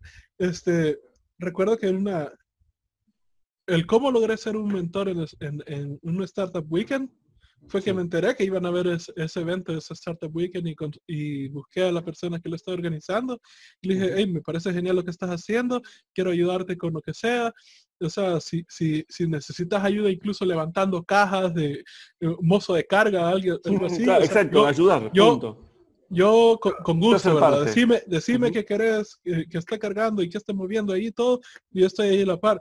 Y el tipo le llamó la atención y me buscó y vio lo que estaba haciendo y fue como que, ¿por qué puta me está ofreciendo esto? Puede ser uno de los que está dando charla, ¿verdad? Y como, hey, con lo que sea que yo pueda ayudar, yo con gusto. Exacto. Exacto, y sí, sí es verdad. Sabes, la cantidad de veces que hemos hecho cosas así, que en realidad siempre me pasa que de repente estamos eh, con la agencia sacando fotos de un proyecto económico, una publicidad comercial. Y termino siendo amigo de todos ahí y terminamos armando proyectos juntos después de otras cosas totalmente distintas. Pero es que es hermoso eso. Yo descubrí que una de las tantas cosas que me gusta es la fotografía. Y tiene que ver con eso, quiero, quiero cerrar con esto también, que es súper importante. ¿por qué generalista? ¿no? O sea, si al, menos, no sé, no sé allá en, en, Salvador, pero al menos para nosotros en Argentina hay una frase que está, es un virus, una de esas frases negativas, ¿viste? yo las detesto, las detesto. Y dice, el que mucho abarca, poco aprieta. No sé si dicen lo mismo. Sí, sí, sí. Entonces viene alguien y me dice, el que mucho abarca, poco aprieta. ¿Qué te dedicas? ¿Cuál es tu profesión de grado? Viene y me dice, ¿no? Para, para desvirtuar lo que hago. Y yo lo miro y digo, pero es que no hace falta ser algo puntual en esto y solamente en eso. No, porque claro, la gente desconfía del que ejecuta cosas totalmente distintas unas de otras. Perdón, de lo que ellos creen que es totalmente distinto una de otra, porque no son totalmente distintas, nada es totalmente distinto una de otra. Pero claro, pero ¿cómo podés vos decir eso si hay ejemplos como Elon Musk, que el tipo tiene empresas, o sea, PayPal, eh, Solar City, SpaceX, Tesla, o sea, ¿cómo me vas a decir que no generalista? Vos me estás cargando. The, Boring, Company, totalmente. O sea, por favor, o sea. Es un llamas. Totalmente, totalmente. O mismo eh, Steve Jobs que arma Apple y después termina siendo Pixar, o sea, con, vos sabés cómo revolucionó el mundo de la animación, las películas, o sea, ¿cómo me vas a decir que no existe? Vos me estás cargando, o sea, vos realmente, pero claro, si no tenés esa carta, ¿no? La gente te... ¿Qué, ¿Qué hice yo? Yo descubrí que me encanta aprender. Me encanta. Pero ¿qué pasa? Cuando vos tenés ciertos conocimientos de base ya en un nivel más alto, quizás en un 6 sobre 10 de repente, cuando vos adquirís un nuevo conocimiento, ese conocimiento llega, llega por arriba, ¿sí? Y no va directo a tu conocimiento de ingeniería. Se desparrama, ¿entendés? En arquitectura, ingeniería, publicidad, ¿entendés? Y empezás a desparramar. Entonces decís, pucha, pará. Pero este proyecto, este puede funcionar en Tailandia, porque vos te acordás un día que estabas en Bangkok y te encontraste con determinada cosa que dijiste, pucha, pará, esto puede funcionar acá, esto puede funcionar allá. Entonces vos fijate, qué interesante, cuando vos dedicas mucho tiempo a aprender, por ejemplo en mi caso, yo dedico muchas horas por día a leer diferentes cosas, pues me gusta, me gusta, y no académicamente, sino porque me gusta, pucha, me gusta, me divierte, ya está. Sí, es la motivación. Eh, una de las cosas que hago, por ejemplo, que tiro herramientas porque esto es útil para, un lector, digamos, o un oyente. A mí me llega, por ejemplo, un resumen de Peter Diamandis, que es uno de los creadores de, Singularity University, que es una universidad creada por Google y NASA, de Estados Unidos. Y me llega el boletín de noticias, ¿no? ¿Qué hago? Yo me pongo a leer una nota sobre modificación genética, CRISPR, por ejemplo. Vamos a dar un ejemplo de algo que está de moda. Y yo me pongo a estudiar eso. Tú me pongo a leer, qué interesante, qué interesante, qué interesante. Y de repente hay algo que no sé qué es. Primero no me siento mal, porque nadie nos está sabiendo. A mí no me da vergüenza preguntar, no me da vergüenza no saber. ¿Sí? Vergüenza es mentir. Entonces agarré y me, y, me pongo a leer sobre eso. Hago como una pestaña nueva en el explorador, y me pongo a leer sobre eso. Cuando entiendo eso, vuelvo y entiendo con mayor profundidad lo que quiere decir. Ese ejercicio tan minúsculo que parece una estupidez, si tan solo se lo enseñáramos a los jóvenes en, las escuelas, ¿vos te imaginás el cambio que haríamos? Y yo eso, eso trato. Cuando, cuando he dado charlas en la universidad, cosas así, trato de hacerles entender, miren, o sea, sé que sus maestros están tratando de hacer todo lo que pueden con el sistema que tienen y las herramientas que pueden y el material que tienen. Pero siendo honestos, o sea, este es un sistema que se creó muchísimo antes del Internet. O sea, no es el, eh, no es el, no es el, el mejor método para aprender. Y, y, lo sé porque igual, ¿verdad? Yo vengo de un sistema donde me pasaron haciendo creer durante años que yo era el idiota porque no me adaptaba a ese sistema y yo era de los que pensaba que, uy, no, pero para saber algo más o menos decente tengo que echarme cinco años, ¿verdad? Que era el, el, tema de ir a la universidad, ¿verdad? Y que salgas decente en algo, que en cinco años, cuando realmente si, de vuelta, como tú dices, haciendo estos ejercicios, eh, utilizando la tecnología, los recursos que tenemos ahora, te dedicas un año efectivamente a, a aprender cosas de, la mejor manera posible con los cursos que tenemos, con los recursos que tenemos, en un año sales un experto. Totalmente, absolutamente, de acuerdo. yo, yo, yo, tengo dos discos duros de un, ya tengo que comprar el tercero, discos de un tera completamente llenos de cursos, y igual que tú me los paso devorando, porque, o sea, uno me encanta aprender de vuelta y, y dos porque hay que seguir aprendiendo para mejorar como negocio. Exactamente, exactamente. Como los médicos que no se actualizan qué clase de médico van a ser, los docentes que no se actualizan qué clase de docente. O sea, todo es esa actualización. Pero el tema es que tenemos que dejar de pensar en los objetivos individuales. O sea, es algo que es tan importante. O sea, si vos abrazás tu profesión y te dedicas a eso, con pasión, con perseverancia, en todo lo que hablamos, no te puede ir mal. Yo te aseguro que el, el futuro que se viene ahora, que estamos todos asustados por la, por la, implementación de la tecnología exponencial, que es un, es un peligro totalmente legítimo y un, y un temor más que entendible. Eh, de hecho, una de las cosas que hablo sobre eso, ¿no? Eh, doy charlas sobre eso en, universidades o, centros de, de, líderes, ¿no? Y, y, pucha, viejo, o sea, es real lo que va a pasar. O sea, yo lo veo medio catastrófico, si vos querés, pero es que es real. Ahora, no podemos evitar que eso pase. Lo que tenemos que tomar es retomar los valores. Por ejemplo, hay una, hay una charla muy interesante que la puedes buscar, que le hizo un, periodista de la BBC, a Sheikh Mohammed Ben Rashid, que es el, jeque de Dubai. ¿sí? Es muy interesante esa charla, la puedes mirar después, es muy linda, donde él le pregunta, y te hago una pregunta, le dice el tipo, ¿no? ¿Por qué en tu país la gente tiene educación gratis? Si no tienen dinero le dan una casa. Eh, ¿Por qué le mantienen todo? ¿No? Y le dan todas las oportunidades a que no es demasiado, no sé qué. Entonces que Dubái con toda la paciencia, ¿no? Lo mira, le dice, tengo una pregunta, perdóname que te moleste. Sí, adelante. ¿Vos tenés hijos? Le dice. Sí, sí, sí, sí. ¿Cuántos hijos tenés? Dos. ¿Qué edad tienen? 23 y 19. Ah, ¿y, a qué se dedican? Son estudiantes. Ah, ellos no trabajan. No, no, porque son estudiantes. Ah, qué bien.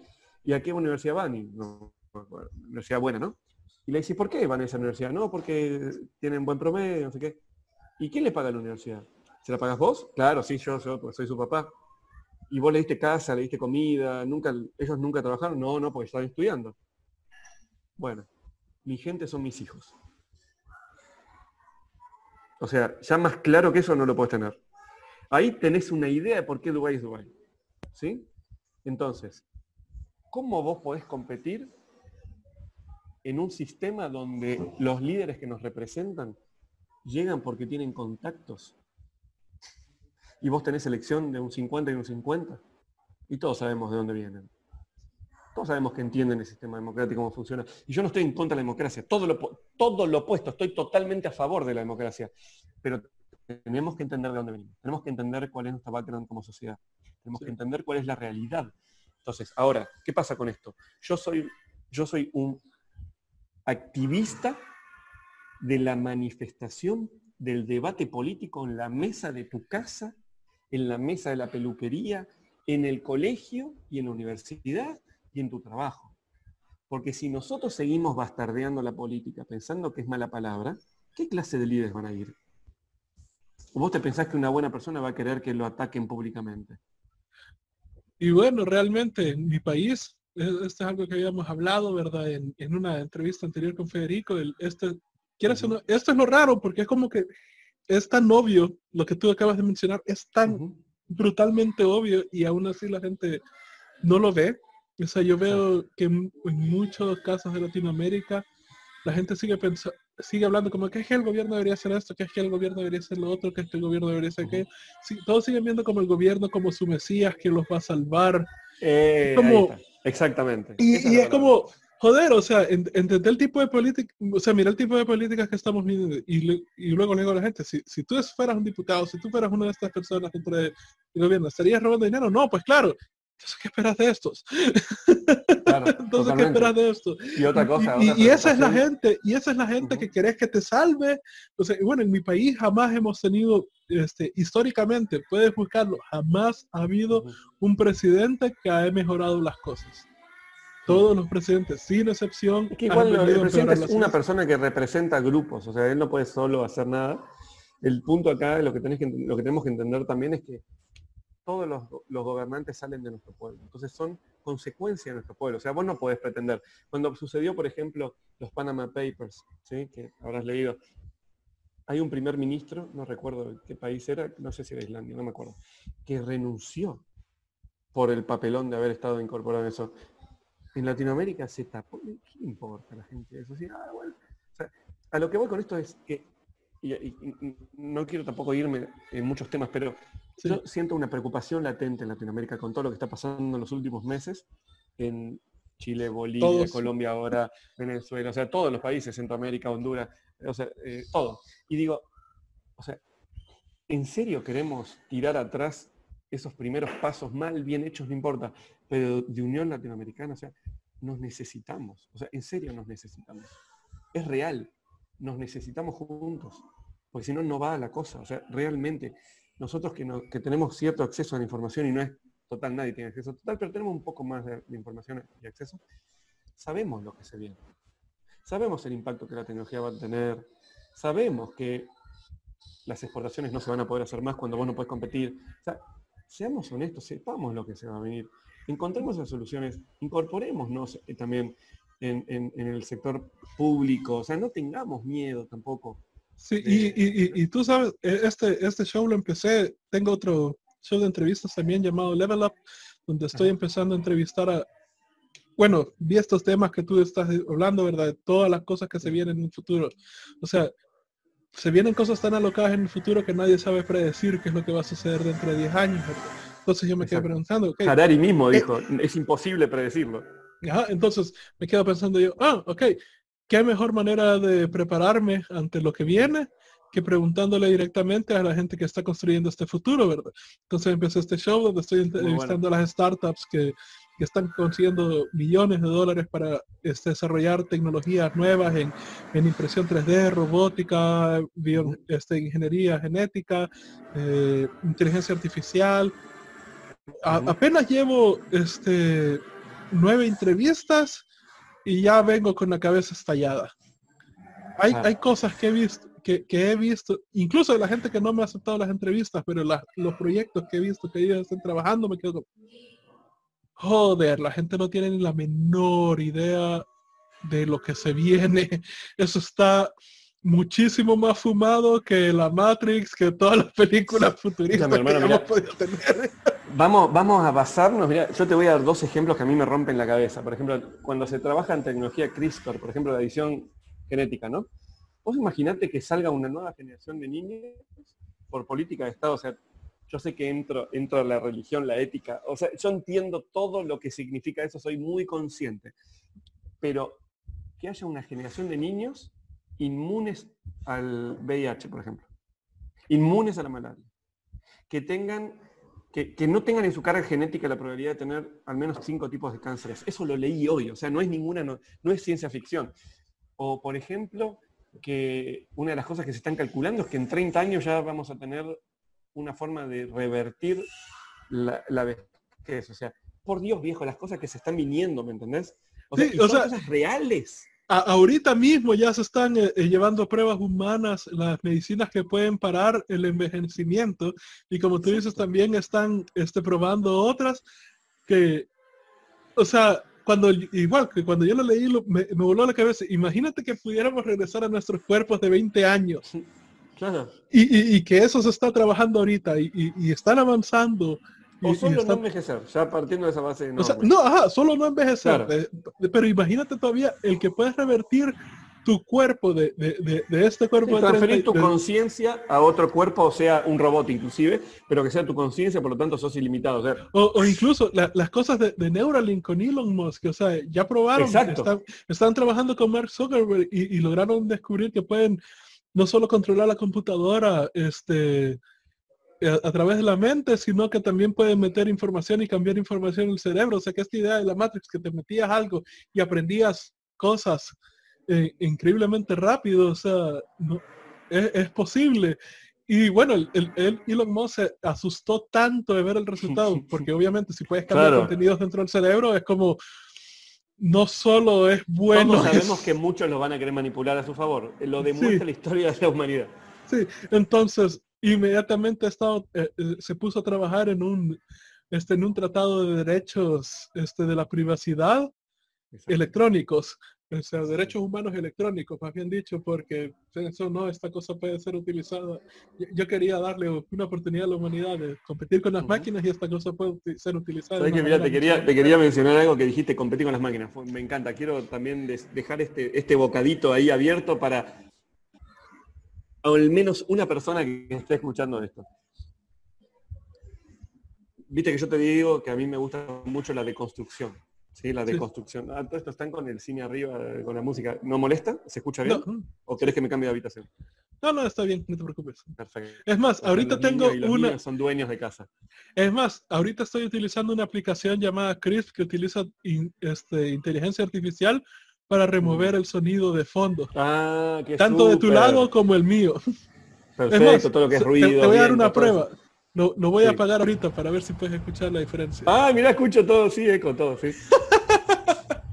Ahora lo voy a encender. Entonces, eh, eh, entrevisté al, creador de esta tecnología también y, se viene, o sea, solo esta tecnología, una, una aplicación tan sencilla, tan pequeña, va a destruir lo que son las, los estudios de sonido porque ponerle que ah, los siguientes updates que se vienen a esta tecnología es que cuando tú llenas el cuarto de foam o, de colchones para que no rebote el ruido, esa, tecnología lo va a poder, va a poder hacer eh, la eliminación del eco. Un noise canceling. Ajá, va a ser la, eliminación, o sea, ya por sí hace un noise canceling en vivo.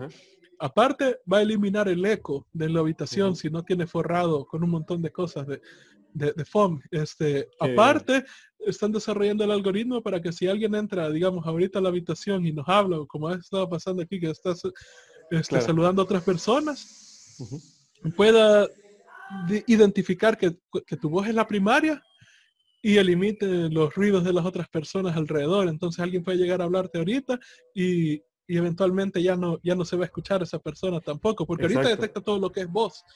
Y, ya por sí, como el, algoritmo que ellos crearon fue basado en, audios de alta calidad de, estudios de sonido, o sea, entonces ya esto ya hace una edición de a la voz para que se escuche como si tiene bajo de micrófono. Entonces, o sea, esta, aplicación tan sencilla de 30 dólares al, mes y que por cierto yo la compré la licencia de por vida en una promoción Te cambia todo. O sea, yo estaba pagando en un, yo estaba pagando 600 dólares eh, en un lugar para ir a hacer grabaciones ahí. O sea, el, tener esta aplicación logró que yo cambiara, que, yo eliminara ese costo, que decorara mejor mi casa, porque mi casa está en una zona céntrica con bastante ruidosa, con bastantes ruidos. Y, Pero eso significa que ya otra persona no está recibiendo mis 600 dólares al mes, o sea, quieras o no, e, eso es algo que entender, y, y, si ya tienes todo desde, desde tu computadora, ¿para qué necesitas ir a un estudio de grabación? Claro.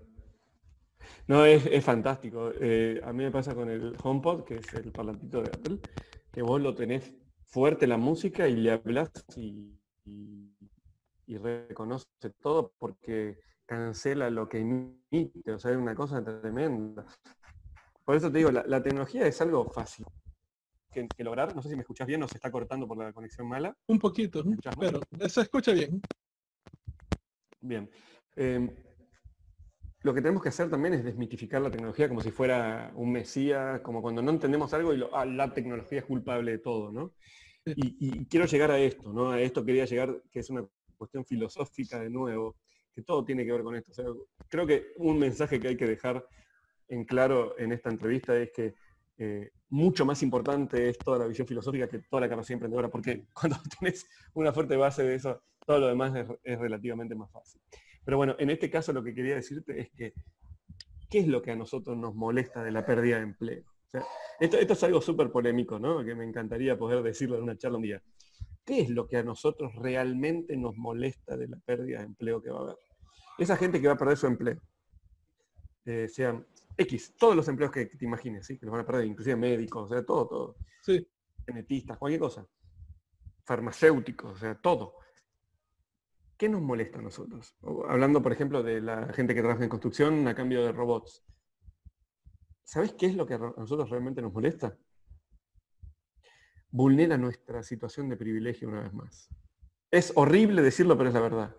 Porque yo te pregunto, al, que está en contra de que pierda el trabajo, la persona que está eh, trabajando una obra en construcción con 40 grados al, exterior y el sol que le da y el tipo no puede dormir y no, no puede trabajar y, se desgasta y tiene un promedio de vida bajísimo y una calidad de vida tremenda, un esfuerzo gigante. ¿Qué te molesta que ese tipo pierda su trabajo? ¿realmente te molesta que pierdas tu trabajo o te molesta de que vos nunca harías ese trabajo? Entonces, yo feliz que ese tipo no tenga que tener un trabajo indigno para su vida y pueda vivir sin trabajar, creo que el reto de los líderes del mañana, y creo que me incluyo en esa bolsa en menor o mayor escala, no importa, es entender eso y entender que la tecnología la creamos para que esté a nuestro servicio y que la calidad de vida del ser humano tiene que verse mejorada por el impacto de la tecnología. Y esto no es que porque el tipo deje de hacer algo que yo no haría, ¿entendés? Eh, le quita legitimidad a nada. Yo feliz que el tipo no tenga que hacer eso y me encantaría que esté, pase 24 horas junto a sus hijos, viviendo y pudiendo viajar en un crucero, cosa que no puede hacer porque no le da el dinero y todo eso. Yo sería feliz que todos pudieran hacer lo que les apetezca y, tener acceso a las mismas cosas que podemos tener nosotros. Entonces, creo que ahí tiene que ver todo, ¿no? Tiene que ver con eso, en realidad. Sí, va a ser un cambio bastante brutal para muchos. Especialmente, bueno, creo que uno de los primeros que se van a ir a la basura creo que son los trabajos de call center, porque si ves lo que están desarrollando los de Alexa, Google. Eh, bueno, bueno, Google Duplex, o sea, Google Duplex ya, ya por sí es suficiente para destruir y ya está destruyendo trabajos de call center a nivel mundial. Pero a, quién le gusta trabajar en un call center? Seamos honestos. Creo que hay varios, conozco a varios honestamente porque mi primer trabajo fue ahí. Pero sin embargo las personas que les gusta trabajar en un call center son similares a las que tú mencionaste, que salen en la cueva pero se quedan en la entrada, ¿verdad?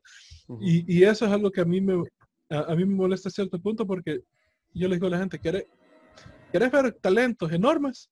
Anda a call centers. Totalmente. Ahí vas a un montón de personas están que están súper estresados y...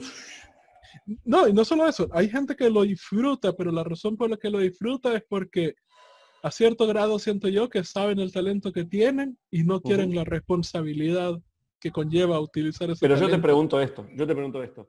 Una persona que trabaja, yo tengo muchos amigos que trabajaron y trabajan. Yo trabajé ahí y, yo trabajé ahí y fue horrendo, fue horrendo. Ahí está, o sea, no, te hizo feliz a vos, digamos, ¿no? Obvio que hay gente que sí, está todo bien, pero ¿no, ¿no te gustaría más a vos que esas personas estén trabajando, no sé, en lo que realmente les gustaría hacer? sí. ese es el punto. Nuestro trabajo como líderes, creo yo, es encontrar eso.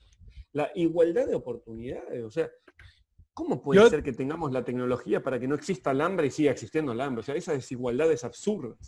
Yo detesto los call centers por esta razón.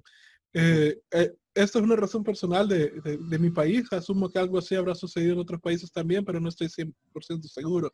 Mi país es bien pequeño, así que por, cuando yo empecé, cuando yo, yo estaba estudiando para ingeniería en sistemas, este, en esos dos años que pasé allí, ese trabajo que yo te comentaba yo, en el cual yo quería estar, pagaba mucho más, muchísimo más, o sea, por tener una certificación. Yo quería salir de mis estudios, tener esa certificación y quedar en ese trabajo donde eventualmente quedé, pero fue, fue peor. Si yo hubiera tenido esa certificación al quedar en ese trabajo, me hubieran pagado dos mil dólares al mes, solo por una certificación. Muy buen salario en Latinoamérica. Este, muy buen salario. Pero en esas épocas estaban haciéndose famosos los call centers. Aquí habían entrado dos, uno llamado Sykes, uno que era el call center principal de Dell, de, la, de las computadoras. Sí, sí. Este, estos call centers, como generaron tanta fama, le demostraron a la economía y a los empresarios del país que la gran mayoría de salvadoreños estaban increíblemente felices de trabajar por un salario de 500 dólares al mes y 600 dólares al mes. En, cuestión de dos años, todo cayó. Y luego la certificación por la que a mí me hubieran pagado dos mil dólares al mes en el trabajo que yo quería quedar, una vez estaba viendo el periódico y vi que había un call center de McAfee aquí que estaba pidiendo esa certificación sí. para pagar 600 dólares al mes. Ahí tenés. Entonces tenías que tener esa certificación para trabajar en un pinche call center para ganar 600 dólares al mes. Cuando dos años antes esa certificación te hubiera asegurado un trabajo de 2.000 dólares al mes. Y ahora el trabajo, es parte de... Y cuando yo quedé en el trabajo cinco años después donde yo estaba, para poder ganar 2.000 dólares al mes tenías que tener como 15 certificaciones. Claro, claro, claro, totalmente.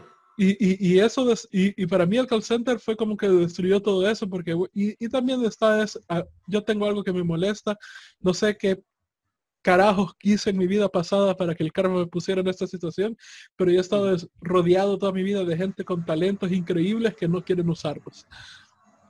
Y, y los call centers en los que yo asistí, la primera vez seis meses, quedé cuando salí, cuando ya estaba en lo último, estaba en la peor depresión que haya pasado en mi vida y me salí porque ahí sí me tiraba del... Es más, estaba pensando, joder, me voy a subir hasta lo más alto del edificio en los parqueos y me voy a lanzar desde ahí para caer enfrente de la entrada y hacerles mala publicidad a estos carajos. claro, te quema la cabeza. Es muy, es muy difícil, es un trabajo muy duro que la gente no conoce que la, lo difícil que es. Eh, y lo mismo que azafatas, comisarios de bordo, son trabajos súper dedicados. Yo me acuerdo que varias veces en varios años lo que hacía, yo me acuerdo años nuevos o Navidad y cosas así, yo llamaba a call centers para saludar. chicos? Sí, lo hacía siempre eso. Eh, me gustaba, o ponerle, me ponga, no sé, que yo me gusta mucho la tecnología, entonces tengo una, una computadora Alienware y, y la atención al cliente es extraordinaria y me quedo charlando con los chicos y les quiero buena onda, no sé qué.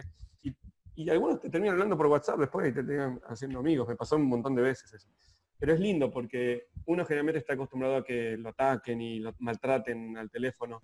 Por eso es difícil ese trabajo, justamente porque te toca acá parado, mm, desubicado, que no tiene que estar haciendo tu trabajo. Y, bueno, y, pasa mucho eso, ¿no? Yo creo que tiene que ver con esto que hablábamos. A mí, en síntesis, me, a mí me encantaría que la tecnología pudiera ayudar a, a que estemos más felices quizás, en cierta manera, que nos ayuden en serio, porque para eso está creada. O sea, nosotros, la no fue un extraterrestre que vino y nos tiró una, tecnología, ¿me entendés? O sea, para eso la creamos. Y una cosa interesante también para, para pensar en esto, es que, viste, cuando dice, no, porque gano tanto dinero, no sé qué tanto para comprar tal cosa, yo te hago una pregunta a vos. Inclusive te la pregunto a vos, ¿sí? ¿Vos estás dispuesto a pagar, por ejemplo, mil dólares por un iPhone 11? Por ejemplo, no digo que esté mal ni bien, no importa. ¿Te gusta la tecnología? ¿No? Estás al tanto de, te gusta la innovación, te gusta la fotografía, lo compras, ¿no? Mil dólares es mucho dinero en América Latina. ¿Sí? Es, un salario bien puesto. Bien puesto, un buen salario. Es decir, una cosa es el salario y otra cosa es la capacidad de ahorro, que son dos cosas totalmente distintas. Posiblemente para el usuario promedio que compra un iPhone, está gastando 5 o 6 meses de ahorro, seamos ¿no? objetivos, para comprarse algo que legítimamente lo merece, le gusta y me parece fantástico que se compre 10, no hay problema. ¿Sí? Ahora, si yo vengo y te pregunto, ¿te comprarías un iPhone 4? Ni en pedo. ¿Cuánto pagarías un iPhone 4? Ni lo comprarías porque ni siquiera es compatible con 4G. O sea, creo que fue el primero en ser 4G, el iPhone 4G. ¿Correcto? Sí. No lo comprarías ni por 100 dólares, ¿correcto? Ahora, yo te pregunto, hace seis años atrás cuando salió el iPhone 4, ¿te compraste el iPhone 4 y te gastaste tus 700 dólares? Sí. Entonces, ¿a qué voy con esto? ¿A qué quiero llegar con esto? Nosotros tenemos desbarrancado, desbarrancadas, lo que creemos y consideramos prioridades en la vida. ¿Por qué? Porque estamos sumergidos en este mundo, que es lo que veníamos hablando en las redes sociales hace un rato.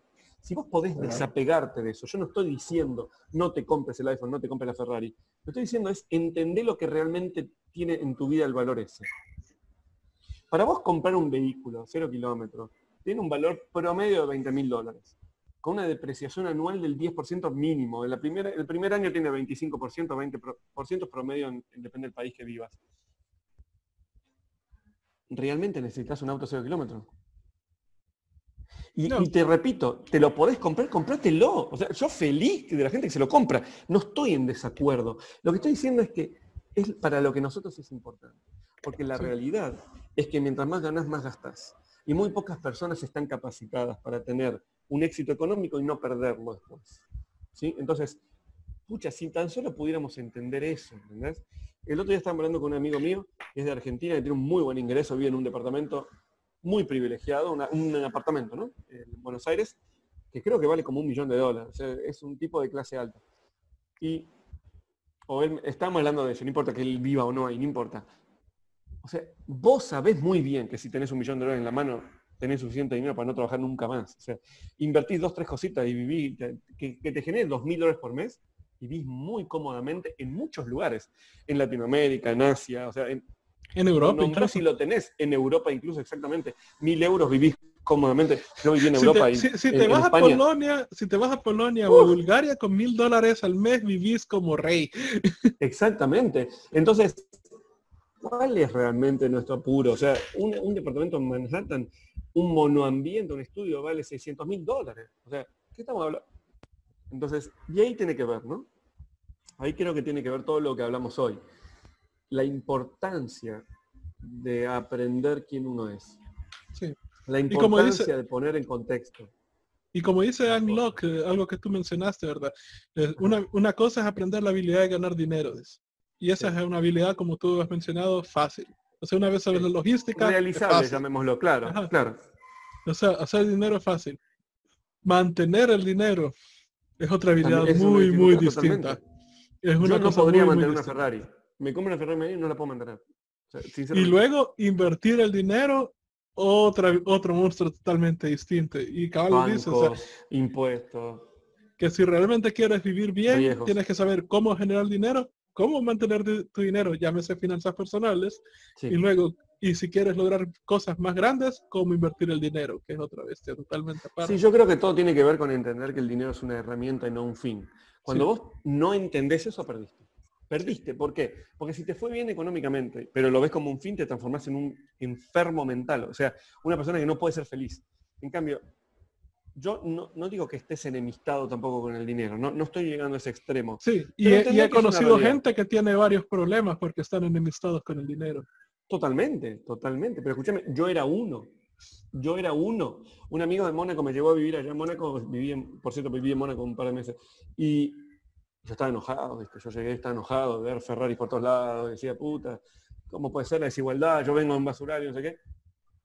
Y cuando me puse a hablar con ellos eran tipos que eran buenísimos eran personas buenísimas que no conocían, como te conté hace un rato, no conocían las necesidades. ¿no? Yo no podía juzgarlos a ellos desde su realidad. Ahora está nuestra habilidad en poder compartir y decir, ¿sabes qué? Podemos hacer esto. En vez de, quizás, no te digo malgastar porque cada uno hace lo que quiere, pero mientras la ganes legítimamente y no está fea a nadie. Pero también seamos honestos. El que le sobra a uno le falta al otro, porque es una economía limitada. Los recursos son limitados. Por, si no, el Bitcoin no existiría si no fuera limitado, ¿entendés? Entonces, y ahí es donde ya me empieza a doler todo lo que es la especulación financiera, ya ahí empieza la parte ética a hacerme ruido en la economía. Pero, pero ser parte de un sistema económico donde te permite vivir, ¿entendés? Te permite que tu hijo tenga pañales, que te permite que tu hijo pueda acceder a una, operación.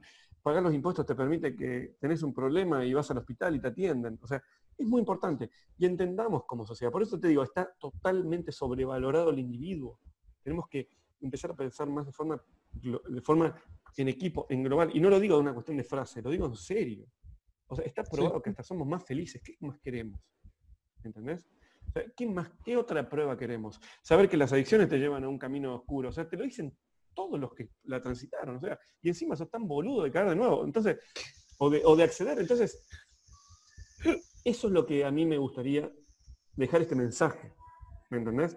Yo antes pensaba de esta manera, pero no estaba seguro que podía convivir con una vida feliz. Hoy me di cuenta que sí. Pero ¿qué, qué va de la mano? La responsabilidad. Vos prometiste hacer algo, lo tenés que terminar. ¿Entendés? Y todos cometemos errores, nadie es perfecto. ¿eh? Pero uno tiene que trabajar en, mejorar su versión de sí mismo. No es malo haber pensado hace 10 años una cosa y hoy pensar otra. Eso es la evolución misma de cada uno que tiene. Y bueno, y, eso es básicamente lo que me gustaría cerrar todo lo, que, lo que veníamos hablando, ¿no? Porque el, el conocimiento de emprendedores es muy lindo, ¿Entendés? El no sentirse solo viene por ahí. La mano viene por ahí. El mundo que se viene, que quizás peco de optimista como Peter Diamandis, ¿no?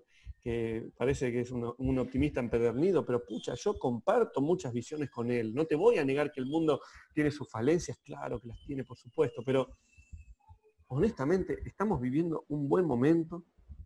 Eh, eh, por lo general, ¿no? Mucha gente está padeciendo, tenemos que valorar primero lo que tenemos para poder generar un impacto en aquellas personas que no. Y no lo digo una cuestión económica de que se compra un auto, no es una estupidez. Sino necesidades básicas insatisfechas, o sea, cosas en serio. No, y como nota, este, una noticia que me gusta repetir varias veces es que, quiero hacer no, tú sabes que los medios están tirando así como que no, todo está en caos, todo, todo es una mierda, o sea, eh, todo eso, ¿verdad? porque quieren ratings, lo hacen porque quieren ratings, pero hay varias noticias buenas y como tú dices, estamos en la mejor época para vivir en, el mundo. y una de las pruebas más grandes que, tengo para decir eso es que en el 2000, cuando empezamos el nuevo milenio, vino la ONU y dijo, joder, vamos a ponernos una meta realmente grande, ¿verdad? Queremos lograrla. Y se pusieron la meta de reducir la pobreza en, la mitad, el 50% para el 2015. Esa, esa era la meta. Y pero esa era la meta más optimista. Ellos tenían varios, este, este, varios milestones que podemos decir, varias metas chiquitas, ¿verdad? Y digamos, esta sería la meta más realista. este, es un moonshot. y, pero la meta más optimista, lo que sería lo, mejor del mundo que pudiéramos lograr, es que para el 2015 reduzcamos la pobreza al 50%, definiendo la pobreza como una persona que tenga menos de 2 dólares al día para vivir.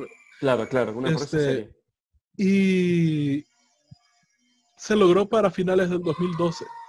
Mm, o sea, la, meta más optimista que tenía la ONU se logró tres años antes. yo creo que se puede. Yo creo que se puede. Yo creo que el ser humano está experimentando un, tránsito. Eh, sinceramente te digo, yo me siento un, privilegiado no solamente por, por el acceso a la información, a las oportunidades, ¿no? Eh, en fin, por estar vivo, ¿no? por tener salud eh, y todo eso. Pero también me siento optimista porque creo que la humanidad va, existe la posibilidad que la humanidad vaya por un camino que va a ser favorable, no solo para sí misma, sino para el entorno y el ecosistema donde vive. Yo soy muy optimista con eso. Sí, igualmente. Sí, y, realmente cuando a mí vienen me dicen, pero ¿por qué seguí haciendo tantas cosas? Porque Sí, yo la verdad podría estar tranquilo. Yo me siento que estoy tranquilo, por más que hago muchas cosas, pero hago lo que me gusta, ¿no? Y es, es un privilegio muy grande que yo sé lo que es no tenerlo. Y, pero yo siento como que si seguimos este camino tenemos un granito de arena, un granito de arena, como las hormiguitas que llevan su cosita para que después se transforme el hongo que le da de comer a las larvas. Pero es un granito de arena que, que nos permite continuar esta transformación, ¿me comprendés? Hacia un mundo más justo. Yo soy súper optimista en ese sentido. No lo voy a vivir yo, no me importa. El simple hecho de darle un sentido a lo que hago todos los días, sino para qué me despierto. O sea, yo lo veo por ese lado, Y eso es algo que te permite mantenerte de un lado de la honestidad, te permite no caer en, un montón de tentaciones cortoplacistas, ¿no? Porque cuando tenés un objetivo el más largoplacista, la vida es mucho más linda, ¿no? Creo que en eso es algo que, estamos muy, muy, muy, muy acertados y muy, muy, muy de la misma mano con, amigos creyentes, ¿no? Que tienen la creencia que hay un ser superior que, y una vida después de esta. Creo que son privilegiados quienes creen eso, los admiro profundamente. Y, y celebro esos pensamientos porque evidentemente llevan a que sean mejores personas también hoy. Entonces, yo soy muy optimista, sinceramente, y, también el hecho de estar todo el tiempo en movimiento me permite tener otra visión, darme cuenta que, como decía el papá de Sofía, que por cierto yo soy muy amigo de su papá, se llama Eduardo Gesión, eh, de ahí viene mi amistad con Sofía, primero por su papá. Y él es un tipo que yo pongo siempre de ejemplo, ¿no? Realmente lo pongo de ejemplo porque él no es un tipo que le han pasado cosas horribles en la vida. Es un tipo feliz ah, que, lleva a sus hijos adelante, que con mucho esfuerzo ha logrado cumplir sus sueños. O sea, y es un ejemplo real de que no hace falta sufrir para ser feliz.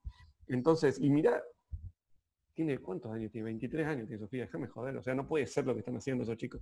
Entonces, ¿cómo yo no voy a ser optimista? Cuando vos te das cuenta que mientras más viajas, más te das cuenta que el ser humano en realidad es más bueno de lo que creemos. Sí, y, yo incluso, es, bueno, el, amigo que te conté que viene de Suecia y que conoció a su esposa en, en Krakow pegándole un beso, ese fue uno de mis primeros casos así bien. Eso es súper loco. ese fue uno de mis, primeros casos que conocí, así que como tú cuentas que cuando mira su vida, su vida, hasta él mismo dice, no, mi vida ha ido perfecta.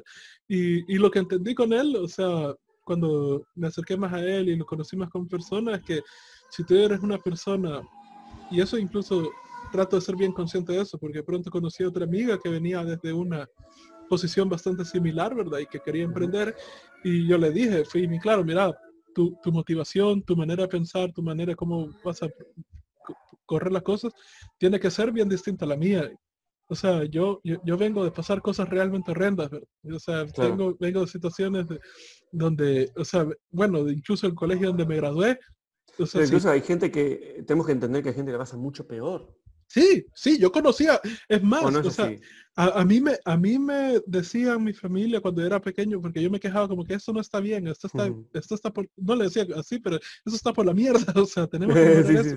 y, mi familia me decía, no, pero es que vos estás juzgando en base a televisión y todas las familias tienen sus problemas, y yo estaba metido en un ambiente donde todas las familias que yo conocía estaban muchísimo peor a las mías, así que para mí era bien fácil creer eso. No fue hasta que, la que llegué a la universidad que conocí a personas que tenían familias buenas, que no habían pasado por cosas así. Entonces, yo le decía a esta amiga mía que quería emprender, mira, tú, vos tenés ventajas que yo no tuve. Vos tenés, o sea, de dónde viene el lugar de tu motivación viene de ser independiente de tus padres, ¿verdad? De, no, de no ser la mantenida de ellos o de que ellos no te pongan la vida que te quieren mantener, pero no es la motivación que yo tuve en ese lugar sumamente oscuro donde estaba con una, con una bala en la mano, ¿verdad? Entonces, las cosas que a mí me sirvieron para salir adelante no te van a servir de ti. Igual mi amigo, ¿verdad? Mi, amigo fue como que e, él, se encontró de pronto en este grupo de emprendimiento con varias personas que tenían un, un pasado este, no similar, pero igual difícil, doloroso. Y, él, y él decía, mm, bueno, o sea, yo no tengo eso que me esté, ese, esa cosa oscura que me esté motivando, ¿verdad? Entonces, ¿qué es lo que, qué, es lo que, dónde puedo agarrar motivación yo, ¿verdad? Y él, a través de otros amigos del grupo de emprendimiento, encontraron una manera de hacer una competencia amistosa, por así decirlo, ¿verdad? De ver quién lograba más o quién lograba perfeccionar cosas y, y, de eso se agarró él como para salir adelante. Sí, sí. Pero pero cuando tú lo conoces, es como tú dices, ¿verdad? Que no es necesario sufrir. O sea, si te tocó sufrir, ni modo, pues Exactamente. Mira, yo te, voy a presentar un, te voy a presentar también otro amigo para que le hagas una entrevista si querés. Se llama Harry, que es un holandés. Es, ese tipo es admirable desde donde vos lo mires. O sea, es un tipazo. Nada que ver a emprendedor económico, nada que ver, no es eso. Pero él sufrió abuso sexual desde los 5 a los 15 años por los pastores de la iglesia que iba. O sea, terrible. Él estaba en un internado de niños porque sus papás eran, eran eh, ¿cómo se llama? Las personas que evangelizan. Y imagínate, o sea, ¿cómo no se va a querer morir ese pibe? O sea, encima tenía el labio leporino avanzado, o sea, lo trataban como un monstruo. Puta, o sea, ese muchacho está vivo de milagro. Y hoy el tipo tiene dos hijos maravillosos, una esposa increíble, todo el mundo lo quiere. Eh, y ahora se está dedicando, dedica su vida a aconsejar personas que quieren quitarse la vida. O sea, ese tipo es Jesús en persona, viejo. O sea, es una maravilla de persona. O sea, entendió todo lo bueno de las religiones. ese tipo entendió todo y lo, y lo manifiesta en su vida. Y pucha, y está ahí. Hay héroes sin capa, dando vueltas alrededor nuestro constantemente. Que mierda, viejo, que da, que, da gusto escuchar eso. Yo me acuerdo, había hablado una vez, cuando tenía mi ONG en Dubái, con un chico que vivía en, Palestina, en Gaza, y me contaba, el pibe trabajaba, eh, tenía una organización de chicos que bailan hip hop, y van a las escuelas, ¿viste? Para sacar a los chicos de, los problemas graves, muy graves que tienen ahí. Y él me había contado un día, yo me quedé petrificado, ¿no? Yo había perdido a mis padres, todo y todo. Me dijo que él tenía ocho años cuando fue a comprar pan. Cuando volvió, la mamá le dijo, anda a comprar pan a la esquina, no sé qué. Él fue. Cuando volvió había caído un misil eh, israelí en su casa y había muerto toda la familia. el nene con la bolsa de pan su familia toda había muerto completamente en su casita. Y el nene quedó solo ahí, desamparado ahí. ¿Cómo ese pibe no se transformó en un lo que se llama terrorista? No sé, no sé, porque creo que yo hubiera hecho eso. O sea, no, vos también, o sea, cualquier persona. El pibe dijo, esto no es culpa de, de la población israelí, esto es parte de una guerra, no sé qué. Bueno, obviamente se habrá pasado como el culo mucho tiempo. Y hoy el tipo dedica su vida a sacar eh, gente de la violencia, a no promover la violencia. Pues sí, estos tipos entendieron todo en la vida. O sea, vos te das cuenta que hay gente ahí afuera que, ¿cómo yo no voy a aprender de esos ejemplos de vida que están ahí? ¿Entendés? Entonces, vos mismo, pucha, tengo para contarte historias miles, porque uno las conoce, Es igual vos. Y ¿cómo voy a ser tan irrespetuoso a todas esas personas que, que desearían tener un 1% lo que tenemos nosotros. no te voy a decir que nuestra vida fue perfecta, obvio, que no, es perfecto tampoco hoy. ¿Entendés? Eh, llevar adelante, vamos a desmitificar realidades, o sea, llevar adelante la vida que llevo con tantas actividades es súper difícil, o sea, llega un momento que la cabeza no te da más, decís, mierda, necesito dormir porque no me da más, tomar decisiones, estamos hablando de cambiar de países, de, o sea, llevar una empresa a otro país y armar y dar empleo y generar, Obvio que son problemas del primer mundo, ¿entendés? Pero súper complejo la logística que requiere. Llega un momento que el nivel de concentración es tan alto, cuando ya trabajás en cuestión de saber, ser consciente que vos vas a ser una persona que va a generar un impacto en tu región y en la gente que vos amás, que al menos yo me lo tomo con súper responsabilidad. No hay trabajo más difícil que manejar las ONGs como yo lo hacía. O sea, yo de, imagínate si dedicas todo en un proyecto económico, ¿cómo vas a dedicar todo cuando sabes que hay gente que vive de eso? Entonces, pero te da una satisfacción enorme, pero tiene un costo de estrés atrás enorme. Entonces, creo que el éxito para mí, qué cosa increíble, yo pensé que nunca iba a decir eso. Hoy con 37 años, ¿no? ¿Sabés para mí cuál es el sinónimo del éxito? El equilibrio. Cuando nosotros creemos que el sinónimo de éxito es deslomarse y sacarse los ojos, es todo lo opuesto, es todo lo opuesto. Es el equilibrio, encontrar un nivel de capacitación alta para utilizar los recursos que tenés, desde conocimiento económico, herramientas tecnológicas, eficientemente. Ese es el equilibrio. Generar un equilibrio entre tu impacto positivo para el medio ambiente y el mundo, lo que quiero llamar, el otro, el, prójimo, y al mismo tiempo tener una satisfacción personal de, supervivencia que necesitamos tener, porque si no, caemos en un hueco de vicio del servicio donde terminamos muertos. ¿Sí? ¿Qué me ha pasado? Entonces, el equilibrio es el secreto de todo. ¿Entendés? Todo es equilibrio. La vida, la vida misma, cuando hay gente que te, muchas, muchas personas le gusta mucho la biología, te hablan del caos, cuando en realidad es el equilibrio. La vida existe gracias a un equilibrio. Si la Tierra no tuviera la pendiente que tiene, la rotación, los polos de tamaño, o sea, la cantidad de cosas que hacen, por eso yo entiendo a una persona creyente que crea, porque realmente, pucha, que es, es increíble el mundo que vivimos, ¿no?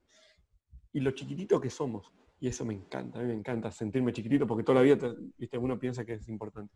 Entonces, eso que, el, simple hecho de la existencia es consecuencia de un equilibrio. Y a mí me produce admiración. Yo no, cuando viene alguien y te dice, ¿sos feliz? ¿Cómo no voy a ser feliz, carajo? O sea, pucha, sería un insulto no ser feliz. Y creo que tiene que ver con eso. Se puede ser genuinamente feliz cuando, porque caemos en eso, ¿no? A mí me gusta mucho hacer analogías y, tomar cosas que hablamos anteriormente. Cuando vos me presentaste, por eso hablo tanto de eso, vos me presentaste con las credenciales, eso puede generar como un rechazo de, la persona que se siente no identificada, decir, pucha, yo no soy Nico, o sea, no voy a poder ser como él. hay gente que hace 10.000 cosas más que yo, te lo aseguro, pero no es una carrera, no es una carrera. Te juro que no es una carrera.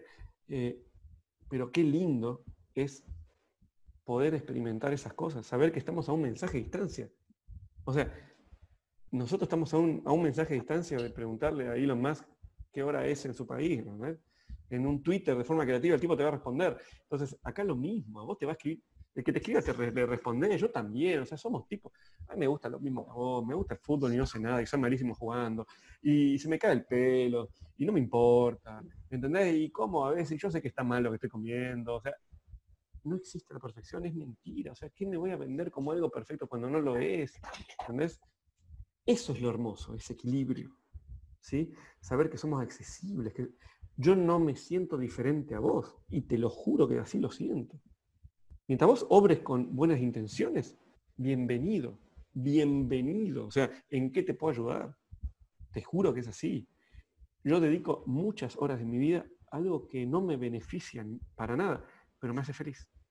Entonces mi beneficio es mucho más grande que un beneficio, que un retorno económico. ¿Entendés? Entonces, cuando vos llegas, y yo, y, capaz que todo yo, yo lo busco porque capaz que me estoy volviendo viejo ahora. soy súper joven, soy súper joven de número, pero a veces pienso eso. Pero te juro que así me siento. Yo siento que no hay nada más lindo que dejar ese legado, ¿no? De la esperanza, decir, pucha, vos podés también. Y no es desde la falsa huevada de decir vos podés ser Messi. No, vos podés ser feliz. Eso es más importante que ser Messi. Si vos sos feliz, la vida te va a ir bien. O sea, está probado. Por favor, googlealo. O sea, tenemos el acceso a la información. Vos podés ver charlas que hace 10 años solamente podían acceder el 1% de la población. Están gratis en Internet. Entonces, no podemos hacer ojos ciegos a eso. ¿Me entendés? Entonces, el consejo que yo te doy a la persona que está escuchando es, tomate en serio todo. Todo. Cuando una persona te llama y te dice, Nicolás, me gustaría hacerte una entrevista y vos considerás que una buena persona, como este caso, ok, capaz que vamos a tardar varios días porque por mi ritmo de vida yo siempre estoy de un lado al otro. O sea, soy consciente que me muevo mucho y es difícil encontrar un horario, ¿no? Pero en el momento que lo haces, hacerlo en serio. ¿Entendés?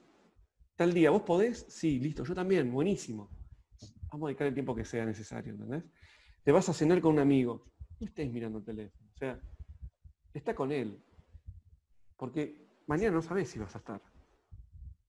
Estás para hacer un proyecto, no sé, montaste una agencia.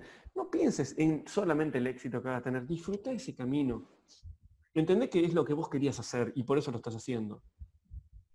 Y esto no tiene nada que ver con la falsa autoayuda de los consejos emprendedores, la huevada, mentira. Esto es real. Yo te juro, es, causa-efecto, causa-efecto. Haces algo con pasión, tenés más probabilidades que te vaya bien. Haces algo, estás todo el tiempo con buena onda y tratando de ayudar al otro, te van a valorar, te lo juro, te lo juro, me pasó a mí. Me pasó a mí. Yo no tenía nada. Pero nada es nada, nada. Yo no comía, comía una vez cada dos días. O sea, yo sé lo que es bajar 15 kilos siendo flaco. O sea, mierda que sé lo que es vi mucha gente que salió adelante. Te juro que funciona. Sea un buen amigo, está presente con la gente que te quiere. O sea, ganate el cariño. Merecelo. Te juro que te va a ir bien. No mañana y no tampoco en un año, pero te juro que te va a ir bien. Te lo juro. O sea, está probado por todas las religiones del mundo. O sea, perseverancia gana inteligencia. O sea, Deja de proponerte quizás que por momentos, capaz que tu, ¿no? tu motivación se centra en un logro que ha tenido otra persona, fantástico. Si te sirve para fomentar tu felicidad y tu avance, fantástico. Pero no alimentes la envidia. La envidia es lo peor que puede tener un ser humano, es lo, lo peor. Los grandes desastres de la humanidad se debieron a la envidia y la falta de conocimiento y la falta de empatía, sobre todo. No consideremos que somos el pueblo elegido nunca, Nosotros no somos elegidos de nadie. Somos los elegidos de las personas que nosotros nos ganamos su cariño. Y eso es causa-consecuencia. Ganate personas a tu lado que vos merezcas. Ganate ese merecimiento. Esforzate a ser la mejor versión que vos podés ser.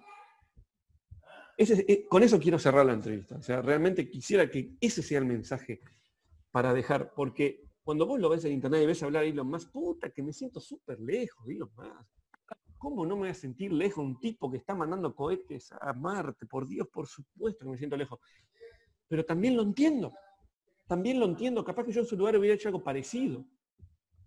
Entonces el tipo a veces capaz que yo llego a que me dé lástima a veces, decir, puta, me gustaría darle un abrazo, sentir que hay gente del otro lado que te estamos apoyando, viejo, o sea, valoramos lo que estás haciendo y no desde que salgas tapa de Force, sino de que estés dedicando tu vida a, lo que vos considerás que estás mejorando. Bajar la polución gracias al auto eléctrico. Puta viejo, ¿en qué te puedo ayudar? A mí te juro me encantaría conocerlo ahí y decirle, ¿en qué te puedo ayudar? ¿Hay algo que te pudiera ayudar? Yo no quiero sacar nada de vos, te juro que no. Cuando quería hacer el proyecto Tesla, que tengo un gráfico así súper programado, tenía socios por todos lados para hacerlo, mucha gente que ya estaba hecho, ya estaba hecho, estaba por vender mi casa, una casa que tengo en Argentina, para comprar un Model X para ir hasta allá, porque sabía que iba a capturar su atención. ¿Sabes para qué era? Para darle un abrazo al tipo decirle, viejo, ¿en qué te puedo ayudar? ¿Cómo me va a ir mal? ¿Entendés? Si en el camino iba a conocer un montón de gente maravillosa, iba a ir a escuelas mostrando cómo se abren las puertas detrás del Model X, o sea, puta viejo, o sea, el dinero va y viene, o sea, lo vuelvo a hacer, ya lo hice una vez, lo puedo hacer diez. Entonces, esa desmitificación, ¿entendés? Por ejemplo, hoy me puse como un objetivo hace unos meses de poder llegar a, Bill Gates, ¿no? Porque ya llegué a todos los ídolos que yo tengo, hecho muchos de mis ídolos son mis grandes amigos hoy en la vida la gente que yo admiraba y hoy son grandes amigos que vamos a comer en su casa y ellos a la mía y hablamos muchas cosas. Y me di cuenta que hay muchas cosas yo sé más que ellos. Decía, mierda, yo pensé que vos sabías todo, ¿no? como, los niños con las escuelas. Y hoy trabajamos juntos y ellos me recomiendan el proyecto. es muy lindo, es muy, muy gratificante, sinceramente. Eso es muy, muy, muy gratificante. Que te valoren tus ídolos es muy gratificante. Y, y dije, puta, viejo, de verdad quiero conocer a Bill Gates. Porque hay muchas cosas que me gustaría compartir con él. Pero no porque él sea un tipo intocable o me importa un carajo. realmente es porque quiero darle un abrazo, viejo. O sea, quiero darle un abrazo. El tipo tiene la fundación más grande del mundo. O sea, me inspiró a mí a hacer mi ONG. Él fue mi mayor inspiración en ese sentido, porque yo veía un tipo que venía al mundo emprendedor, obviamente con 700 ceros atrás, no me, no me estoy comparando con él. Pero en menor escala sí. Y me inspiró, dije, puta, si el tipo este, cuando tuvo todo, dedicó su vida al prójimo, es porque evidentemente cuando la tenés clara y lo lograste, eso es lo más importante puede hacer. Bueno, acoto, ahorro tiempo, ahorro tiempo. Lo hago mis 28, ¿entendés? Y, funcionó, realmente me funcionó. Digo, puta, quiero abrazarle y decirle, viejo, te juro que vos sin conocerme me inspiraste. O sea, se lo he dicho a Emilio Scotto, no sé si lo conocés, que es, el tipo tiene el récord Guinness en la Vuelta al Mundo en moto, dos vueltas al mundo, ah, 10 años, es un es el ídolo de todos los motociclistas, y hoy es mi amigo, él y su esposa, y admiro hoy más a su esposa que a él, y a él lo sigo admirando, pero su esposa es maravillosa y me di cuenta que él es ella es el secreto de todo lo que hay atrás. Y somos grandes amigos, ¿entendés? Hoy en día y nos queremos mucho. Eduardo Yeseno es uno de mis grandes ídolos, de, de, las chicas. Eh, y yo digo, puta, o sea, mis, Helmut Ditch, no sé si lo conoces, el pintor argentino, que también tiene el récord a las ventas más grandes de los cuadros. Un cuadro vale arriba de un millón de dólares, pero el tipo es un filósofo, el tipo diseña autos, o sea, es un genio, un puto genio el tipo. Y somos grandes amigos, ¿entendés? Y así con un montón de gente, que, son gente que yo admiraba, son las personas que yo miraba todas sus charlas, yo me di todas las charlas de Emilio Scott en internet, todas, y las veía así diciendo, qué capo, qué capo, yo quiero aprender de él, ¿eh? y hoy somos amigos, ¿entendés? Entonces, pucha, yo no sé, no sé, ¿cómo hago? ¿Cómo hago? O sea, te miro, miro la cámara en este caso, vamos, miro la cámara.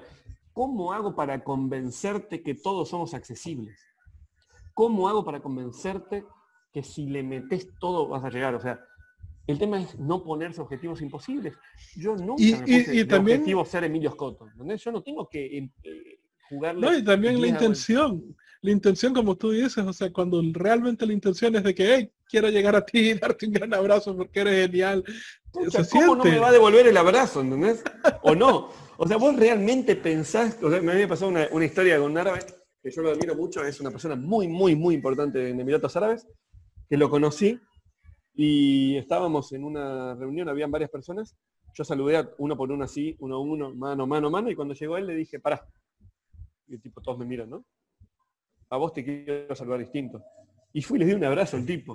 Claro, el tipo estaba armado, había tenido un intento de, asesinato en, Inglaterra hace unos meses, hasta el tipo estaba re paranoico, y me sacó así, empujó, yo me quedé re mal, claro, pero yo no entendí su contexto.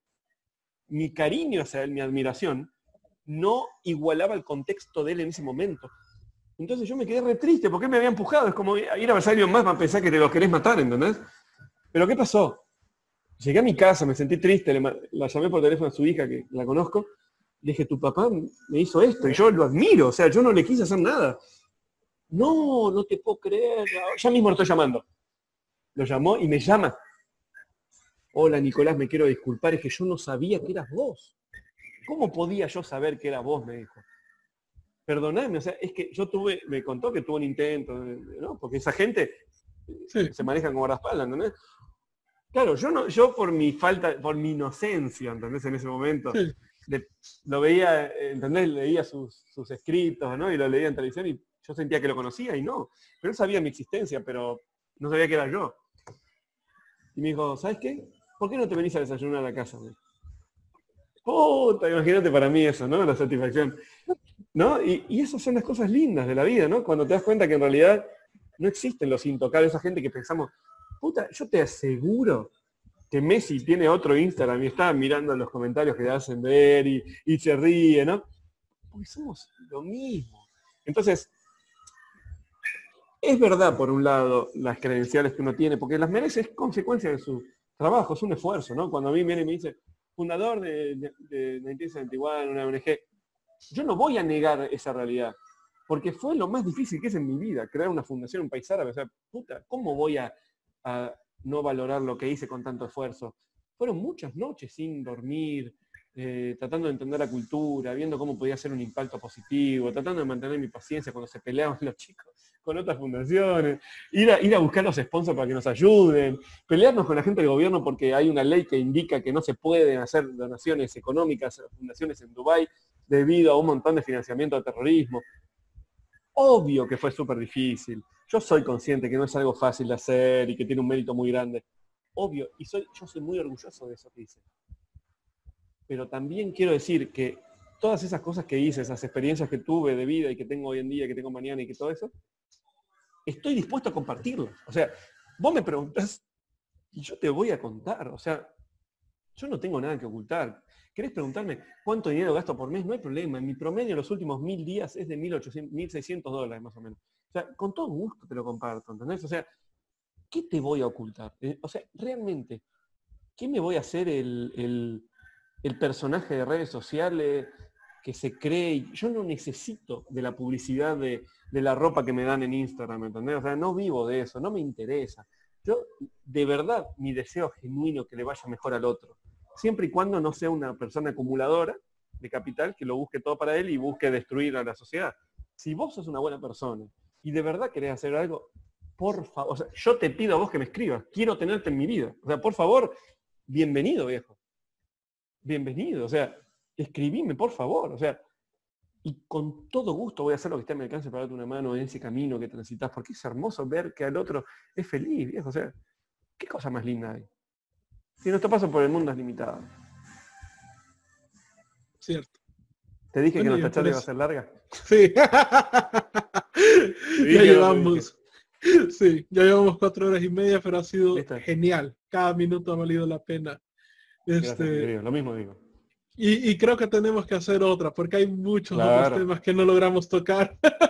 Obvio, no, no, hablamos mucho de emprendimientos, que los hay, obviamente, llevar adelante proyectos sí, pero, pero es bueno hablar de la filosofía que, lleva esto. Es más importante, es más importante. Yo lo que quiero que la gente entienda, que si vos tenés, porque esto, esto es una figurita repetida que viene un montón de gente, ¿eh? que yo admiraba y me di cuenta que en realidad eh, el secreto es esa, esa estructura filosófica bien fuerte.